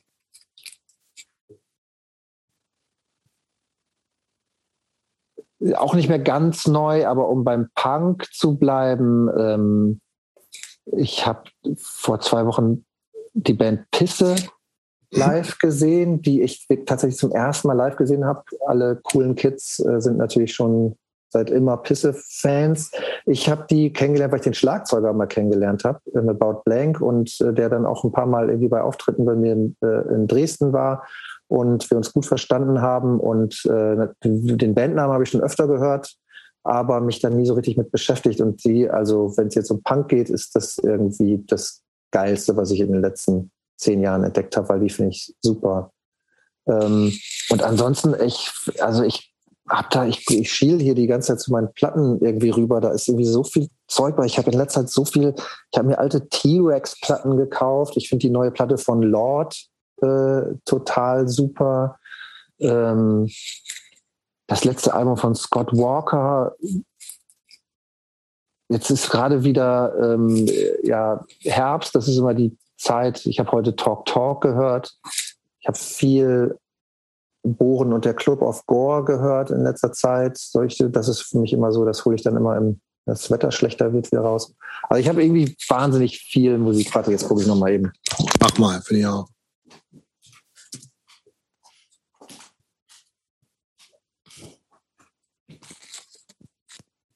Ich wollte wenigstens eine aktuelle Sache nennen. Ja, bitte. A Lord ist ja auch aktuell. Aber ähm, ich habe mir vor ein paar Tagen die neue Platte von Curtis Harding gekauft. Die finde ich auch super. Okay, du sagst mir gar nichts. Was ist das? Soul. Okay, klingt, klang schon irgendwie so, aber gut. Ähm, Nochmal äh, vielleicht fünf. Wie ist es bei euch? Darf ich auch, darf man hier auch Fragen stellen? Unbedingt. Ich höre gar keine Musik eigentlich. Wirklich wenig. Wirklich? Also, ja. Aber du postest doch auch immer hier neue Welcome to the Family und so.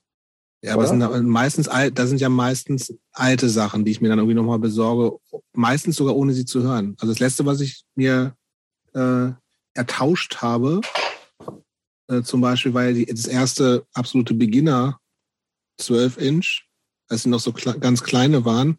Und da, da habe ich mir, weil ich Bock hatte, die zu haben, weil ich die früher schon mal hatte oder gut fand.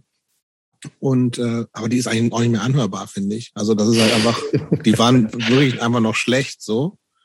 Und ansonsten, ich äh, das hatten wir hier auch schon mal, ich tue mich schwer mit neuer, ich, ich höre einfach selten, tatsächlich selten Musik. So, deswegen, ähm, ich, ja, ich habe mir jetzt dieses, dieses neue Oasis Triple LP Live at Napworth gekauft, weil ich aber. Das ist das auch so eine neue Band. Ist ja ganz interessant, kann man mal an, kann man sich mal anhören.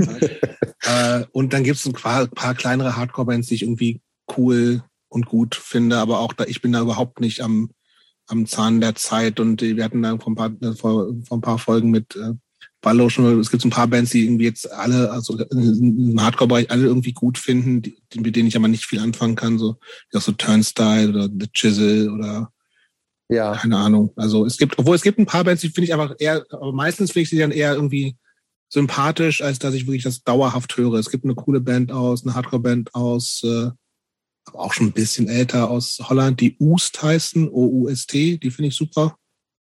Aber es ist auch nicht so, dass ich jetzt jeden Tag mir das reinziehe. Also ich mhm. höre wirklich wenig Musik. Anik wahrscheinlich mehr. Nee, m -m. ich höre sehr viele Sachen, die ich gut kenne und habe zum Beispiel gerade so eine, äh, am Freitag war ich alleine zu Hause und habe so ähm, Wave 80s Party Dance Playlist zusammengestellt. Für dich äh, selbst. Für mich selbst. Finde ich gut.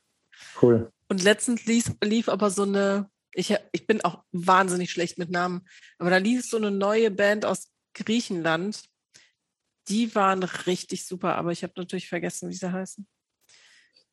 Ich habe auch wirklich echt lang, wie gesagt, so echt immer weniger Musik gehört und ich, mir ist es auch aufgefallen und ich fand es auch traurig, dass man einfach nicht mehr und dachte, naja, okay, man wird halt älter, man ist halt nicht mehr so begeisterungsfähig, man kennt halt auch irgendwie schon zu viel und niemals wird dir wieder irgendwas so viel bedeuten, wie als du zum ersten Mal die Masch von Leatherface gehört hast oder zum Beispiel ich, solche Sachen.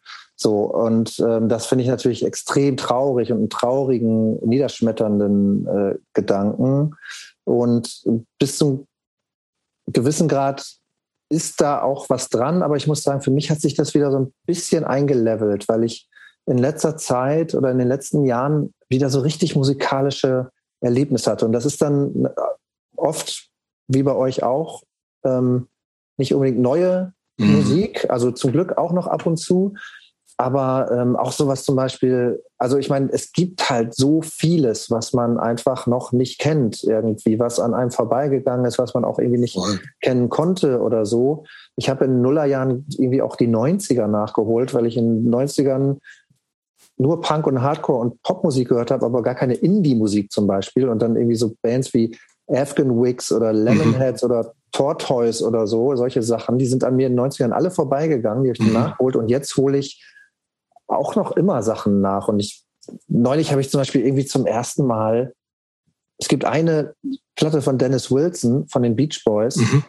Also er hat nur ein, eine Solo-LP gemacht und die habe ich mir gekauft und habe ich aufgelegt und habe wirklich so ein richtiges ähm, musikalisches Erlebnis gehabt und war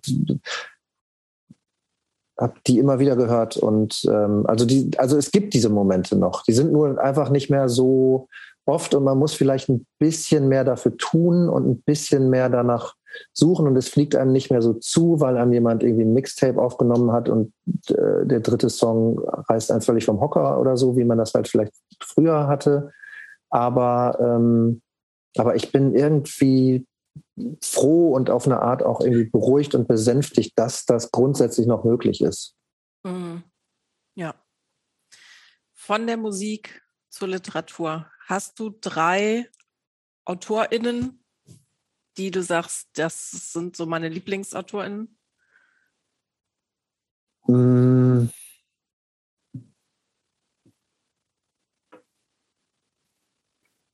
Ja, finde ich schwer tatsächlich. Es gibt also einzelne Bücher. Ja, mach Was mal fünf, drei Bücher, ja. Boah, auch da ist es schwer, aber ich finde zum Beispiel, also, ne, ähm, aber, also es ist so ein bisschen wahllos. Das ist auch so ein bisschen eine gemeine Frage, weil ich auf jeden Fall irgendwas Falsches antworten und dann jetzt noch stundenlang drüber nachgrübeln und irgendwann um 5 Uhr irgendwas im Halbschlaf aufwachen und die richtige Antwort haben und Rufst dann anrufen und dann seid ihr gar nicht mehr da und dann nehmt ihr wieder nicht ab und so und dieser die ganze Chose. Momentaufnahme. Was wir machen ja, eine Momentaufnahme. Immer ist alles alles Also Rohstoff von Jörg Fauser ist für mich ein total wichtiges Buch, was ich mehrmals gelesen habe und was für mich auch sehr einflussreich ist aufgrund dessen, wie der so eine bestimmte Stimmung einfängt, wenn ich irgendwie an Bundes, die alte Bundesrepublik irgendwie denke, 70er Jahre und diese Welt, das finde ich meisterhaft. Ähm, Arbeit und Struktur, das, was eigentlich ein Blog war von Wolfgang Herrndorf, äh, wo er einfach, ist einfach sein Weg zum Tod, aber auch sein Weg, wie er dann noch seine letzten Bücher fertig schreibt, unter anderem Chick, was dann so ein Riesenerfolg wird und so, äh, finde ich auch, hat mich auch völlig umgehauen. Ähm, als ich das äh, gelesen habe, habe ich auch mehrmals gelesen. Ähm, und dann lese ich irgendwie seit ein paar Jahren eigentlich alles, was von Annie Ernaux irgendwie in Deutschland rauskommt, die halt ähm, in Frankreich ganz viel über so Klassenthemen schreibt, sehr autobiografisch und überhaupt diese ganzen Franzosen, die sehr viel, die, die naja, wo es so ein großes Klassenbewusstsein wie in den letzten Jahren wieder gibt. Also Didier Eribon und Edouard Louis und Annie Ernaux und Virginie äh, Despont und äh, so, das, das äh, habe ich auch sehr aufgesogen in den letzten Jahren. Ja. Gut. Ich würde jetzt antworten, aber es führt viel zu weit. Deshalb lasse ich das. Letzte Frage, Jobst. Ja, letzte Frage. Das ist eine Standardfrage. Ich habe mich schon ein bisschen an euch gewöhnt. Wollt ihr wirklich schon die letzte Frage wir, wir knacken mal diesmal die sechs Stunden Podcast oder was? sind wir da schon? Sind wir schon kurz vor sechs? Nee, wir sind, weiß ich nicht, bei drei ungefähr. Oh, krass. Ich glaube, wir sind über drei. Das, ja, aber das ist, ich, als wir angefangen hatten, dachte ich mir auch so, ja, also lass mal anderthalb Stunden, das ist schon, aber irgendwie, das fühlt sich ja nicht so an, so, ne? Und, und, aber auch, das hatten wir. Könnt ihr nachher sehen, noch, viele jetzt noch zuhören? Nee, das bei dem Ding, sehen, wir, nee, niemand wahrscheinlich. aber scheißegal, wir haben eine gute Zeit, finde ich. Ja. So, ja. das ist, das ist also für mich mindestens 80 Prozent des Ganzen hier, dass ich einen Abend in der Woche einen guten Abend meistens ja. habe. Und ähm, aber tatsächlich auch nochmal das, was du eben gesagt hast, ist mir auch nochmal total bewusst geworden. Also äh, auch wenn es lang ist, ne?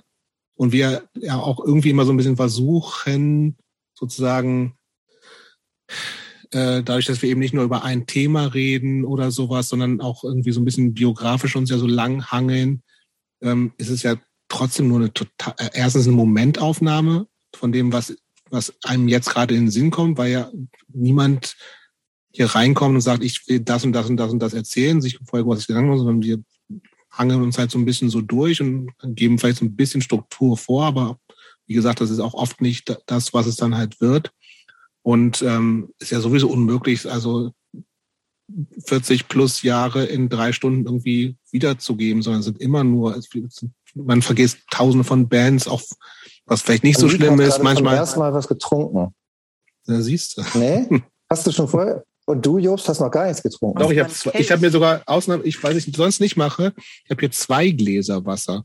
Ah, doch, die kommen mir bekannt vor. Die, die sind beide äh, leer. Ja. Und ähm, aber das ist eben auch nur, äh, dass, dass das auch wieder, also wenn man Bands oder sowas vergisst, scheißegal, aber manchmal erwähnt man, glaube ich, auch natürlich auch Leute nicht, die total wichtig sind. Das, also hast du ja im Zeit, also schon einige wichtige Leute nochmal genannt. Aber das, auch das funktioniert ja nicht so. Ne? Also es ist einfach, es, es kann immer nur eine Momentaufnahme sein. Insofern, ähm, aber ich glaube, es ist was, was wir im besten Fall ja äh, schaffen, ist, dass, dass man ein bisschen mehr Eindruck kriegt von wie tickt die Person und wir ein paar Sachen ja dann doch irgendwie ansprechen und dann kann man sagen, ja, den oder die finde ich irgendwie interessant, cool, sexy, keine Ahnung, was auch immer für Adjektive es dann so gibt. Aber letzte Frage, also ich, weil ich habe, ich hab, jetzt mir ist es auch langsam zu spät, Nagel, so gerne ich auch mit dir quatsche. Ähm, und auch ja, wenn ja. du dich an uns gewöhnt hast, ist die letzte Frage äh, eine Standardfrage und die heißt, äh, was würde der, sagen wir mal, 14-jährige Nagel von Nagel jetzt denken? Huh. Das ist, da, da kann man ja natürlich nochmal so ein richtiges Fass es, wir, wir können doch die sechs Stunden noch knacken. Ähm, aber ja, gute Frage. Hat man sich ja auch schon mal gestellt. Also habe ich mir auf jeden Fall auch immer zwischendurch mal wieder gestellt. Und ich glaube, ich, der 14-Jährige wäre erstaunt über so ein paar Sachen, aber vielleicht auch ähm, beruhigt auf eine Art. Weil das für mich zumindest damals schon echt ein Thema war. So wie wie kann man irgendwie älter werden, ohne scheiße zu werden oder ohne irgendwie sich komplett zu verbiegen oder Sachen machen zu müssen, die man eigentlich gar nicht machen möchte. Ähm, also ich meine, dass ich irgendwie Musik mache und schreibe und also dass ich zum Beispiel erfolgreich der Lohnarbeit entflohen bin. Das mhm. wär, hätte mir mit Sicherheit extrem gut gefallen, weil ich wusste wirklich nicht, was ich machen sollte. Mir wäre nie was eingefallen. Ich hatte auch nicht mal als Kind irgendwie so, wie andere Kinder das haben, ich will das und das werden oder so, sondern das, ähm, also allein die Tatsache, und das ist ja keine unwichtige, das ist ja irgendwie für, für uns alle irgendwie auch das, was das Leben irgendwie äh, bestimmt und einen ganz großen Teil unserer Zeit irgendwie und Energie ähm, irgendwie bestimmt das das wäre schon, also da wäre ich schon sehr froh äh, gewesen. Und ähm, ja, und keine Ahnung, ein paar Sachen hätten mich wahrscheinlich auch irgendwie irritiert. Warum färbt er denn seine Haare nicht? Oder keine Ahnung, weiß ich nicht. Irgendwie so ähm, Äußerlichkeiten oder so. Aber ähm, also ich glaube, ich bin da irgendwie ganz irgendwie relativ zufrieden. Also ich bin eigentlich grundsätzlich nicht so ein zufriedener Mensch und ähm, nicht so ein, auch nicht so ein gelassener Mensch. Und manchmal versuche ich daran irgendwie zu arbeiten, dass man mal irgendwie ein bisschen gelassener und zufriedener irgendwie mit Sachen sein kann und nicht alles immer irgendwie so wichtig und, und so an einem nagt und einen so fertig macht und einen so beschäftigt und so, ähm, dass ich so denke, so irgendwann muss das doch mal eintreten, wenn man älter wird, so. Und vielleicht ein bisschen ist das auch so, bin schon auch nicht mehr so, äh, ne, ist nicht mehr alles so stressig, wie das irgendwie teilweise mit 15, 16, 17, 18 oder auch noch mit 21, 22 oder so war. Ähm, aber, aber irgendwie bin ich auf eine Art dann doch vielleicht auch irgendwie ist schon auch okay. Hätte auch, hätte auf jeden Fall alles auch noch irgendwie schlimmer sein können oder scheiße werden können oder gab auch irgendwie ein paar Abzweigungen, die man hätte nehmen können und die ich auch wirklich hätte nehmen können, wo ich auch die, also Situationen, die es auch gab, wo das irgendwie richtig kacke hätte werden können und irgendwie, also von daher betrachtet ist es auch in Ordnung so. Danke, Nagel. Vielen Dank. Ja, danke euch.